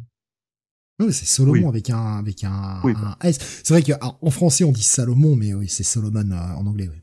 Solomon, ouais. le Z, c'est pour le Zeus. Voilà. Bah désolé, euh, moi je, moi c'est Salomon comme dans, comme dans Rabbi Jacob. Hein. Voilà. Euh, donc, donc, donc, donc, euh, on a surtout cette, euh, ce, cette, comment dire, ce cliff hein, qui nous amène au, prochain arc avec le retour d'un certain personnage. Voilà, je vais pas dire qui. Euh, bon, c'est sympathique. C'est, c'est pas désagréable à lire. C'est voilà, c'est une lecture, mais il manque toujours ce petit truc en plus qui fait que je vais, euh, que pour moi ça va devenir un incontournable. Là, pour le moment, c'est pas un incontournable. C'est vraiment une série que je lis euh, parce que j'ai, j'ai, j'ai, j'ai, le, comment dire, j'ai pas grand chose à, en à lire d'autre, mais euh, franchement, il y aurait euh, 10 sorties qui m'intéresseraient ce mois-ci, enfin cette semaine. Je serais pas forcément allé lire Shazam, quoi. Et j'irais pas forcément lire les, les, les prochains si euh, il y avait, euh, si, si jamais il y a beaucoup de sorties, quoi. Voilà, c'est voilà, je, je, préfère ce qu'il fait, euh, par exemple sur Walt's Finest, quoi, qui est d'ailleurs un peu plus, je trouve dans, dans le ton beaucoup plus adulte, beaucoup plus, je sais pas, beaucoup plus, ouais euh, ça, ça, me parle beaucoup plus euh, ce que fait euh, Mark Waid sur Wall Finest que sur que sur Shazam pour l'instant. Voilà, je reste toujours un peu sur ma fin. Bon, euh, qu'en avez-vous pensé du coup? Vas-y, Jonathan. Alors déjà, il faut le noter parce que ça dénote un peu dans cette soirée excellente partie graphique de Dan Mora. Oui, oui. Qui fait, voilà, ça fait plaisir quand même de voir des, des, comics bien dessinés parce que j'avoue que depuis le début de la soirée, je commençais un peu à désespérer. Ah bah, dans Batman, quand même. C'est vrai. Genre, euh, Mais c'est vrai que cette semaine, on n'a pas été méga à la fête, hein, quand même. Hein, franchement. Euh. Non. Non, non, non. Mais c'était surtout chez Marvel, hein, les comics dégueulasses, hein, ou les comics assez, assez bancals, quoi, au niveau des, euh, au niveau du dessin. Ouais, ouais, ouais, ouais. ouais. Donc, un peu comme toi, hein, Benny, un peu déçu du, du début de l'épisode, avec cette résolution un peu, un peu simple. Bon, alors évidemment que ça, quelque part, il pouvait pas en être autrement. Mais euh, j'avoue que le petit twist de, de du numéro précédent, euh, ouais, ça, ça a ramené un peu de sel euh, au récit. Donc, bah oui. bon, c'est, c'est, ah, c'est dommage, c'est dommage. Bon. après, non, moi, l'épisode, j'ai quand même plutôt apprécié. Euh, je trouve que c'est plutôt euh, plutôt une bonne conclusion. J'aime bien euh, l'intervention un petit peu de la de la Marvel Family qui qui vient qui vient été qui vient tout ça. Moi, c'est quand même les les les, les dieux là hein, qui qui rigolent comme des comme des dieux moi qui me qui me fait toujours autant rire. voilà, j'ai envie de rigoler avec eux là, tu vois, avec ces couillons. Donc donc voilà. c'est vrai quand même que bon, on peut regretter que la, résolution soit entre guillemets aussi simple. Euh, mais euh, mais bon après euh, je trouve quand même que ça finit plutôt bien plutôt bien cette cet arc. Et puis bon bah, il y a ce qui s'annonce dans le prochain épisode. Moi moi j'avoue hein, j'aime assez quand même hein, j'aime bien j'aime bien cette série je trouve ça bouge bien. C'est sûr que oui oui c'est pas on va dire c'est pas l'exploration un petit peu du lore comme pouvait le faire euh, l'ami euh, Jeff Jones. Ça c'est vrai. Mais bon je trouve quand même que ce concept un petit peu des, des dieux qui qui essayent de reprendre la main sur le capitaine n'est-ce pas? Euh, je sais pas c'était plutôt c'était plutôt bien vu. Bon voilà. Je laisse la parole Steve. Bah écoute autant l'épisode dernier moi j'avais bah, j'avais mis le fait que je m'emmerdais beaucoup il y avait un peu trop d'humour euh, bas étage et, que bah ouais je trouvais pas ça franchement je, vraiment le 5 m'avait déçu quoi. Je, m'étais fait chier et euh, j'aimais pas du tout le ton quoi. Bah là ça reprend mieux et euh, je, comprends votre votre déception un petit peu sur le fait que le twist du 5 est assez vite expédié. Et je suis assez d'accord avec vous en fait là-dessus. Euh, c'est vrai que ça posait une situation ça aurait été intéressant. Mais là où Mark Wade est bon, c'est que il a effectivement expédié ce twist quasiment tout de suite, page 2, voire page 3 max, et il te donne une véritable justification de pourquoi on n'a pas eu ce twist auquel on pensait. C'est-à-dire que c'est vraiment pas genre euh, ah mais non il faut qu'ils restent tous ensemble, il n'y a pas de dissension dans la famille. Non, il y a vraiment une véritable explication de pourquoi et de, de qui explique aussi toutes ces machinations qu'il y a depuis le départ. Donc le, le twist qui, qui revient à la normale, ça sort pas de nulle part, quoi. Et ça, je, trouve ça plutôt appréciable. Le, la nouvelle équipe, moi, ça m'a fait marrer. Euh, c'est cool aussi d'avoir enfin une utilité un peu pour euh, pour les gamins. Ça m'a fait plaisir de les voir. Surtout comme ça, c'était euh, mignon, un peu concon, mais ça restait ça restait cool. Et malgré tout, ça réutilise un peu une partie de ce qu'a fait Jeff Jones. Donc je peux que dire c'est bien. Voilà. C'est vrai. Donc de ce côté-là, voilà, ça me fait plaisir. Le la solution finale, euh, sans mauvais jeu de mots, euh, qui est euh, avec Zolomon. Le, on va dire le la, la résolution de cet arc est plutôt pas mal et euh, et surtout les conséquences que ça va apporter par la suite. Eh ben écoute, j'ai envie d'aller voir. J'ai envie d'aller voir parce que il va y avoir euh, une dissension encore plus forte et je vais m'arrêter là. Je vais pas dire sur quoi, sur qui, comment. Mais il me tarde de voir ça, donc ce qui pose là, qui va servir de résolution de cet arc, mais qui aura des conséquences pour la suite, il me tarde de voir ces conséquences. Euh, et de voir comment elles vont euh, comment elles vont s'agencer avec le reste du récit. Et puis bon, le cliffhanger, rigolo. Rigolo. On verra. Ah, moi, j'aurais pas dit rigolo, j'aurais dit un peu, un peu, Ouais, rigolo, ça dépend pour un qui peu, là. un peu trop classique. euh, ça m'a fait penser à ce qu'on voit euh, sur euh, Green Lantern, quoi, par exemple, en ce moment. Quoi. Je me dis bon, bah, voilà, quoi. on repart, au, on repart au- aux valeurs sûres, mais euh, voilà, quoi. C'est, c'est, c'est du déjà vu, quoi. Bon. Le seul problème, c'est que où ça se place, et surtout quand ça se place, puisque ce n'est pas cohérent avec un event en cours. C'est dommage. Gangs War Bah, oui, bien c'est sûr. ça. c'est exactement ça. J'imagine la Marvel Family se partager les quartiers de New York, tu sais. Euh, Bah écoute, euh, ça serait pas mal, hein. T'attends pas un petit team-up là entre Freddy et Spider-Man là? Ouais, où il lui dirait que même avec des béquilles, il est plus rapide que lui et qu'il est meilleur, un meilleur Spider-Man que lui. Non, vraiment, euh, je j'ai vraiment préféré cet épisode 6 euh, à l'épisode 5 qui m'avait vraiment laissé de marbre. Donc, euh, je, ouais, non, moi, je, je vais être sur un bon petit bail. Cet épisode, j'ai vraiment apprécié. Ouais, je mets un bail, ouais. Allez, un cheeky de plus. Ok. Oh oui, t'as moins aimé, mais ça va quand même. Enfin, c'est pas. Je m'attendais Oui, à ce que tu mettes un check-it, pas- voire peut-être un check-it moins, tu vois. Non, non, un cheeky de plus, voilà, c'est, c'est, bon, c'est correct, quoi. J'ai pas passé un mauvais moment de lecture. On approche euh, doucement de la fin, il nous reste encore quatre titres, et euh, Jonath, tu vas nous parler du Daredevil numéro 4. Quel cover dégueulasse par contre, aïe aïe aïe, hein. putain de John Romita, hein. oh là là. Putain, je me souviens plus. Non mais Ouais, je comprends pas pourquoi. Je, je comprends pas pourquoi on l'utilise. Ah mec. oui, oui, oui. Oh. Oui, bah, c'est vrai qu'elle est pas, elle est pas très re- heureuse, regarde le bras de Daredevil, regarde son pied, enfin, t- oh là là, ça n'a pas de sens, putain. Mais là, c'est pire que Liefeld, hein, niveau proportion, hein, à force. Ah ouais, non mais euh, franchement. Et Bullseye, il a pris de la prot, hein, je te le dis. Hein. Oh, c'est l'armure. Ouais. Ça, Daredevil, il fait, euh, il fait gringaler quoi à côté. Bon, enfin bref. C'est Voilà. Daredepuck, en fait. Non, puis c'est quoi ces épaules là de Bullseye là? Enfin ouais, rien ne va, franchement. Non, les bras Daredevil sont plus, les bras de Daredevil sont plus grands que ses jambes, putain. Non, ce qui est bien, c'est la main. La main de Bullseye, là, la main gauche de Bullseye, elle est pas mal. Ouais. Ouais. J'en suis là. Ouais. ouais.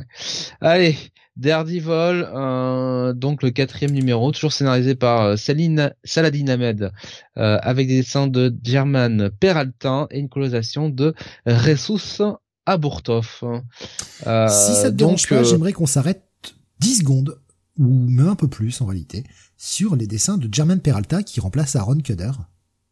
bah, très bien, Mais- ah, meilleur. Mais, mais, mais gardez cet auteur. Gardez-le Ah comme de dessinateur régulier. Je trouve l'épisode superbe. Je l'ai vraiment trouvé magnifique. Alors, J'irai pas jusqu'à magnifique, mais clairement il y a un, il y a un step-up euh, sur euh, sur la partie graphique. Bah, il y a surtout un style qui, qui, qui, a- qui, comment dire, qui correspond bien à Daredevil, quoi. Ah ouais, ça fonctionne du feu de Dieu. J'ai vraiment aimé. L'ambiance, euh, l'ambiance urbaine, euh, les, les, les teintes un peu sombres, etc. Euh, non, c'est, franchement, c'est, J'ai adoré un- la partie graphique, j'ai adoré le jeu de reflets qu'il y a tout au long de l'épisode, parce qu'il y a un véritable jeu de reflets tout au long de l'épisode. Que ce soit il dans donne de la matière aussi des- au costume, je trouve. Ouais. Et, euh, et il te place aussi des petits trucs vraiment dans le fond qui resservent un petit peu plus loin et tout. Non, non, vraiment, je et, et, et même les, les scènes d'action sont ultra dynamiques. Ah bon, moi, gardez-le comme auteur, euh, comme dessinateur principal par pitié. Enfin, j'ai vraiment adoré. Graphiquement, j'ai adoré. Je, je voulais Euh. qu'on s'arrête un petit peu dessus euh, avant de passer euh, au scénar, évidemment. Mais l'autre, il avait quand même mieux réussi ta tête sur le corps d'Electra, quand même. On y reviendra. Voilà, sympa. Euh... Toujours. Toujours, c'est cadeau, c'est gratuit. Ah ouais, ouais, moi je je serais pas inquiet hein, si je t'avais euh, euh, si tu savais que tu m'offrais des cadeaux à Noël, hein, je je me méfierais pas du tout. Donc Oh, non, voilà. j'en offre pas, t'as de la chance. Oh, bah, c'est encore mieux. Euh, non mais rien que des chocolats, hein, je, je te jure, je, je les ferai manger. je- je les- Je les garde pour moi, je les bouffe, les chocolats. Qu'est-ce que tu Mais mon chéri, euh, tous piqués avec une petite dose de GHB pour profiter de toi, Jonathan. Merde. J'ai pas besoin de ça. Hein. ouais, ouais, ouais. ouais. Jonathan, Euh, c'est ce qu'ils ont. Hein. Ah, Jonathan. Oui, oui, oui, oui, oui. Tu sais que les gens vont vraiment finir par croire qu'on qu'on se fait des choses, hein. euh, Bah, ils auraient toi, raison, en même temps, on n'aime pas mentir. hein, dans Pourquoi, cette pourquoi le croire? On Pourquoi le croire? On se fait des choses. oui, oui, oui. J'ai un peu mal là du coup là. peu, tripotis. Ah, ça te, ça te rappelle des souvenirs. Ouais, ça fait un peu mal les premières fois, mais bon, après. euh, oui. C'est surtout la première fois. On est un peu, on a un peu pris le cours quand même, hein, voilà. On va le dire comme ça. Donc Daredevil, effectivement, bah lui passe à tabac euh, les membres de ce nouveau gang, hein, le gang du Hit, n'est-ce pas? Parce que il veut trouver euh, la trace de, de leur chef. Euh, voilà, il veut, il veut savoir ce qui se passe. Euh, et, euh, et donc ça nous donne euh, bah, euh, un gros passage à tabac parce que oui, euh, il sait depuis l'épisode précédent que c'est un peu Bullseye qui dirige euh, dirige tout ça et il connaît euh, le tempérament de Bullseye. Il sait que c'est un assassin, l'assassin le plus dangereux. Euh, et on va suivre surtout derrière Matt qui va avoir un, entretien avec Ben Urich. Et souvenez-vous que je ne sais plus si c'est dans le 2 ou le 3, euh, on avait un Ben Urich euh, un petit peu, euh, comment dire, qui avait euh, mis sa, sa déontologie de côté euh, Oh. et qui, euh, ouais, euh, travaillait c'est-à-dire pour, pour CNews, quoi, c'est tout. Oui, euh, il il faisait quand même passer J. Jonah Jameson pour un journaliste d'investigation. Euh, donc c'était quand même assez étrange. Euh, euh, Robbie Robertson hein, était lui aussi euh, assez choqué. Euh, et Ben Urich lui avait dit clairement, bon écoute, si t'es pas content, tu prends la porte. Hein. Voilà. Donc euh, vraiment un Ben Urich, euh, voilà, un peu un peu vindicatif. Et donc Ah, euh, C'était Jameson, Jameson, Jamesonisé. Ouais, Jamesonisé, ouais, c'est ça. Ouais, oui, euh, euh, B- Jameson n'aurait pas dit ça à Robbie. Hein. Voilà, il, il est quand même ami avec Robbie. Voilà, c'est une serpillière, mais bon, serpillière ami. Donc Matt euh, rencontre Ben. Voilà, ils sont. euh, voilà, ben la- l'amène dans son bureau. Euh, alors Ben se sert le café, mais ne le sert pas à Matt. Hein. Donc déjà Bah, ça, ça il- peut être. Si, euh, si, il lui a demandé, euh, et Matt a dit non, je veux rien. Il lui Il devait propose. savoir que, il devait savoir que le café était, était frelaté.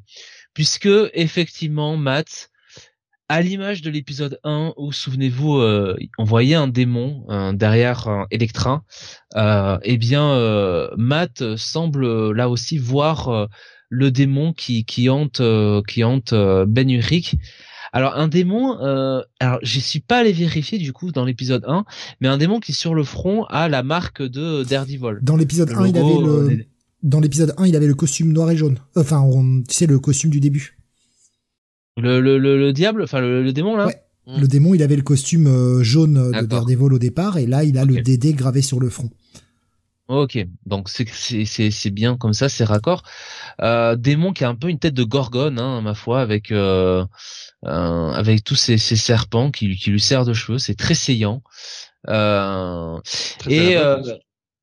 Oui oui oui et euh, et surtout surtout qui est cohérent euh, bon, avec euh, avec euh, le côté euh, jalousie, envie, puisque c'est le démon de la jalousie. ah tu crois que c'est le démon de la jalousie là? Ah, bah, c'est c'est dit, oui. C'est c'est dit noir sur Ah blanc. oui, oui. Et Ah, euh, oui, je sais c'est pas, c'est- c'est très co- euh, très cohérent avec bah, le, le jardin d'Éden où euh, le, le, le serpent fait naître un peu cette jalousie de pourquoi il n'aurait pas le droit à manger la pomme, tu vois. Enfin, il y a, il y a tout ce, il y a toute cette symbolique là qui qui est pas laissée totalement au hasard. Joli design, je Alors, trouve, pour le perso. Oui, oui, c'est bien réussi, euh, euh, effectivement.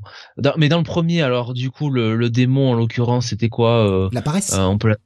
la paresse, bien sûr, la paresse. Et donc, Steve s'attendrait quand même à, à confirmer euh, ton euh, ta ta théorie des Ah, ça, ça, ça. Ah bah ça, la, ça Ah bah, Ah, confirme totalement.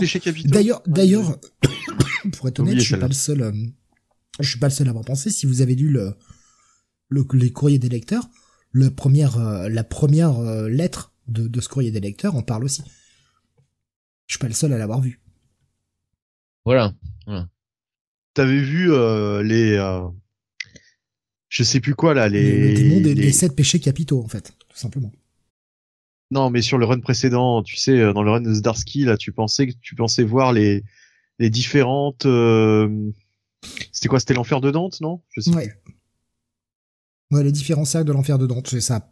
Ouais, mais c'était pas le même auteur. Hein. C'était un auteur, euh, un auteur Oui, obscur mais là. C'était Daredevil, à c'est mon pour ça que je dis ça. qu'à mon avis, on retrouvera pas sur une grosse série de sitôt. Ça n'a pas Euh, été donc- complètement, complètement, complètement ça, même si ça se termine en enfer, mais... Donc euh, voilà, donc Daredevil quitte le bureau de le bureau de, de Ben en sachant qu'il y a quelque chose de bizarre qui se passe. Il repart euh, donc du côté d'Hell's Kitchen pour passer à tabac tous les méchants qui lui tombent dessus pour euh, en savoir plus sur le plan de euh, de Bullseye et surtout bah il va être rappelé parce que bah il y a l'une de ses euh, de ses élèves enfin plutôt l'une de- des enfants dont il s'occupe à euh, à ça alors je sais pas comment le qualifier son orphelinat sa mission euh, qui bah en gros euh, eh bien a volé a volé des bonbons. Voilà. Donc Matt vient vient la récupérer vient vient l'engoler. Et puis il part à l'action pour figurez-vous eh bien euh, sauver euh, sauver le nouveau Kingpin Butch. Euh, puisque bah euh, le plan de Bullseye c'est tout simplement d'utiliser Hit euh, pour euh, faire la peau euh, au nouveau Kingpin au à Butch. Et donc euh, Matt euh, bien euh, va aller euh, voilà essayer de essayer de, de sauver Butch il va avoir une confrontation avec le le avec Bullseye euh, et euh, je vais pas je vais pas vous en dire beaucoup plus euh, on aura une dernière partie euh, euh, bah, qui vient quand même euh, là aussi confirmer certaines des hypothèses qu'on avait vis-à-vis de la nouvelle orientation du personnage. Donc voilà, je vais vous laisser, je vais laisser la parole, chers amis. Pour ma part, c'est la partie dont je suis le moins fan. Euh, c'est presque un espèce de nouveau pouvoir qu'a Daredevil et... Ah, ah. Ah non, c'est quand même en raccord avec, euh, C'est avec raccord. sa condition. C'est- c'est- on est d'accord, c'est totalement raccord, mais euh, Alors, c'est un poil facile. Tu vois, le cette partie-là, c'est euh, clac clac deux pages. Tu vois, Euh, il y avait eu beaucoup plus de galères face à Sloth. Donc euh, bon, c'est un peu ce qui m'embête. J'ai envie de dire, mais euh, ça c'est la partie que j'ai le moins préférée. Moi, je le dis tout de suite, c'est mon coup de cœur de la semaine. Vraiment, j'ai adoré l'épisode, euh, d'autant plus que la dernière page combinée à la première phrase du courrier des lecteurs me fait dire que ah est-ce que est-ce qu'il n'y a pas un mort? Ah bah euh, oui, bah la dernière page, euh, la manière dont c'est dont c'est dessiné euh, rappelle euh, rappelle une page iconique. Oui, ça c'est certain. Je pense que c'est euh, putassier. Je, je Ah ben, là non. là par contre j'aimerais que ça le soit j'aimerais que ça le soit Oh non, je, je, je suis je suis persuadé que c'est putassier. ouais. Franchement, euh, l'épisode 4, il va pas se terminer là-dessus, quoi. Tu vois, c'est pas. euh, Ce Je serait suis un même pas épisode. sûr- Je suis même pas sûr que c'est ce qu'il veut. Moi, j'ai juste l'impression qu'il récupère le corps et puis voilà le, le mec au sol et puis voilà. Enfin, j'ai pas l'impression qu'on qu'on cherche. Non, mais un- il joue là-dessus. Non, mais clairement, le, le dessinateur Oui. et l'auteur, de toute façon, il a dû lui donner les directives, euh, joue là-dessus.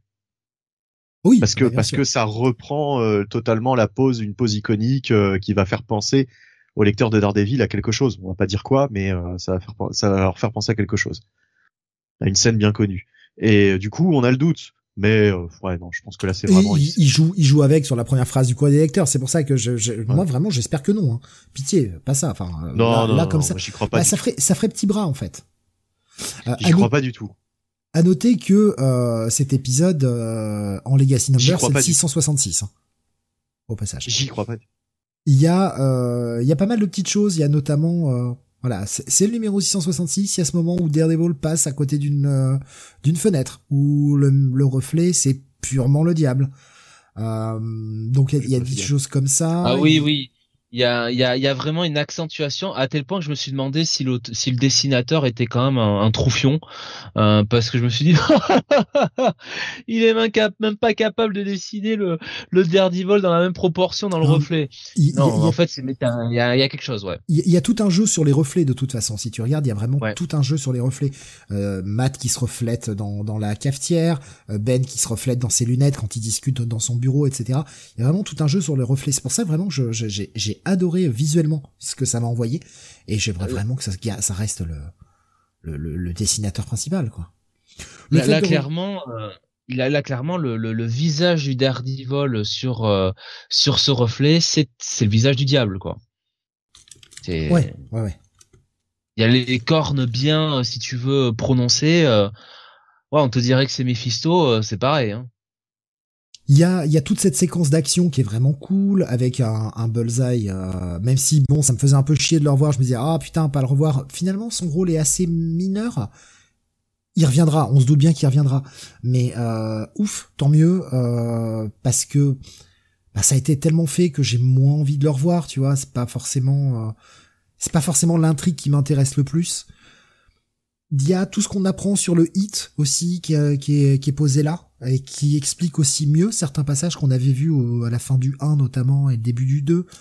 Il y a, y a, des petites choses qui sont placées. Non, vraiment, je trouvais l'épisode euh, vraiment bien rempli. Je trouve ça super cool. Qu'est-ce que t'en as pensé, Benny, de ce quatrième? Bah, J'ai trouvé ça efficace. J'ai trouvé ça... J'ai trouvé ça bon.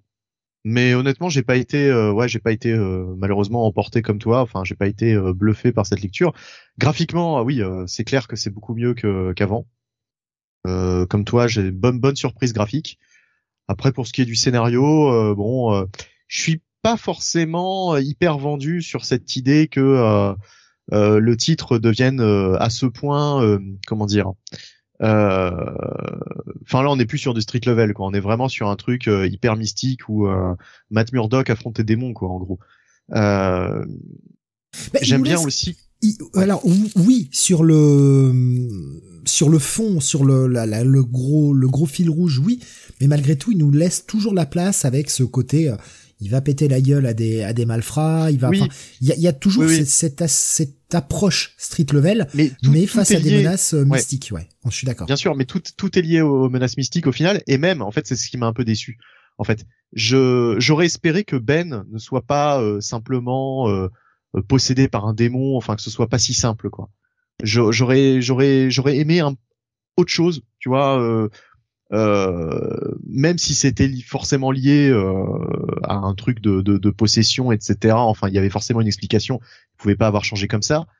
J'ai été un peu déçu de la, la facilité, quoi, tu vois, de, de, de, de ce twist, parce que franchement, le twist euh, était vachement euh, bon. Il y a deux numéros de ça, tu sais, quand on apprenait que c'était Ben qui avait traché le, le, le, prêtre, enfin ah, pour, pour, moi, c'était déjà visible dans le numéro précédent. Hein. Oui, oui, mais euh, mais euh, mais voilà enfin tu vois c'est c'est la direction que que prend ce titre résolument qui est de, de rester sur un truc euh, euh vraiment avec des menaces euh, des menaces d'ordre mystique et beaucoup moins ancré on va dire dans le dans la comment dire dans le dans le réel?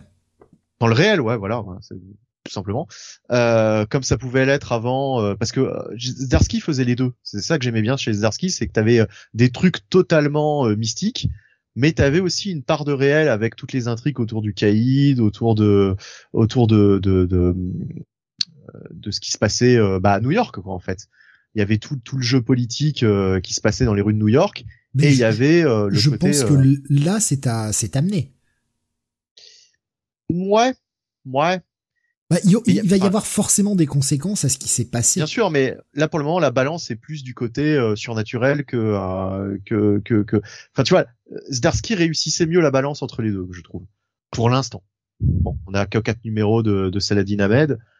Alors encore une fois, hein, c'est c'est correct. Hein, J'ai passé un bon moment de lecture, mais voilà, c'est c'est je je, je je je sais pas si je suis euh, tellement fan en fait de de ce type de choses sur Daredevil. En tout cas, euh, j'espère qu'il y aura pas que ça euh, sur 20 numéros. Quoi. Ce sera pas vraiment à fond dans le mystique euh, tout le temps. Ouais, tu veux qu'on explore un peu la destinée aussi. La Destiny. Mystique, Destiny. Oh putain, oh là là, oh là là, là, pff, oh. Eh ouais, ouais. écoute. Mais quel Bah, génie Pour, un pour poète. moi, euh, Bah, pour tu moi, sais, euh, toi, hein, je me regarde dans la glace et euh, je me dis, pas mal. Pour moi, clairement, alors je, je vois, je, je vais, même s'il avait mis en spoiler, euh, je, je vais le prendre parce que on l'a déjà plus ou moins révélé. Euh, Graf nous disait déception que la résolution avec Ben se fasse un peu vite pour moi. C'est vrai que ça aurait été bien que ça dure un petit peu plus, mais euh, bah il y en a sept à passer, hein, des péchés capitaux. On en est qu'au deuxième, donc il faut qu'il avance un peu malgré tout. Ouais, mais alors Euh, du coup, euh, tu vois, si c'est ça à chaque fois, euh, on va se douter que tous les tous les petits mystères, ça va être lié à l'un des des sept péchés, quoi. Oui, mais reste à voir quel péché et surtout qui envoie ça en fait, parce que là pour le Ouais. moment on a ce mystère qui est posé, mais euh, pour quelle raison? Pour quelle raison? Et pour quelle raison tous ces personnages, euh, enfin tous ces tous ces péchés euh, faits euh, chair, ont soit le costume de Daredevil ou son symbole Enfin voilà. Pourquoi sont-ils son reflet? Euh, Qui les a mis là? Est-ce que c'est un test de Dieu pour euh, voir s'il mérite sa nouvelle vie ou pas? Tu vois, il y a, pas mal de, questions qui restent en suspens. De toute façon, clairement, euh, Foggy va être sera sera un- un- quelqu'un qui va être possédé. Je vois pas comment il pourra en autrement. On a eu Electra, on a Ben Urich, on a que des mecs qui sont proches de, de Dédé. Donc oui, je pense que Foggy et Foggy, je serais pas, je serais pas surpris que ce soit l'avarice. Et, et le Kingpin, vous pensez que ça va être quoi, lui? Les Mais varices. tu vois, moi je vois bien, je vois bien Butch, La se- gourmandise. la gourmandise totalement. Ah, soit il nous ramène le Kingpin Oui, classique, c'est bon ça. soit il nous fait de Butch euh, un mec qui se met à manger pour ressembler à son père, tu vois, avec la gourmandise.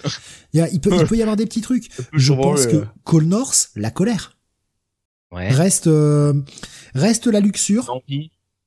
La luxure, Euh, on verra qui qui sera la luxure. ouais. Il a déjà utilisé Electra. ressuscité, tu sais. Typhoid Marie, là. Ah, la luxure. Kirsten, Kirsten, la luxure euh, nous propose Graf. Eh, pas Oh con. non. Typhoid Marie, la luxure. Oui, mais Typhoïde, elle est quand même mariée avec le Kingpin, donc euh, puis bah pour le moment avec Ah, les événements ouais. de Folovix et compagnie, c'est difficile de la ramener quoi. Bah, elle a le temps de revenir. Karen hein, sais. parce qu'elle était euh, elle était prostituée, mais euh, de toute façon elle est surtout morte. Donc euh, Bah oui, Mais- oui. Fall, Fall of X, Tu vois c'est bientôt fini. ouais. Euh, la luxure, je le verrai pas pour euh, Typhoïde, je verrai plus la jalousie pour Typhoïde. La jalousie pour Typhoid. Bah oui, elle qui est amoureuse de Matt. Ouais, elle, ouais. elle ouais, qui est ouais. amoureuse de Matt et qui euh, qui pète les plombs parce que euh, bah justement tu peux le lier avec la luxure ou tu mets la luxure sur bah, sur Kirsten et Typhoïde qui veut la buter. euh, je sais pas, tu tu peux arriver à écrire des trucs, mais il en reste encore quelques uns quand même et euh, L'envie. Bah, l'envie, euh, euh, ouais, l'envie, je sais pas, hein, je sais pas trop. Bah, euh, l'envie, la jalousie, c'est la même chose. Remarque, non, ben non, la Ah, jalousie, je suis con. La jalousie, c'était, euh, c'était Ben, donc euh, la jalousie, c'est mort. Euh, bah, il reste, euh, il reste l'orgueil après. Il reste l'orgueil. Ah, bah, l'orgue- l'orgueil, c'est Foggy, hein. Moi, ou je verrais plus l'avarice. Ouais, l'orgueil, je verrais bien l'orgueil sur Matt, en fait.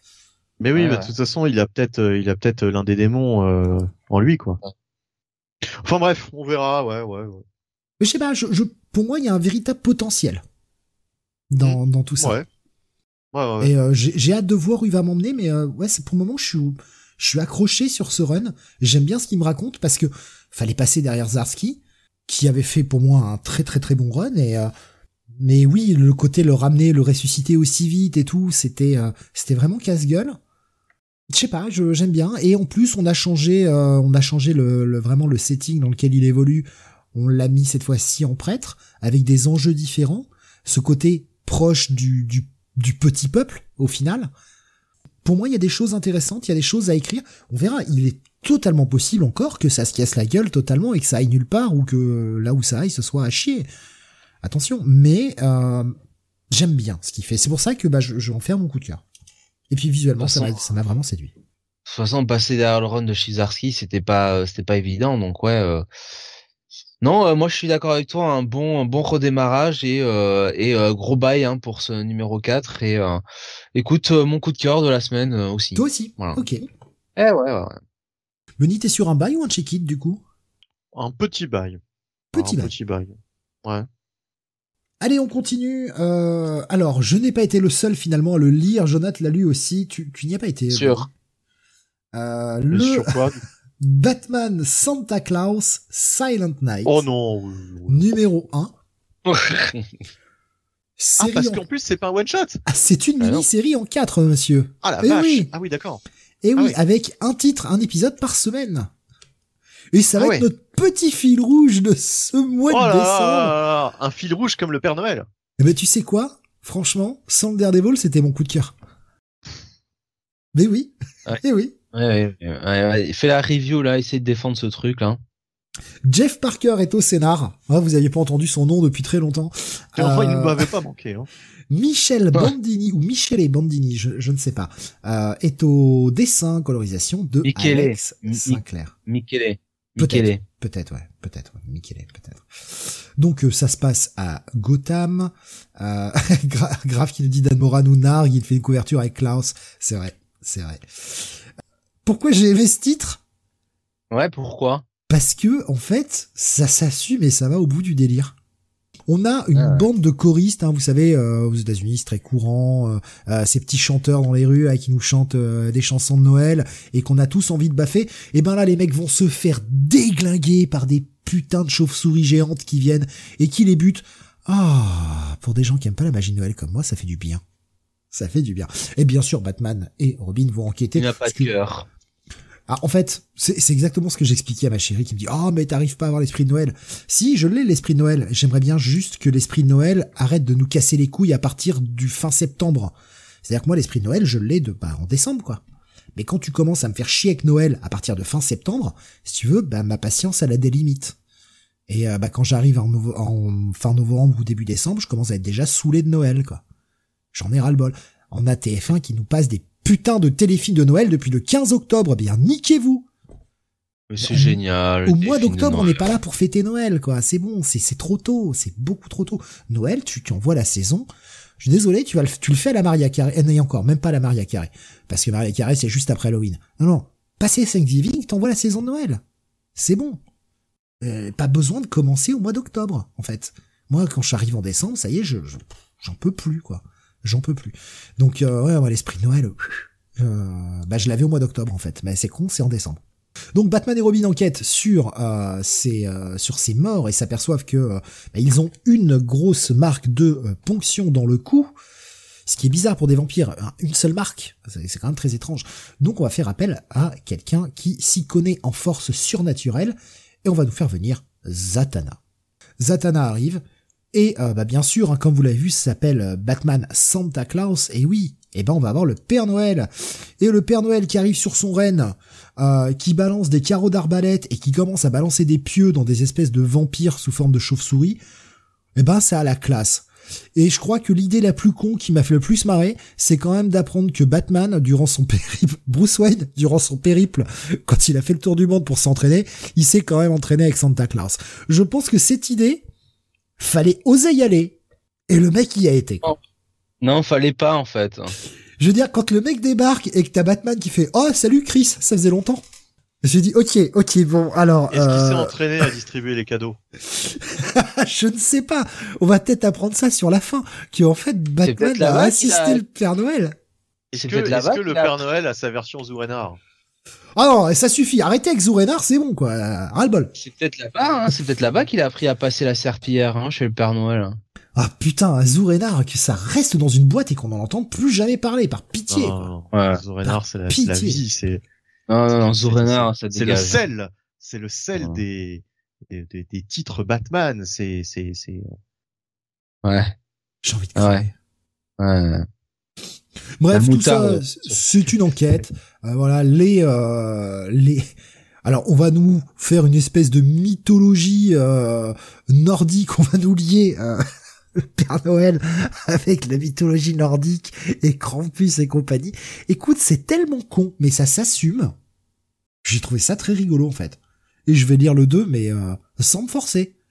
C'est du Batman un peu fun, sans être de la blagounette à toutes les pages. C'est du Batman un peu fun. Et moi, ça me fait du bien, à côté de l'espèce d'immense merde que nous écrit Chibzarski. Donc oui, oui, ça a failli être mon coup de cœur. allons allons allons. Non, mais là, les bras m'en tombent. Hein. Ah bah, euh, mais moi, je relis ça tous les jours face au 140, hein. J'ai passé Ah un ouais, meilleur moment. Ah ouais. Mais vas-y, Jonathan, vas-y, euh, sur, euh, sur Ah ce que t'as pensé mais- de ce numéro. Ouais, ouais, ouais. Bah écoute, euh, c'est c'est c'est à l'image de ce que Jason Aaron a fait dans l'espace quoi. Enfin c'est euh, c'est du oui si tu veux c'est sympathique hein, c'est drôle hein, ça s'assume hein. Mais bon euh, c'est très con quoi. Voilà. Et bah franchement euh, Batman et, Père Noël contre des vampires, c'est déjà l'idée, fallait y aller, fallait fallait oser la proposer celle-ci. Hein. Oh mais euh, c'est c'est euh, c'est con, c'est c'est en plus c'est chiant à lire quoi quand même. Ah, tu trouves euh, Moi, j'ai pas trouvé, par contre. Enfin, honnêtement, c'est fluide. Ouais, Ok, Nightwing, Barbara qui font coucou, voilà. Mais bon, moi, tous les passages avec le, Père Noël qui explique euh, qu'est-ce qui s'est passé, tout ça, là. Non, moi, j'avoue, hein, je me suis, euh, je me suis emmerdé, quoi, à lire ça. Hein. Je me suis vraiment emmerdé et et, et honnêtement, non, je suis pas. Ouais, moi, je suis pas, je suis pas dans le délire, quoi. Je suis pas dans le délire pour pour ce truc-là, quoi. Voilà. Mais je, je comprends, c'est juste le, le, côté gros délire en fait. Et encore une fois, c'est euh, c'est du Batman, euh, c'est du Batman fun. J'en ai marre de ce Batman qui se prend constamment au sérieux et qui veut euh, c'est qui veut réinventer la roue, mais qui réinvente surtout la merde et la chiasse. Ouais. C'est aussi con que Batman et versus Joker. Enfin, et force, on marre de réinventer la chiasse. Hein. c'est aussi con que Batman et Joker d'être les duos quoi. Enfin voilà, c'est un truc dans l'espace. Enfin. Euh, alors franchement, euh, je préfère de très loin l'idée de Batman et du Père Noël qui font un tandem que de Batman et Joker qui font un tandem. Hein. Oui, oui, à la limite, oui, à la limite, t'as raison là-dessus. Je te suis. Mais là, on est, on est clairement, on est clairement sur un Elseworld. On, on, est clairement sur un Elseworld. Euh, c'est, euh, c'est, c'est purement d'Elseworld. C'est absolument pas en continuité ce truc-là. Et puis euh, il y a quand même tout ce passif euh, de euh, bah, des, différents épisodes de Noël qu'on avait dans les années 60, 70 et même un peu 80 où on avait que ce soit Superman, Batman ou Wonder Woman qui rencontrait qui rentrait qui rencontrait le Père Noël. Donc on est dans cette espèce de vieille tradition. Ils sont assumés, ils ont fait un truc fun. Tu vois, c'est pour moi ça s'assume autant que s'assumer un produit comme Jurassic League, si tu veux. Ça a pas vocation d'être d'être le comique de l'année. C'est juste euh, voilà pour euh, pour finir l'année, un petit truc un peu fun, un peu rigolo qui euh, qui va pas non plus dans la blague à outrance. Donc moi c'est ce qui m'a plu. Voilà. Mais après, euh, je vais être honnête, c'est un check it plus. Hein, c'est pas un bail, hein, faut pas déconner non plus. Check it moins pour moi. Check it moins. Ah, euh, Nico Chris qui nous a partagé les variantes, elles sont classe hein, les variantes. Euh, notamment là cette celle où Père Noël a la gueule ensanglantée là, elle est, elle est superbe. Et euh, après, le, Père Noël qui se fait plaisir avec Zatanna sur ses genoux. Il s'emmerde pas, le Père Noël, quand même. Bon, Zatanna, elle a pas l'air... Euh...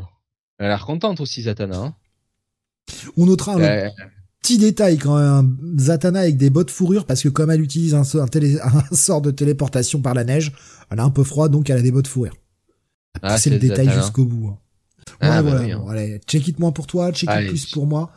On approche de la fin. Les deux derniers titres sont du Marvel. Bunny, tu vas nous parler de cette nouvelle série qui se lance, Thunderbolts. Non, je ne vais pas vous en parler, c'est décidé. Oui, euh, Thunderbolts, euh, Thunderbolts, Thunderbolts, avec une couverture de d'ailleurs de, de, Terry Dodson, mais euh, l'intérieur ne, ne l'est pas. Euh, eh ben, alors, pardon? Vaut mieux. Oui, il y, a des pages réussies et d'autres beaucoup moins. C'est bizarre d'ailleurs. On n'a pas l'impression que c'est la même personne et pourtant c'est euh, il y a qu'un seul artiste. Euh, Jackson Lanzig et Colin Kelly sont au scénario. Euh, Reynaldo Borges. Euh, Geraldo. Geraldo. Geraldo même. Ouais. Geraldo Borges est au dessin et Arthur Esli est à la colorisation. Euh, c'est le retour de Thunderbolts. Alors je ne sais plus si, une, si c'est censé être une mini, je crois malheureusement. je, crois. avoir vu que c'était annoncé mini en 5, mais je peux me planter. Ouais, il me semble que c'est euh, pour une mini. qui c'est qui qui c'est qui scénarise ça encore Dites-moi? Bah oui, bah oui, bah justement. Justement, on a l'impression que, c'est un petit peu le. Ils sont encore partis avec un plan sur 200 épisodes qui va durer 3 épisodes. Ouais, ouais pitié que ça dure pas 200. Bah écoute, alors euh, je, je, vais le dire tout. Non, bon, je, je, je, vais déjà parler de. de, de... Oui, allez. Oui, c'est ce qui a failli être ton coup de cœur. Ça aurait pu être mon coup de cœur s'il n'y avait pas eu le Batman. Euh, donc, euh, nous avons Bucky Barnes qui va monter au fait une équipe. Euh, qu'il va appeler euh, les les Thunderbolts. Hein. Bon, c'est une nouvelle itération des Thunderbolts, mais euh, bon, ils auraient pu s'appeler Ouais, autrement. en gros, c'est pour lier clairement euh, au MCU en fait, à la nouvelle équipe des Thunderbolts. Voilà. Ah d'accord, oui, oui, d'accord, ok, ok. Voilà. Ouais, moi, je suis, moi, je j'ai même pas réfléchi à ça. Ok, d'accord. Ouais, donc euh, ceci, ceci explique moi non plus, hein. Moi non plus, j'ai compris à la fin quand il y a le dernier membre qui apparaît. Je me suis dit, ah merde, c'est vrai, putain. Donc, euh, Attends, bon. le dernier membre qui apparaît à la fin? Ouais, bon, oui, je sais celui qui plus. boit de la vodka là. Ah, d'accord. Mais il est dans le MCU, ce, ce mec-là? Ouais, ouais. D'accord. Ok. il est bah, apparu euh, dans, dans Black Widow, le film. Ah ouais, d'accord. Mais moi, je. T'as pas vu le film Black Widow Ouais, J'ai j'ai surtout pas vu de, de film du MCU depuis euh, depuis euh, Endgame, je pense. Que voilà. Euh, oui. Je, te, je te conseille Thor, hein, God, euh, Love, euh, God and Thunder. là. Oh, ouais, ouais, ouais. Tu- tu- je sais pas si tu as vu passer, Jonathan, puisque tu, le sujet est dessus. J'en aurais pas parlé sinon. Mais j'ai quand même vu une interview de Taika Waititi qui chie Ah. allègrement sur les films en disant j'ai fait de la merde, je le sais, mais euh, voilà, c'était pour toucher un chèque, quoi. Plus jamais je rebosse pour ces cons. Non, mais euh, lui, il a, il est quand même bien gonflé, hein, parce que j'ai juste fait un film pour ça, ça, ça, mec. euh, l'humour à la piste là, c'est ton humour à toi, hein. C'est pas l'humour du MCU, hein. Euh, parce que l'humour Taika Waititi là dans dans Thor, dans les Thor, c'est le même qu'il fait dans tous ses films, hein. Donc euh, va pas nous sortir l'excuse maintenant que c'est c'est le MCU qui t'a forcé tout ça, tout ça. Moi, moi, c'est- ça, Voilà, ça hein. me sidère. Un mec qui dit ça, je lui dis ok, d'accord. T'as fait ça pour la thune, bah tu vas me rembourser. Parce que moi, je suis allé voir ton film en. un mec, toute bonne un mec, un mec Bunny qui fait donc qui a travaillé pour le MCU, donc euh, qui appartient à Disney et qui apparemment développe des films sur la franchise Star Wars, hein, toujours chez Disney. Hein. Ouais. Bref. Bon, Ah, allez, mais- euh, passons, passons. Euh, donc euh, Bucky Si Barnes, son Tomorrow Morey, euh, moi j'ai moi j'ai Ta- Taika Waititi. Hein. Bucky Barnes va former une nouvelle Et il y équipe en a de un qui Thunderbolts. mieux ma vie que moi, hein, que lui, Oui. hein, que l'autre. Hein. Bucky Barnes va former une nouvelle équipe de Thunderbolts avec euh, Tomo Morey, non pas du tout, avec euh, avec euh, pas mal de pas mal de gens, on va pas les nommer, euh, vous, vous découvrirez en lisant cette cette, cette- Voilà. cette- C'est sur la couverture. Euh, oui, oui. euh, Alors il y en a, on peut se, demander qui c'est. En fait, c'est assez simple. Euh, mais euh, non, d'ailleurs, c'est pas sur la couverture. Bah non. Enfin, bah alors, Jonathan. Bah, Ou si. bien alors, il y a peut-être plusieurs couvertures, je ne sais pas. Bref, qu'importe. Euh, ils vont se rendre dans le château de Red Skull pour buter euh, une bonne fois pour toutes bah, euh, euh, celui qui a pris la, le- la relève de Red Skull, hein, Lukin, là, le fameux le fameux perso qu'on voyait tout au début du run de Brubaker. Euh, Rappelez-vous le premier épisode euh, qui réintroduisait le Winter Soldier, mais qui réintroduisait surtout, euh, enfin qui ouvrait le, le run de Brubaker avec le meurtre de de Crâne Rouge, si je dis pas de bêtises, dans le premier épisode. Euh, voilà, euh, le meurtre de Crâne Rouge, ça s'ouvrait là-dessus, le, le run de Brubaker.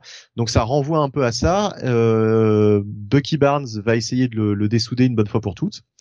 Et euh, d'ailleurs, je vais m'arrêter là dans le pitch parce que euh, si j'en dis euh, beaucoup plus, bah ça va un peu spoiler euh, la, la, la suite, la suite de l'intrigue. Euh, c'est euh, Langzig et Kelly et franchement, moi je trouve que bah ils savent écrire. À chaque fois, ils peuvent écrire à peu près n'importe qui. euh, je trouve que les dialogues sont sont bons. Ça fait voilà, ça ça, ça fait mouche. Je j'ai pas eu de, je me suis pas emmerdé quoi à lire ça. Euh, contrairement à un Venom ou à d'autres lectures cette semaine, euh, voilà, j'ai j'ai passé vraiment un bon moment. Et euh, bah, il me tarde de, de, de voir la suite de, de, de, ce, de, de ce premier épisode. Bon alors maintenant si c'est en 5, c'est vrai que mes ardeurs vont être calmées assez rapidement parce qu'en 5 ils pourront pas raconter grand chose. Bien que je me dis leur mini-série sur Kang qui était en 5 épisodes était euh, formidable. Mais bon, le premier épisode était quand même largement au-dessus de, de, de ça. Faut pas déconner non plus. C'est très bien, mais euh, c'est pas c'est pas du même niveau. Qu'en avez-vous pensé du coup? Vas-y, Jonathan, je te laisse y aller.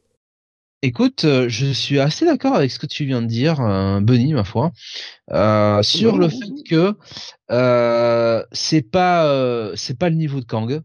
Voilà, euh, c'est pas le c'est pas le premier épisode de Kang. Euh, c'est pas le premier épisode non plus, je trouve, de, de Captain America. Euh, euh, maintenant, maintenant, euh, C'est pas non plus le un- premier épisode de Guardians, soit dit en passant. Oh si si.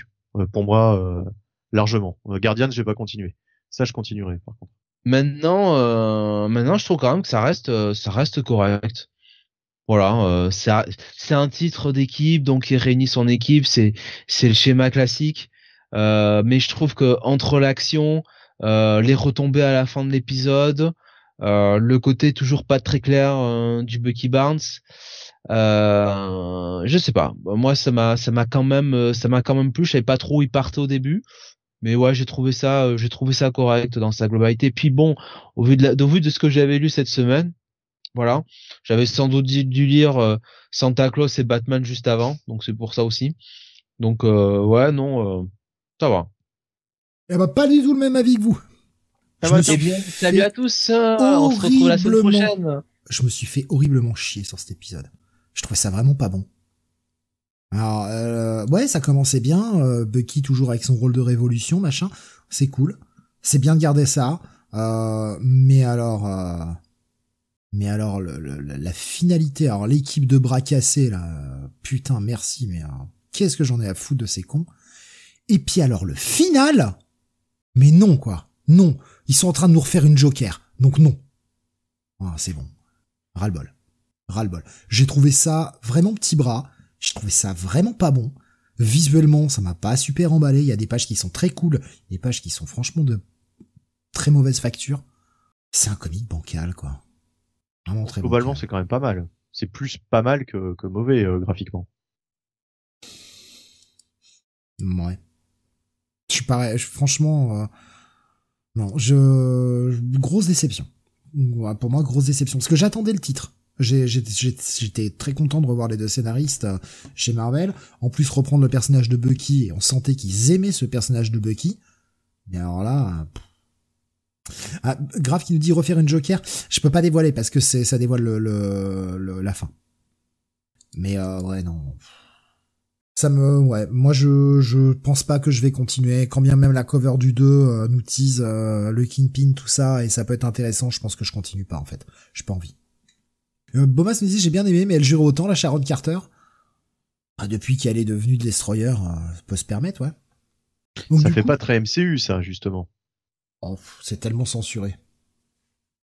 Ah oui, Sharon Carter, effectivement. D'ailleurs, hein, c'est pour ça que je vous disais, euh, oui, euh, Sharon Carter euh, et, et dans le dans le MCU va être dans les dans les Thunderbolts, hein, donc. Voilà. Oui, non, mais on parlait du fait qu'elle jure énormément. C'est vrai que ça m'a un peu étonné. Mais bon. Du coup, quelles sont vos notes sur ce titre? Ah bah moi, c'est un bon gros bail, puisque mhm. ça aurait pu être mon coup de cœur euh, sans le Batman. Donc vraiment, la qualité euh, est de mon côté. Hein. Merde. Euh, bon bail pour Tout ce que t'as aimé, je déteste. Et tout ce que t'as aimé, il a détesté. Ou je l'ai pas lu. Parce que je l'ai pas lu, le, le Santa Claus, par exemple. Oui. J'ai plutôt bien aimé le Daredevil. Hein. C'est à, se demander si, c'est à se demander si ce que vous faites le soir tous les deux, c'est vraiment, euh, c'est vraiment. Ah, c'est du sadomaso de toute façon. Ouais, voilà. Il aime, mais en même temps, euh, voilà.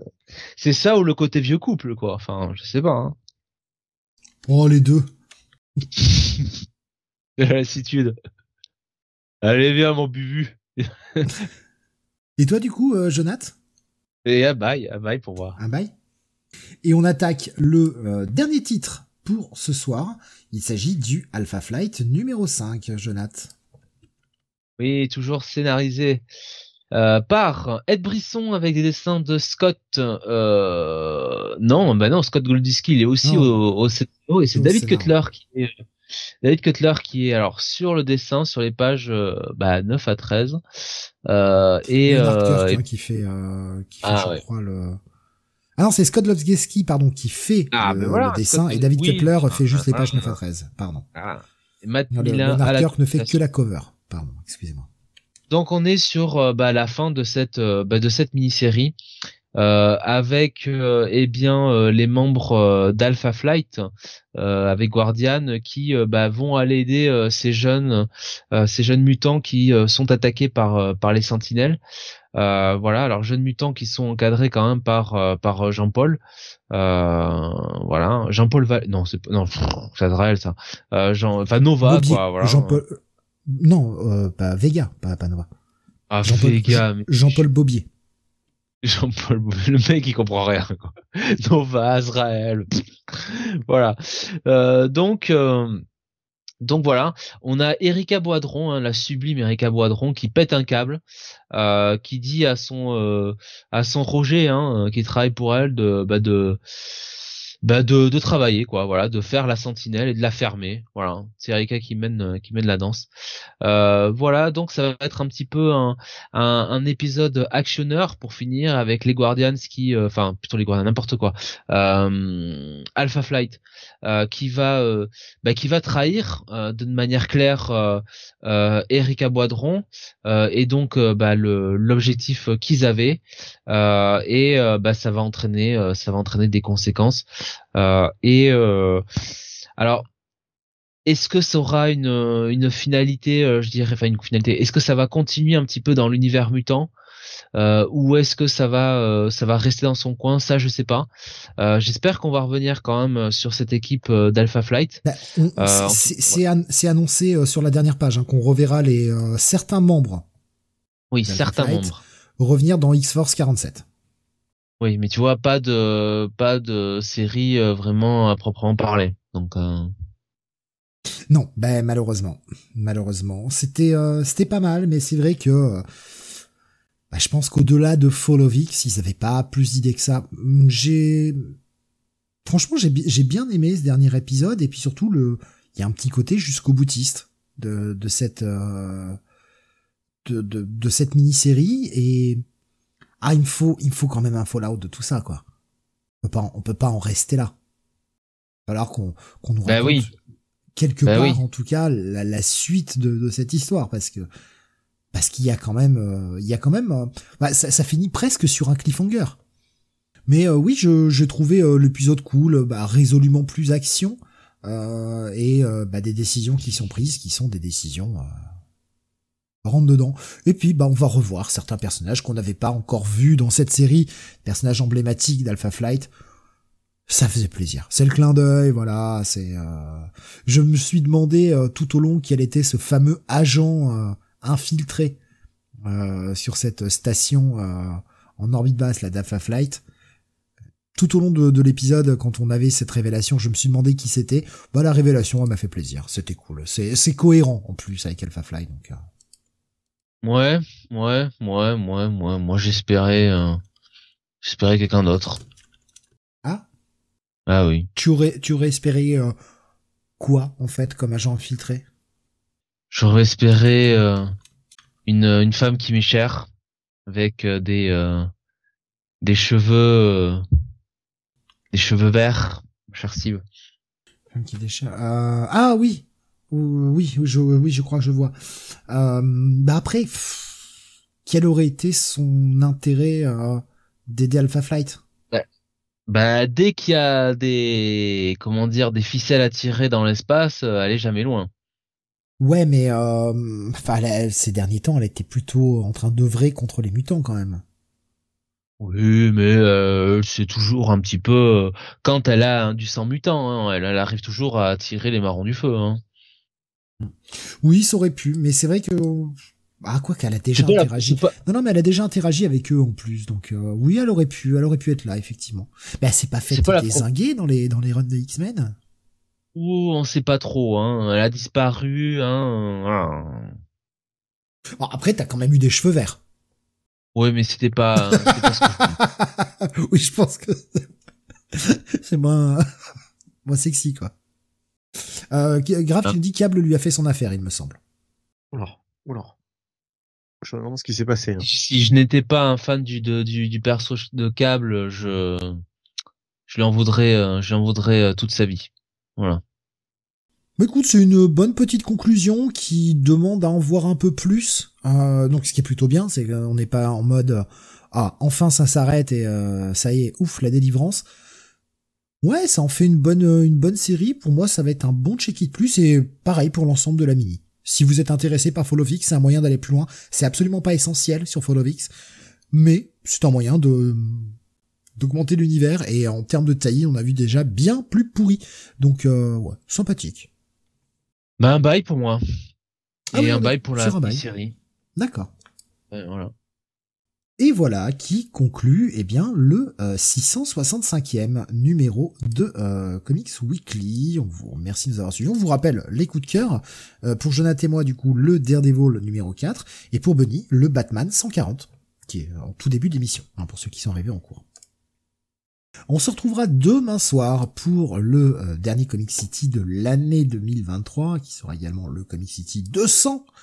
Attention, gros, euh, gros chiffre, gros chiffre, euh, et dans lequel on fera eh bien notre top, notre top, et nos, parce que nous serons plusieurs, nos tops de l'année 2023, en ce qui concerne les sorties VF bien sûr. Et puis vous aurez le, euh, vous aurez bien sûr derrière le lien pour pouvoir aller faire aussi euh, votre top que l'on débriefera en janvier. Lundi, vous aurez euh, le Freak City. À, à, moins d'un problème de dernière minute, mais normalement le Freak City lundi prochain avec eh bien cette fois-ci à l'affiche Chucky contre Megan. J'ai oublié de la préciser la dernière, lors de la dernière émission. Hein. Euh, donc Chucky contre Megan, ce côté un petit peu poupée, euh, le, classique euh, et le très moderne. donc voilà, ce sera le, programme de la semaine prochaine et puis bien sûr le Comics Weekly jeudi prochain.